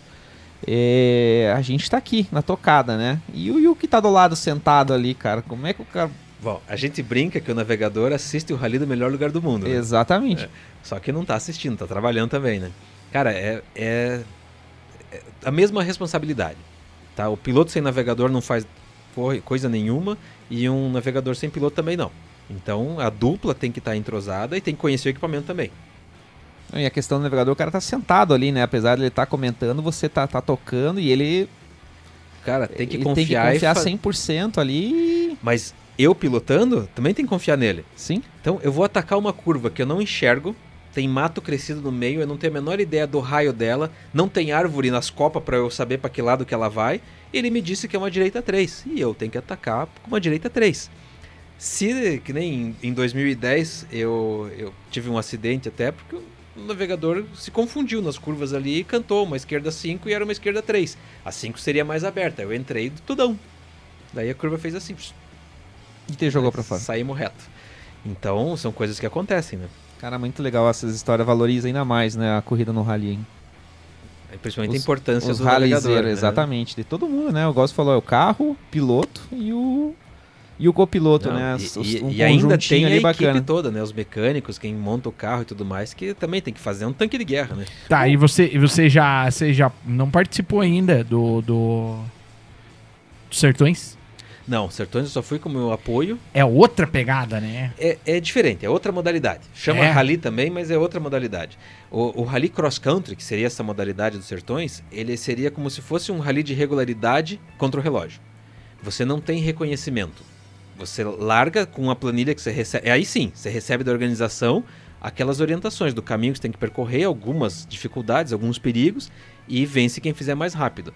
Mas em vez de serem vários pequenos trechos, é geralmente um trecho longo por dia, de um trecho que você nunca andou. Você tem que confiar no cara que fez a prova e fazer o mais rápido possível. Tá, então no caso o, a- esse levantamento vocês não fazem. Não então vocês recebem da, da, da organização. Na- no Rally Cross Country não tem reconhecimento. Caraca, é porque é muito grande, né? É, As especiais. Só que né? daí, ou seja, vale muito mais a coragem ou a experiência para interpretar e tudo mais do que efetivamente a habilidade. Tá, então no rally de velocidade, eu fiz o reconhecimento e vou tirar tudo que dá daquele carro naquele trecho. É muito mais rápido, é muito mais divertido. Então eu já fiz provas de cross country. Quando eu falo É. que rally não é coisa de gente normal na cabeça, eu acho que eu não tô tão errado assim, cara. o Arnaldo ele pergunta, ele falou mula, mas acho que é mola, que ele quer dizer que mola que vocês usam. É que pode ser mula também, porque Ah, é? mula é o apelido carinhoso do carro de reconhecimento. Ah, não, Ah. então, então, então beleza, então Tá? faz. Pode ser isso. Se bem que daí quem complementou talvez seja o, Mar, o Márcio, o Maia aqui, né? Ele fala que né, o reconhecimento é feito com qual carro? É, é sempre com carro de rua, que antigamente, quando as equipes eram mais bem estruturadas e tal, a gente chamava esse carro de reconhecimento, que ele recebia uma preparação para isso, a gente chamava de mula. Ó, Você vê como é que o cara manja de rally, né? Que eu, Apelido- eu tô Ah, aqui, o eu achei reconhecimento é era- feito com outro carro que é não com é o outro teu carro, ainda. não faz com carro de corrida, é proibido. Então, hoje a gente faz com carro normal, carro de rua. Às vezes o meu carro que eu uso no dia a dia, eu vou para lá e, e faço o reconhecimento. Às vezes, quando é uma cidade mais longa, mais longe que eu fui de avião, eu alugo um carro para me locomover, já uso ele para fazer o reconhecimento. E esse reconhecimento, ele é feito com o carro de rua, nos trechos da prova, com velocidade limitada.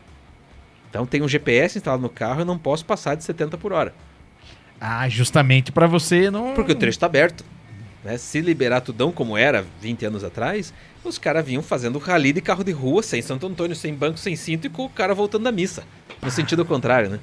Então, para dar cagada era dois toques. Né? Hoje não. Hoje, então, como o trecho é aberto, a velocidade é controlada e o carro é de rua. É, ele mesmo fala que nem ele complementou, não são com carros com Santo Antônio. Não, não, são É. carros de rua normais, mas com velocidade controlada. Poxa vida, hein? Caraca. Imagina pra chegar nisso daí, deve ter dado alguns BOzinhos já, né? Mas pro eu pessoal chegar perguntar. nessas limitações aí. É, Cara, dá muito BO? dava. Pô, eu tava vendo ah, é, é, é, um vídeo lá do. Eu, já- eu sempre gostei de ver os vídeos do Arivatanen lá, Sim, do, do próprio. Que o. Que, o, que é o Walter ídolo, né? Horn. Do, é, o, Walter o, Horn. o ídolo, né? Do Sadie, né, o. Walter. Ele. E daí né, eu, eu lembro assim, cara, dos, dos caras passando. Dentro desse negócio aqui, dentro do nosso estúdio aqui, nós sentados aqui, ó, e os caras passando aqui, velho. Olha, na década de 80, o finado grupo B, né, que eram os carros mais famosos, Nossa o Lancia Senhora. Stratos, o Lancia Delta, o Integrale, o Audi carro, S1, né? Aquilo o não era Peugeot carro. 205. aquilo era- eram uns monstros. né? Eram uns monstros. O que limitava aqueles carros era o pneu. Que ele tinha motor de sobra, o que limitava era a aderência. Que era o que eles não tinham, né? É, Tecnologia tinha. de chão, Exato. nem em comparação com hoje. Então, era uma época também que não tinha muito controle de acesso. Então, se você pegar principalmente o Rally de Portugal, se você procurar fotos do salto do Rally de Portugal, é, é a prova que tinha, que acontece desde aquela época e passa nos mesmos lugares. Então, tem um, tem um comparativo até que já rodou bastante na internet, que simulava o grupo B, o grupo A e o WRC. Né, que são as três gerações, digamos assim, de organização do Campeonato Mundial. É, você vê nitidamente a organização do público que a organização fez para o público, né? Antigamente, era como você falou, cara- os caras ficavam na beira da rua, corriam na hora que o carro vinha passar e tudo mais. Isso hoje não pode mais. É, era insanidade, né? Então hoje não, hoje as- as- os trechos são demarcados, onde pode não pode público, aonde tem muita concentração é montado mesmo área VIP, arquibancada e tal, para que todo mundo, primeiro, consiga assistir com mais conforto e segundo, com segurança, né? Ah, um, outro, um ou outro já vai dizer, é a nutelização. Cara, não deixa de ser um mundo mimizento, né? Claro, lógico, Porque mas você porra, Mas é, tudo evolui, cara. Tudo evolui. Você, hoje você é responsável pela segurança do público. Talvez na época não fosse. Então o público fica onde quiser. Se você morrer, o problema é teu. Hoje não. Hoje o organizador de um evento é responsável pela segurança do público. Mesmo que seja numa estrada. É, o próprio Sadi, né, trouxe umas fotos aqui que foi colocado na, na, na- na entrevista dele aqui na semana passada. De uma, pô, se o cara encost- esticasse a mão, pegava no carro dele ali, entrando de, de, de lado na curva. Então, eu não tinha coragem não, cara, pra ficar ali esperando não. o cara passar. Não, não é legal, não. Não é legal pra ninguém. Nem pro piloto, nem pro público. Não, e a galera tava ali, eu vi numa foto, tinha um cara, não sei se chegaram a prestar atenção, as fotos bem bacanas, e eu vi, eu falei, nossa, tinha um cara com uma cerveja e um cigarro na mão, e o cara tava assim, eu falei, pô, mas... Sabe que quando surgiram os smartphones, né? Teve uma- um momento do WRC, do rally em geral no mundo, né? Que vi- virou desafio de selfie. Quem Ah, faz a que- selfie mais perto, mais perigosa e tal. Começou a dar umas cagadas. Cara, você sabe que o, é, o índice de gente que morre tirando selfie no mundo é é gigantesco, gigante, né? pois é. É gigantesco. É nego lá no, no, no trem, chegando o mais próximo possível. Dá altos cagados isso aí, cara. Pois é, e no rally virou meio que uma moda, assim. Virou não, foi um período. Hoje já não é mais tão. Cara, falando dos, dos carros. Nossa, velho, nós estamos avançados no tempo, mas é, é muita pergunta. É, eu tenho muita dúvida do negócio do, do, do Rally mesmo. Mas é, os carros. Você falou, né? Nós falamos da época do, do, do grupo B, né? Aham. Que era um. Nos anos 80. Meu ali. Deus do céu, aqueles carros. Insanidade. Lá era, eu, meu sonho era ter visto um carro daquele lá de perto. Eu assisti ele, sabe por onde? Pelo Havok.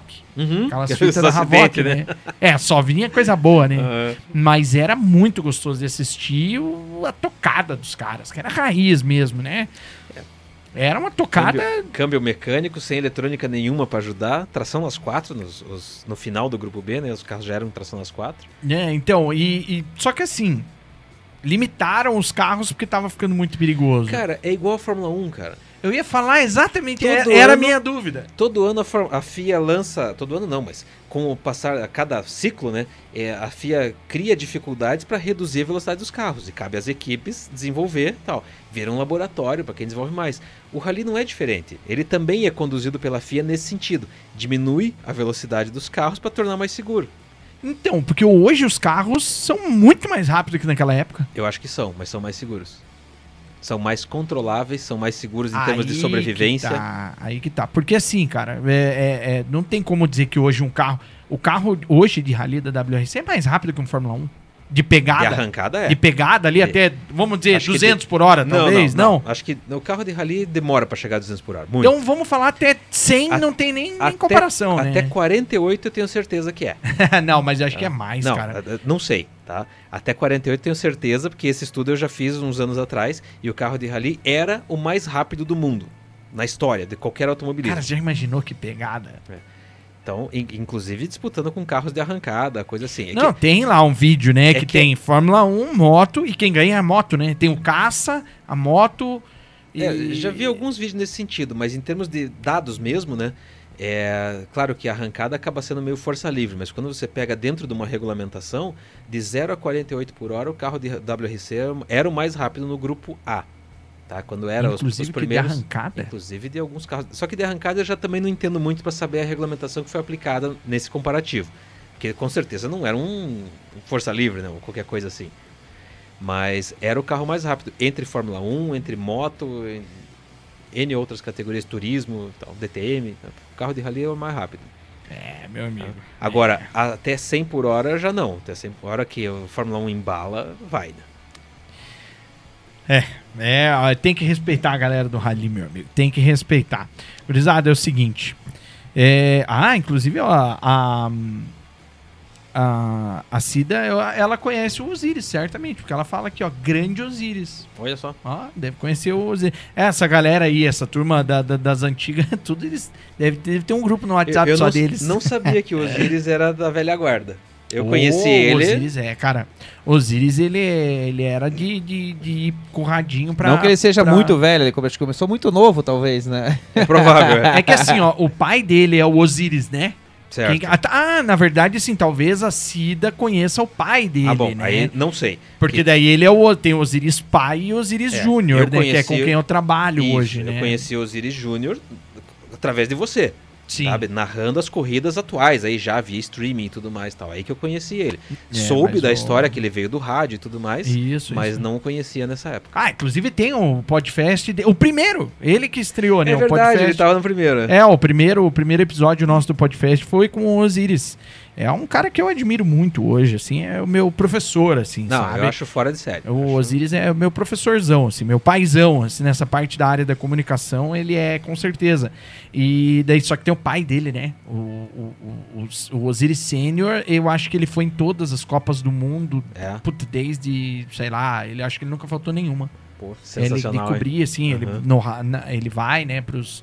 É um narrador também. Uhum. Bacana isso, Não né? sabia, pô, de pai pra filho o negócio. né? É, exatamente. Não sabia bacana, dessa bacana história. demais. Mora aqui em Curitiba, inclusive, o pai dele. Porra. Tive o prazer de conhecer, né, brevemente, assim, mas conheci ele. Uhum. Mora aqui em, em Curitiba. Nossa, esse é ruim pra trazer aqui pra sentadinho, vai ter história pra contar também. Só de futebol. Seus irisão. É, o seu Zirizão é só de futebol daí. Que aquele Aí, lá e nesse por dia você futebol- falta, nesse dia você falta. monta um podcast, um podcast não, monta um podcast pra você então. Não, o Pode sucesso, bola. a, a galera quer corrida. O Pode futebol, o futebol tem futebol em É, 5 eu- minutos na televisão, tem futebol, a galera tá injuriando. A galera É, quer eu, ver corrida. Eu dispenso futebol também. Tá? É, então, então tá, tu é do meu time, então. Ô, gurizada, o negócio é o seguinte, tem um banco pra sentar aqui na, no Podfest, que é o oferecimento, né? A gente tem os oferecimentos aqui, o oferecimento da leitura dos comentários dos nossos da nossa audiência, já tem dono, né? Que é a Rai Toyota. É, aliás, Rai Toyota esse final de semana com um baita feirão que eles vão fazer lá, hein? Então não se esqueçam. A, a, a, a estimativa é vender mais de 100 carros num, num, num dia só. É só nesse sábado. Então, já sabem aí. Sábado, quatro lojas em Santa Catarina, duas em Florianópolis, uma em Itajaí uma em Brusque. Então procure a Rai Toyota para você trocar teu, tua charanga velha aí. E é o seguinte, temos um banco para você sentar aqui na, no Podfest, que é as perguntas. Esse aqui merece ter um banco para galera sentar. A galera sentar. As empresas quiserem apoiar o nosso projeto do Podfest, porque é o nosso bate-roda aqui. A hora que a gente bate porta, a hora que eu vou fazer a pergunta, você vai responder. E eu acho muito massa fazer essas perguntas aqui, cara. Eu fico ansioso para chegar nessa hora aqui pra fazer essas perguntas, porque a gente fica curioso, né, cara, de saber as, as preferências e tudo mais. Então, Tem esse banco para você sentar aqui junto com a gente, você que tem uma empresa. Tenho certeza que tem uma co alguma cota aí que vai, vai, vai encaixar aí no teu na- no orçamento da tua empresa para você estar junto com a gente aqui. Beleza? É um, é um podcast. Cara, eu particularmente não conheço outro podcast voltado só para o nosso automobilismo, como é o nosso querido Podfest, pelo menos. Sim, sim. Eu não conheço. Conheço alguns outros aí, tem até o próprio da Fletout, que a galera fala, mas leva muita galera, né, de preparação de carros e tal. Automobilismo, é, é- é que eu digo assim, igual a gente aqui sempre pega piloto, pega equipe, que é, pega fotógrafo, organizador e tal. É, o nosso, que eu saiba, é pelo menos é o único. Então, Sim, eu acho que sim também. é um, é um projeto que, se você gosta de automobilismo aí, por favor, venha, venha junto da gente que a gente vai vencer juntos. Então temos essa roda aí para esse banco pra você sentar, né? E vamos às perguntas então, meu amigo. Vamos lá. Vamos lá. Quer tomar uma aguinha primeiro? Eu tô tomando aqui, a aguinha tá, tá indo bem, tô, tô bebendo bem. Então vamos lá. Cara, teu ídolo. É uma boa pergunta. Como piloto, em geral, Ayrton Senna. Tá? Ele pode, eu, eu conheço parte da história que ele não é esse, digamos, a, o Esse melhor gentleman todo. É, que todo existem mundo os detratores da história Sim. dele. Não, não diria detratores, mas, Mas- existe o, o lado B, né? Mas eu vou dizer que eu admiro ele por essa parte também, porque ele sabia ser eh, duro quando precisava e tudo mais. Então, como um automobilista em geral, ele é o cara que, que eu queria ter oportunidade assim de ter convivido, de ter conhecido e tudo mais. É o cara pra chegar na Fórmula 1, né, Léo? Já por si é um. Mas, mas não só como piloto, assim, pela conduta da carreira, Perfeito, pela, perfeito. sabe? Não, não, mas é que eu quero dizer que assim, ó, é, pro cara chegar na Fórmula 1, o cara não é só piloto que ele tem que ser, cara. Exato. Eu acho que é exatamente. um conjunto muito. A gente tá vendo aí, né? Agora que a gente tem o Drive to Survive ali, É, tá vendo todos os bastidores, cara, né? a gente começa a observar algumas nuances que a gente não vê durante o final de semana de corrida, que a gente nem passa pela cabeça. Quanta política existe, eles né? são Quanta- seres, seres humanos normais, mas eles vivem num ambiente que não é normal. Exatamente. Mas toda essa parte de determinação e tal me faz citar o nome do Senna como, como ídolo. É justo. Como piloto de rally, talvez o cara com a tocada, daí falando 100% pilotagem, o cara que eu mais admirei até hoje é Colin McRae. Ah, é mesmo? É, ele não é mais Putz, vivo, Morreu cedo, né, morreu cara? cedo, mas assim, em termos de pilotagem, de, de assistir o cara guiando, puta, Eu achava muito legal a frieza dele. Eu achava legal, assim, o jeito dele tocar. Ele era um cara muito... Muito tranquilo, assim, a gente via as, as on-board dele, cara. Eu, eu, eu sempre fui... Essa é a época que eu mais acompanhei o Rally, então isso Uhum. eu posso dizer, né? Gosto muito do Web, né? Acho ele um cara também muito acima da média. acho que é, é fora da caixa. Ele é muito acima da média, porque aonde sentou, andou bem. É, mas o, o show que o Colin McRae dá É, né? é incrível. É, não, eu Sabe, con- a- o estilo com e tudo mais tal. Então, em termos de pilotagem de rally, seria o Colin McRae. Como conjunto da obra, como, talvez, como ali. piloto profissional, Ayrton Senna. Show. Cara, eu faço geralmente a pergunta terra ou asfalto, né? Por- porque geralmente vem piloto aqui de asfalto e terra, Eu- mas os também existem, mas existem várias, né? Várias tem tem é que aqui no Brasil eu, eu- eu sempre eh, vi assim, observei que por exemplo o Rally do Chipre, né? É um que tem é, cara Pauleira. aquelas pedronas É, né? tal, não sei o quê. Tem a Finlândia que é na neve, né? Finlândia, Não, a Suécia na neve. Suécia, A Suécia. Finlândia, apesar de nevar também, o Rally da Finlândia É, não é acontece terra, nessa né? época. aham. Mas era, né? Antigamente, né? Já teve. Teve em 2020, por causa da pandemia, o Rally da Finlândia foi na neve, por causa da época. Uhum. Mas É, não. mas é muito legal, né? Aquelas paisagens que eles, eles andam lá na Finlândia, aquelas árvores imensas, assim, os É. caras entram no meio da floresta, é muito Pois é. louco, né? Ah, mas o rally tem disso, você tem todo tipo de piso. E numa mesma prova, às vezes.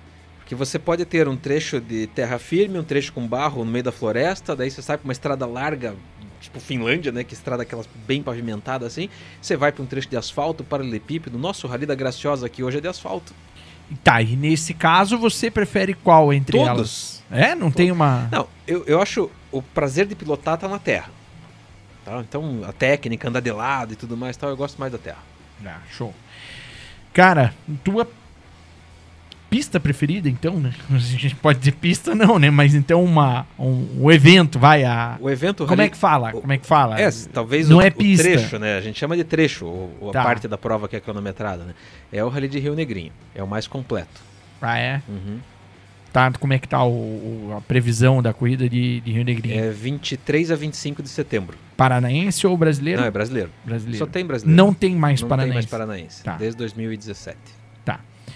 É, cara, onde que você quer chegar, cara? Você ainda tem aí os teus tuas pretensões? Cara, até 2005 eu tinha um plano de carreira muito certo na minha vida. Tinha tudo perfeito, planejado assim e tudo indo muito bem. Daí, quando surgiu a oportunidade de ir para Europa, faltou dinheiro. Então tinha equipe, tinha banco, tava tudo bem encaminhado, mas daí faltou dinheiro. Não, não consegui patrocínio suficiente. E daí, na época, tinha uma restrição de idade para o Mundial Júnior, né? Que era 27 anos e eu estava com 27. Aí, aí foi fim de carreira. Caramba, então. Hoje não tem mais isso ou tem ainda? Hoje não existe. Existe uma restrição de idade, foi para 30 anos, mas você não precisa. Subiu? Subiu. Mas você não precisa obrigatoriamente passar pelo Júnior. E na época, para chegar no WRC, tinha que passar pelo Júnior. E Hoje não. Hoje você pode ir direto pro WRC. Não exatamente pro WRC. Você vai para Rally 2, mas que vai andar junto dos mesmos eventos e tudo mais. Se conseguir andar bem, acaba conseguindo um banco numa equipe. Então, quer dizer, os WRC hoje não quer dizer que o cara tem mais de 30. Não, não, Não, dá. Não, tá. É, temos, acabamos de ter eh, esse ano, ano passado, o piloto mais jovem da história venceu uma etapa do WRC, que é o Kyle Rovanpera. É, ele está com 22 agora, ele venceu com 21 anos. Foi o piloto mais jovem da história. E temos o Loeb com 48 ou no- é, ele é 10 anos mais novo, mais velho que eu. É, e ganhando prova, ganhou agora o Rally de Monte Carlo. Então, no Rally, a idade não é tão é, determinante quanto na Fórmula 1. tá? Só que o cara tem que se manter ativo. Não adianta o Joãozinho começar a treinar aos 40 para chegar lá no WRC, não vai chegar. Não Cara, a parte física do, do, do rally. tão foda quanto a Fórmula 1. Ah, é? Sério? o cara tem que ter um preparo físico, porque quando você vai pro WRC, é uma semana de evento. Não é uma corrida de duas horas. É uma semana, cara. Entre reconhecimentos, são 500 km de especial pra você reconhecer. Não é 140 que nem o brasileiro. Tá, 500 não, são 350, acho, pra ser bem específico, né? Mais deslocamento, tudo. Cara, você faz 2 mil quilômetros num fim de semana, numa prova de rally. E você tem que reconhecer tudo aquilo. Então, você começa na terça-feira, um WRC, uma etapa de WRC. E termina no domingo. Então, o preparo físico não é só pra guiar, o carro, é pra você aguentar esses é, dias é, todos. É, é, é, um- é, um- é é um final de semana. É uma semana intensa. É uma semana intensa. É uma aham. semana intensa. Então tem um condicionamento físico necessário aí. O carro é leve. O carro é pra guiar é leve. É. Uhum. É, tem as assistências É, hidráulicas não, e tal, não tem muita o força quê. G, porque você escorrega, né? Você vai ter muita força G no nosso aqui, Então, Rally da por isso que eu tinha essa. Eu, na minha visão, não é um negócio tão físico. Não, no Rally da Graciosa é fogo. Tá? A gente andando de daí- 4x4 com pneu 245 e tal. Cara, tem horas que tem- no final do dia você tá encostando a cabeça no banco já porque não aguenta mais o pescoço. Então o rally de asfalto pega bem esse lado. Na terra não. Na terra a força G não é relevante. E os bump e tal, não sei o quê. Você tem que preparar as costas, né? Então você judia muito mais das costas que do pescoço, por causa de salto. Bah, é, daí. Aí tem que passar lá no seu Luir. Ou lá no. Um cara que tá assistindo a gente aqui, o, o Rafa Lupatini. é, rapaz. esse também atua como esse preparador manja. físico também, baita piloto. Tá te mandando um abraço aqui. É, Manda um abraço, pra você também, Cris. O, o, Mandou um abraço Lupatini. nós aqui. Esse é exatamente. parceiraço. Olha, esse ele- ele esse cara aqui, curou ó. minhas costas, cara. Eu tenho três hernias de disco. É. E eu, graças a Deus, claro que ele vai puxar minha orelha, né? Eu, não, eu faz tempo que não apareço na academia, mas, cara, pelo menos assim, com as dicas e tal, e com o tratamento que ele fez comigo logo depois do trauma, cara, tô, tô bonzão. Que bom. Mas, Aí mas ele- preciso de mais dicas. E ele, comple- e ele completou aqui, ó. O Léo é comedor de chocolate. Bastante. Bastante. Esse é o preparo físico do nosso piloto, então. É, eu tenho que trabalhar mais o físico pra compensar o chocolate que eu como, sabe? Cara, se você não fosse do automobilismo que esporte que você seria? Não sei, cara. Não tem ideia também? Então- é dois, eu também não. Eu não bocha. tenho ideia. Bocha, gosto de É, bocha. não, não. Até me divirto no condomínio quando tem alguma coisa lá, tá, tá mais, vai. Mas não, não pratico outro esporte. Talvez o que eu chegue mais perto é o ciclismo. Eu competia de bicicleta no tempo de colégio, gostava disso. Meu avô foi ciclista por muitos anos. É, e eu gosto de pedalar, até hoje gosto de pedalar. Cara, eu odeio bicicleta. Cara, eu Não. odeio ter que fazer qualquer coisa que tenha a ver com mas físico. mas não cara. é pelo exercício, eu gosto do meio de transporte, Não, de é curtir legal, a é paisagem, sabe? Do- De, ter contato com a natureza mais próxima. Então, eu pedalo até hoje, gosto de pedalar, então talvez, mas não sei se eu disputaria. Eu já fui lutador, já lutei karatê por muitos anos é, e também parei quando eu fui pra competição. Eu não queria competir. Eu lutava karatê pelo físico, pelo, pelo mente e tudo mais e tal, não pra lutar, não pela luta propriamente dita. Quando o sensei começou a pressionar para eu ir competir, eu parei.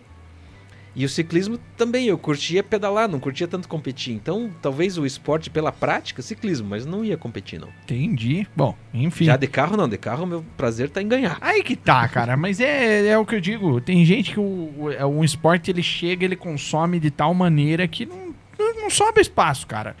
É, é assim, pra mim, pelo menos assim, na minha vida é assim. Cara, que carro que você pilota na rua? Ixi. Qualquer coisa, que me der pra andar, eu tô Mas guiando. o que, que você tem? Eu tenho uma L200 hoje. Tenho uma L200. É o carro É do raiz dia a dia. mesmo, né, Raiz, cara? quadradinha ainda, da antiga. Essa é o nosso burrinho de carga. E essa é boa, vai pra qualquer lugar, hein? É. Então é meu carro do dia a dia para levar. Eu preciso de uma caminhonete. Né? Daí, como eu comentei no começo, né, a pandemia levou nós profissionais do automobilismo à lona, né? Tivemos que inventar moda, se reinventar e tal. E nessa os carros foram indo embora. né? Tanto os carros meus de competição que estavam guardados, todos os carros que eu pilotei eu tinha guardado, né? Ai, que pecado, Ah, cara. Isso, isso é de menos, era mais por diversão que eu mantinha. E. Bah, que dó, cara. Agora, agora, agora eu fiquei de coração partido, e, cara. e os carros do dia a dia Você também. tinha aquele casinho? Tinha, aham. Ai, que pecado. Então, e daí foram embora e paciência, né? Aí o- os carros do dia a dia também, né? Então hoje, pela necessidade, eu preciso de uma caminhonete de cabine dupla. Pra levar as traias, levar motor, pneu, peça, mecânico e tal. Nem agora subida de montanha, o apoio é feito de caminhonete. Não precisa levar caminhão, mais nada. É, bom, é, tem, tem um motivo justo. É. Um abraço pro meu amigo Tito Morestoni, acompanhando a gente aqui também. Obrigado da audiência, qualificadíssimo. Um dia quero você aqui também contando suas histórias aí, cara. Só não vale falar tanto palavrão. Ah, vale sim, aqui pode. Tito acho que ficou bravo naquele dia, né? Mandou o videozinho ali, o Sadi deu uma aula pra ele ainda, né? Que ele, será que ele... Será que ele corneteou ele? Será que ele, Ah, será que ele, tá se- certo será que ele aprendeu daí na sequência? Não, ele tá louco pra, pra arrumar Ele quer mostrar, ele quer mostrar que ele quer- sabe. Ele quer arrumar o, o, o opalão, opalão. dele e deixar no jeito, pro, porque ele falou, "O- o meu maior prazer vai ser ver o Sadi guiar esse carro. Cara, e você não vai fazer uma prova na terra com a gente umas horas dessas? Se for só até o treino classificatório, eu vou. É, Na largada eu vou pra casa, tá? Tá convidado, tá? Não, eu acho legal, eu, eu curto assistir. Aí é que tá, o esporte, a velocidade na terra é um esporte de arena. Né? Você sendo arquibancada, você torce, você acompanha, você vai lá, faz teu churrasco, que é esse negócio mais Isso aí? próximo. Ia, fui muito. Eu cresci vendo corrida, cara. Cresci É vendo o? Ruslan correndo. Olha que legal. Então, pô, lembro, eu ia com meu pai, eu e meu irmão pequenininho, tudo. O senhor gente- Ruslan. Esse mesmo. Na época da Atlantic. né? Então, a- meu pai ia assistir as corridas e às vezes ajudar na equipe e tudo mais. E a gente tava sempre junto, eu, os piá dele e tudo. Então eu curto muito assistir Velocidade na Terra, mas correr não tenho a menor vontade, cara. Cara, que interessante isso, né? Que, que coisa doida. Nem na terra nem no asfalto, cara. Legal, hein? Que coisa. Não, eu- Apesar de já ter metido o XRC lá no... no- Ah, Não cara, ia, que- iam fechar o autódromo, ia acabar a brincadeira. O The Good Driver Coffee, patrocinador na época, né? Tava patrocinando o evento também, sugeriu que cada patrocinador do, do Track Day ia levar um carro. Aí ele convidou a gente pra levar o Peugeot lá pra chamar a atenção, né? E fomos andar e, cara, o que o câmbio é muito curto, né? Então a gente dava 200 por hora no sinaleiro. Mas dá duzentão aquele Deu, lá? dava 200 no sinaleiro e acabou, não vai mais. É ilimitado. Cara, bicho. não chegava... an- Então, quer dizer, no final do concreto ali tava duzentão Sim. já. Eu, eu tava 170 no final da vitória.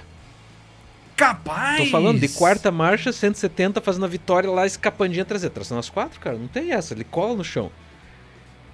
Daí Porra, fazia. mas é muito rápido, velho. E a gente 145 ali, o carro saindo lá É, no, no- a gente no- contornava ali o S de alta 140, É, eu tenho né? meus marcadores ali 143, 144. Não, o S de alta é flat, não tira o pé. Você sai da- do Pinheirinho em segunda, terceira, quarta, quinta, flat e faz inteiro. Nossa, de o meu chegava em, quinta, em quarta, nem botava a quinta, que o carburo, meu era carburado, né? Uhum. Carburado ainda, chegava em 180 lá, mas... Esbelando. É que eu, no S de alta é meio assustador, então eu não sei a velocidade que tava.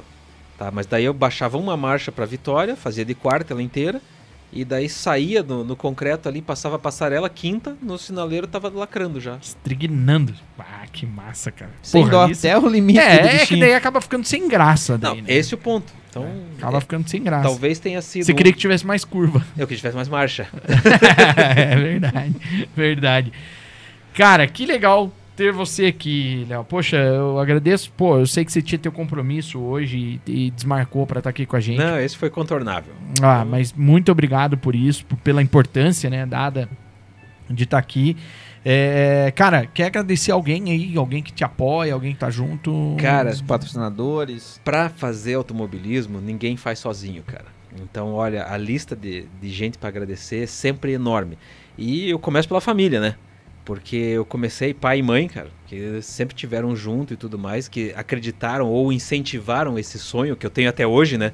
Até hoje meu pai às vezes vem me dar um socorro, não só financeiro, mas às vezes técnico, né? Vem estar junto nas provas, participar dos eventos e tudo mais. Ele tá sempre junto com a gente na- nas, nas corridas que são que aqui legal, perto, né? cara. Então, tipo, o que eu falei, minha família inteira, não posso falar nenhum A deles, eu só posso agradecer, né?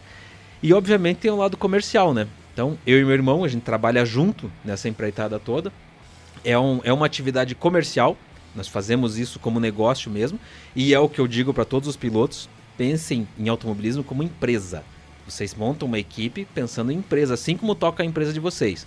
Planejamento, receita, despesa, melhor funcionário possível e tudo mais tal. Tem que pensar dessa forma.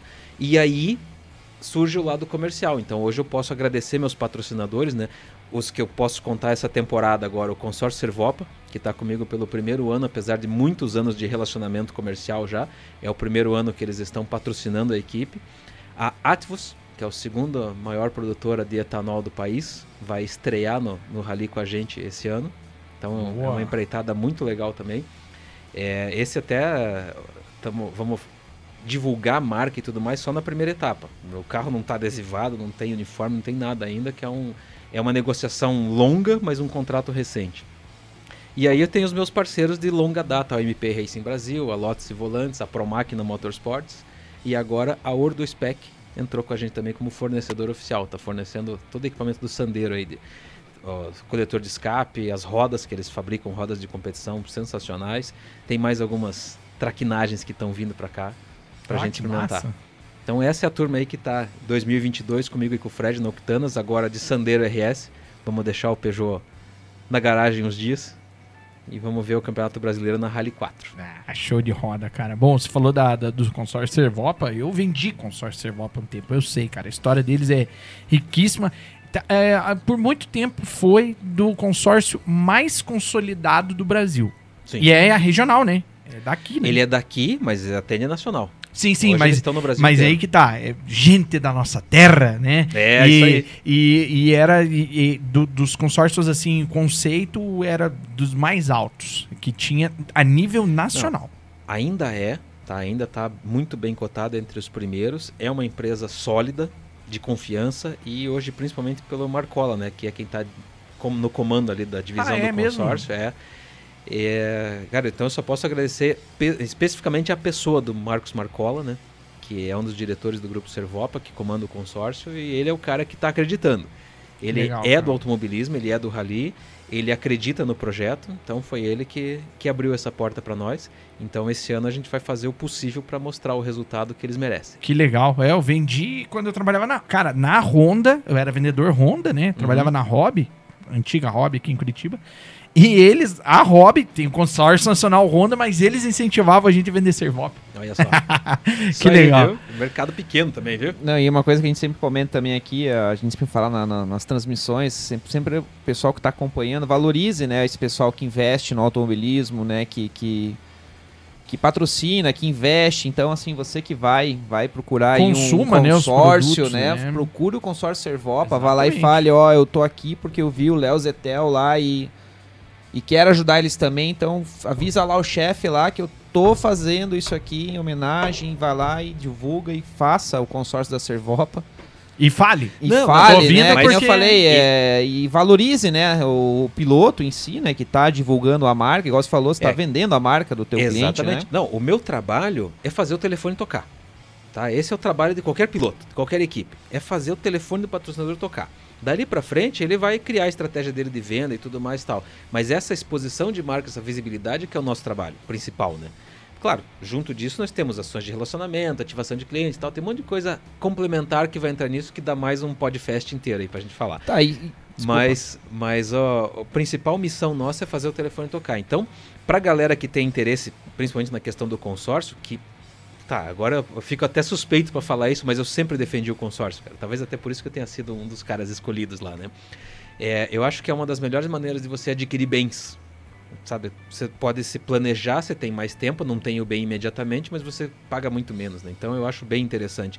Só que agora fica suspeito eu falar disso, né? Por causa do, do consórcio Servopa ser um patrocinador. E eu Mas- acho que não, cara. Mas quem tiver esse mesmo pensamento que eu, que acreditar que é um negócio legal, cita lá, quando entrar em contato, cita que viu, viu no Podfest aqui, que viu o carro de rally e tudo mais e tal, que isso vai fazer um bem danado pra nós. Tem espaço pra mais uma ainda? Finalizar ou não? Claro, manda ver. Já que você tocou nesse assunto de vender o patrocínio, é, que dica? Eu sei que você é um especialista, não precisa destrinchar aqui, que senão a gente vai ficar aqui até amanhã. É provável. Mas assim, um- algumas dicas que você dá para essas pessoas que querem vender o patrocínio, né? Não vou, não vou falar dessa forma agora, não vou pegar um patrocínio, agora eu vou querer vender patrocínio, agora eu vou, Sim. vou, querer, Cara- um- vou querer vender a marca de um, do, de um patrocinador. Você Que- tem que- Qual é a dica que você dá, cara, pessoal que... Pense... Igual, igual você comentou, 90% são pessoas que investem. Como é que faz pra gente conseguir É, a- a angariar alguns A primeira patrocinadores? coisa é você mudar o mindset, né? Você precisa pensar no, no patrocínio como prestação de serviço. E aí você troca do lado do balcão. Se você estiver, se você for a Coca-Cola, o que, que você precisa? O que, que eu, piloto, posso oferecer para a Coca-Cola? O que, que eu posso oferecer para Monster? O que eu posso oferecer para água? N marcas, sabe? Para a Rai Toyota. O que, que a Rai Toyota precisa que eu possa oferecer? Então, esse é o principal raciocínio. Você precisa se colocar no lugar da empresa que você vai prospectar para então oferecer uma solução. Tá? Você não quer. é, o, o principal erro que todo mundo comete, que muita gente comete, os caras querem dinheiro para pagar corrida. Não é isso. Isso é o que não funciona. Você precisa prestar um serviço que resolva um problema daquela empresa, seja de visibilidade, de exposição de marca, de credibilidade, de associação com algum atributo que, a, que o automobilismo ofereça, né? velocidade, superação, resistência, tecnologia, qualquer que for a categoria que você se enquadre ali, ou às vezes meramente relacionamento. Eu já tive patrocinador que a marca não foi no carro. O cara queria o, o camarote. Ele queria O cara só cria o ambiente. ele queria um ambiente, ele queria estar lá levando os amigos dele, ele queria um camarote. Ele não queria que a marca aparecesse. Que é um baita lugar pra fazer negócio também. Exatamente, é relacionamento. Então, eu vendo muito mais ação promocional e relacionamento do que cota de patrocínio. Tá? Eu tenho muito mais empresas que financiam o carro de corrida que a marca não tá lá do que vocês imaginam. É, eu, ac- eu acredito, eu acredito. Se bem usado, o automobilismo é uma baita de uma, de uma ferramenta. Sim, mas não tenha Sim. dúvida. Ó, cara, eu tava numa, numa prova, eu nunca me esqueço de contar essa história. Eu tava numa prova é, de é, estoque. E, cara, era uma última etapa. Não lembro qual era o ano, mas enfim, eu tava junto de um cara, tipo um Léo Zetel, que é ligado, que sabe bem tudo ali, qual que é o esquema, que conhece muita gente, um cara muito influente. Ele olhou pra mim e falou bem assim, Dave, dá uma olhada nesse paddock todo aqui. Cara, eu olhei, era um negócio muito grande, né? Hoje o evento da Stock Car é lindo, né? E ele falou assim, ó, cada camarote daquele em cima era Interlagos. Então tudo lá em cima, né? Cada camarote daquele ali tem um milionário e tal, não sei o quê. Hoje você pode escrever o que eu tô te falando, um terço do PIB brasileiro tá aqui dentro da pista. Não duvido. Ele falou. Cara, era, avi era avião, né? Era, era helicóptero subindo e descendo o tempo inteiro lá. Foi um terço do PIB brasileiro tá aqui. Pode ter certeza Sim, disso. porque- Então, dá uma olhada no lugar que é pra fazer negócio isso aqui. Não, e, e te digo, às vezes não sai negócio, só sai troca de cartão. Só trocou o contato, nós estamos lá para curtir. Eu não, eu muitas Até porque ali eu, ali eu acho que não se fecha negócio. Isso que eu quero dizer. Não é- não você, é ali o Você ambiente. abre o contato. É, você vai conhecer a exatamente. pessoa, vai criar, num- vai criar uma certa, um certo laço no momento de descontração e você não vai assinar o contrato ali. Você vai ligar segunda-feira. Pô, cara, tava com você lá no negócio. Tal, tal, vamos, vamos terminar aquela conversa então. Daí você pega o helicóptero, vai para lá. Então, assim. Então, Exatamente. é, é muito mais interessante. E eu te digo E isso. quando, e quando você tem um relacionamento. Um relacionamento não, quando você tem um- uma uma afinidade, né, em comum. Sim, aí você gerou o laço que você A precisava. empatia, pô, Então, assim, o cara eu sabe. já, já organizei muita situação dessa, assim, de organizar o camarote para a empresa receber seus convidados e, e algumas delas a regra é assim, não se fala de negócio. Não, não quero produto Claro, em exposição, claro, não claro, quero. VT passando, não quero comercial passando, eu quero só minha marca. Deixa a marca na parede ali, o buffet servido, bebida à vontade, garçom trabalhando. Sim, Depois vem o negócio. Sim. ali aí é tá. descontração. Então, por isso, gente- por isso eu sempre digo. E não importa o tamanho do evento, tá? Não, não importa. A gente tá falando da Stock Car, porque a Stock Car, a gente tá. Claro que também a gente tá falando do Não, tamanho de isso é negócio. Referência. Claro, lógico. Velocidade na Terra. Cara, o que eu mais vejo. Lá os caras fazem negócio na pista. Velocidade na Terra, se pegar um evento ali de velocidade da Terra, Cris. Cara, os caras fazem negócio ali. Não, eu já saí aqui, ó, fulano ali mexe com, com vidro. Ah, tô falando com o Chiquete. Chiquete já foi lá, se eu não me engano. Claro que ele fez uma benevolência, o Chiquete, se eu não me engano. Josemar Chiquete, né, que tem um negócio de vidro lá em Rio do Sul. Na verdade, em agrônomo, Agronômica. agronômica. Ele forneceu vidro, não lembro pra, pra quem lá, ajudou o automóvel, não lembro qual automóvel clube e tal, e não sei o quê. Mas dali já sai negócio, porque daí já vai fornecer pro cara que tem uma construtora. O cara que tem construtora, ele precisa. Tem um monte de cara que tem construtora nas, nas pistas. O Cris tá lá, o Cris vende as telas dele lá no final de semana, porque tem dono de construtora. As telas que ele faz ali da CSM, comércio lá, ele vende ali. Isso tudo é relacionamento. Às vezes não gera na hora o negócio. Às vezes gera. Mas o relacionamento que você cria nessa situação, cara, é, é muito interessante. É muito Sim. legal esse ponto do patrocínio. Sim, sim, é, é- são coisas que, se, se bem Agora- aproveitados. Não, e é, e é engraçado, né, que a gente pega, nós citamos dos gentleman drivers, né, que 90% são pilotos que têm suas empresas e alguns até colocam adesivo na porta. E é uma pena que eles não estejam dispostos a gastar mais 10% e fazer o negócio acontecer. Em benefício próprio. Sabe, o cara só vai lá, ele gasta o dinheiro para ir lá correr, botou a marca na porta e acabou-se. Ele não traz os clientes dele, ele não traz ah, os principais eh, clientes da base ou novos clientes, ativação e coisa assim. É, então, ele podia já estar lá, já que ele está lá curtindo e tal, ele podia simplesmente montar um- uma recepção, gastar ali mais 10% do que ele gasta e ter os clientes e virar negócio para a empresa dele. Uma pena que eles não pensem assim. É, é, olha pro próprio umbigo, né? Mas enfim. Ah, é que é lazer, né? É, mas é, mas poderia reverter também, É. né? Daí alguma você pega e escuta um aí, cara né? desse dizendo que precisa de patrocínio. Daí, pô, não, não, não bate, né? Não orna as coisas assim. Primeiro você tem que Sim. trabalhar. Então, para conseguir patrocínio, para obter patrocínio, você tem que prestar um serviço. É, cara, ó, eu vou só fazer aqui uma, uma- Vou pontuar aqui uma situação. A Cida, nós estávamos. ó, são as coincidências da vida, meu amigo. Eu estou falando de um Osiris e, por incrível que pareça, ela está falando de outro Osiris. Nossa, Que era, esse era do automobilismo. Ela está falando do Osiris Bros. E eu estou deduzindo, pelo que ela falou aqui, ó. Que ela falou bem assim, ó. Que o Osiris, é, Osiris pai e o palestra dirigiam a autopista. Autopista, se Tá, lembra o que, sim, que era, né? Que era o jornal Autopista, Isso. né? No tempo do Velocidade na Terra tinha o jornal Autopista, que era o único é, que cobria todos os eventos de terra. E era o Osiris e o falecido palestra. Ela está falando. É, Cida, você está falando do Osiris Brosca. eu não conheci ele. Ela tá falando do Osiris. E coincidentemente, tinha o Osiris Brosca pai e o Osiris Brosca filho. Nossa, Que era o Osiris Júnior. entendi. Era o Osiris Olha Júnior. que Osiris pai e coisa, Osiris hein, Júnior. cara. Que loucura. Exatamente. E depois o seu Osiris, né? O Osiris Sênior acabou falecendo, né? É, e ficou o Osiris filho. Ele que daí fazia as matérias e tudo E mais. virou pista livre. Exato. É, daí depois quando já tinha virado pista livre já, né? Mas eu eu me referia, Cida, ao Osiris Nadal. É, o- tem o Osiris Nadal pai e o Osiris Nadal Júnior. Júnior, que é o, o Osiris Júnior que trabalha, é narrador. o nosso narrador da Turismo Nacional. Nossa, Turismo Nacional, Stock Car, Truck. Esse final de semana Corrida vai ter... de formiga, de Ah. bicicleta, futsal, Ó, a futebol minha- de campo. Exatamente. Eu conheci os Osiris transmitindo futebol de salão, se não me engano, pela rede educativa. Alguma Olha aí, coisa ó, assim. tá vendo? Não, o meu, o meu amigo Henrique Dyer, lá, que mora agora em Santa Catarina, ele conhecia, ele conhecia eu narrando o jogo do Atlético. Mas daí é o Osiris Sênior. que loucura. Então, é... Mas a coincidência é isso, né? Tinha Sim, o Osiris pois pai é, e o Osiris. Júnior, e é Osiris e Osiris. Mas enfim. Tudo no é- jornalismo aí. Já, já tá feita aqui Tá essa, essa pontuação aqui, tá, Cida? Caras, que legal, que bacana. Poxa, mais de três horas de papo, hein? Passou. É, e eu recorde? ouvi, e eu. Não, Não? do Juca, quatro horas. Não, tá, falta um pouquinho, manda a próxima.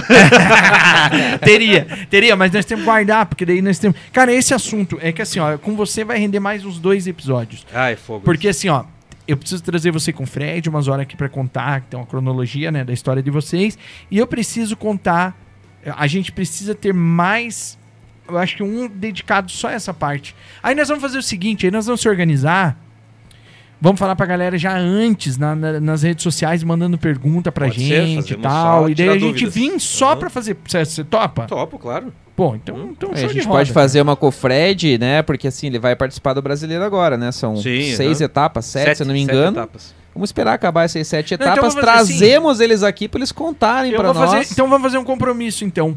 A cada, não sei se toda etapa a gente vai conseguir, mas a cada tantas etapas vocês vêm aqui e passam pra gente um prisma do que tá acontecendo. Você que Ou no manda. mínimo, Uma- já fica é o uma desafio honra. aqui, se não for dessa, que pelo menos no final do ano eles venham aqui contar pra nós como que. O que deu certo contar deu não, errado. né? Não, venham, fazer- venham confessar, porque contar a gente vai estar acompanhando de junto então aqui com eu eles. vou fazer um desafio. Ah, Duvido. Gosta de desafio? claro, sempre. Posso Então tá ganhar? bom. É exatamente esse o Eu desafio. gostei do homem que ele gosta de É. ganhar. Eu também É, sou assim. esse é o desafio. Toda vez que você ganhar, nós vamos dedicar um, um episódio pra você vir aqui pra gente. Joia. Pode ser? Pode, negócio Vai fechado. ter bastante concorrentes? Não vai correr sozinho, né? Senão Por daí quê? não vale, né, cara? Esse ano, como a gente foi pra categoria Rally 4, nela está só Maurício Neves, Rafael Túlio, Luiz Stedley. Então, Só uns carinha. Ah, então, então fechado. Marcos Tokarski. Só o pessoal que Show. não sabe nada. Show. Aliás, Marcos Tokarski também queremos você aqui, viu, Toca? Queremos você É. aqui. Mas, cara, vamos fazer assim então. Fechou? Fechou? Tem Vambora? vitória. Nem que nós tenhamos que fazer um episódio só pra vocês. E traz o irmão junto, né? Bora. Claro, lógico. Negócio fechado. Tá bom? Se tudo der certo, no dia. A primeira etapa é 2 e 3, né? Então, dia 4 eu tô aqui. Amém. Fechou. Na semana. semana Não, mas ali. o que o Cris falou, eu- cara, competir é bom, é legal, mas esse negócio de. O que é importante é competir é demagogia. Eu não, Tá. tenho, eu não gosto O também. negócio é ganhar. A gente tá lá Eu sei ganhar. perder, eu sei Não, perder. lógico, eu não- aceito a derrota, mas assim, eu choro. Não. Choro, fico Dói, bravo. né, cara? É. Eu não gosto, Não, eu não não. gosto de perder. Igual nós comentamos com o Francis Dias comentou aqui que estava brincando, ele, não, porque o cara foi campeão. Não, mas eu adorei que foi meu amigo, que foi o que eu sou, fui vice dele. É, eu falei, Tarsis, ah, que lorota é essa, rapaz? Não, Estava não. lá chutando o carro do cara no final da corrida, lá eu vi. É, é bem isso. né? Eu sei perder também, mas eu gosto de ganhar. Sim. Esse é o esquema. Gente, obrigado por todo mundo que acompanhou a gente aqui. Obrigado por quem deu likezinho. Obrigado por quem se inscreveu. Obrigado por quem compartilhou, né? Isso Isso, aí. é muito importante, dar um gás aqui pra gente, né? Muito, muito, muito legal a gente ter a, a, a companhia de vocês. Obrigado por todo mundo que passou por aqui. O Alex Alves, agradeço. Ele falou, ó, mais um podcast massa demais. Valeu. Parabéns a todos, né? Gente boa demais o Léo. Ele falou aqui, ó. Ó, obrigado, cara. Valeu ele mesmo. falou que já vai lá no YouTube ver o vídeo do Peugeot no AIC. Isso aí, isso aí. Tem, tem um vídeo lá do Peugeot, tem no IC, na terra, teste, volta rápida e tal. Depois comenta lá o que achou, se tiver sugestão pra mandar também. A gente se diverte fazendo isso. Legal, legal. Show de roda.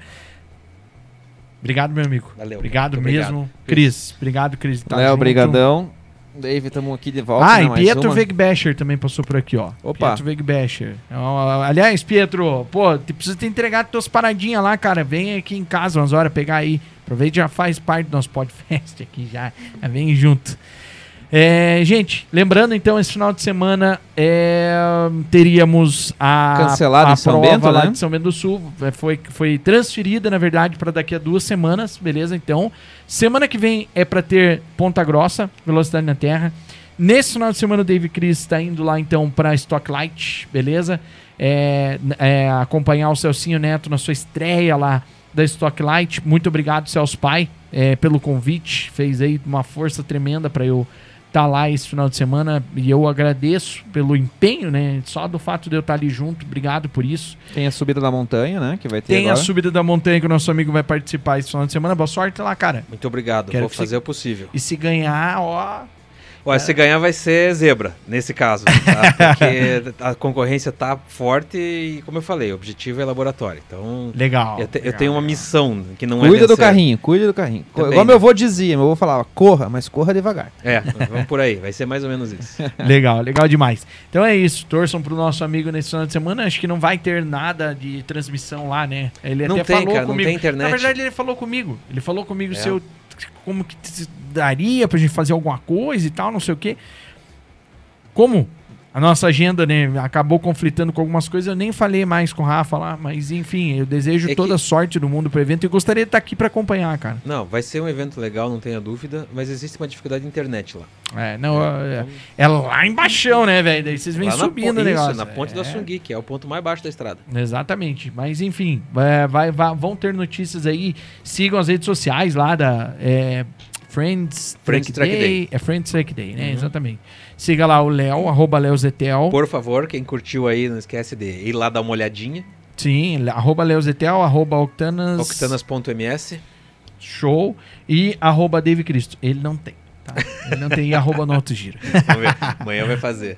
Exatamente. E, ah, e lembrando, né? Final de semana tem também o feirão da Rai Toyota em quatro lojas para você, tá?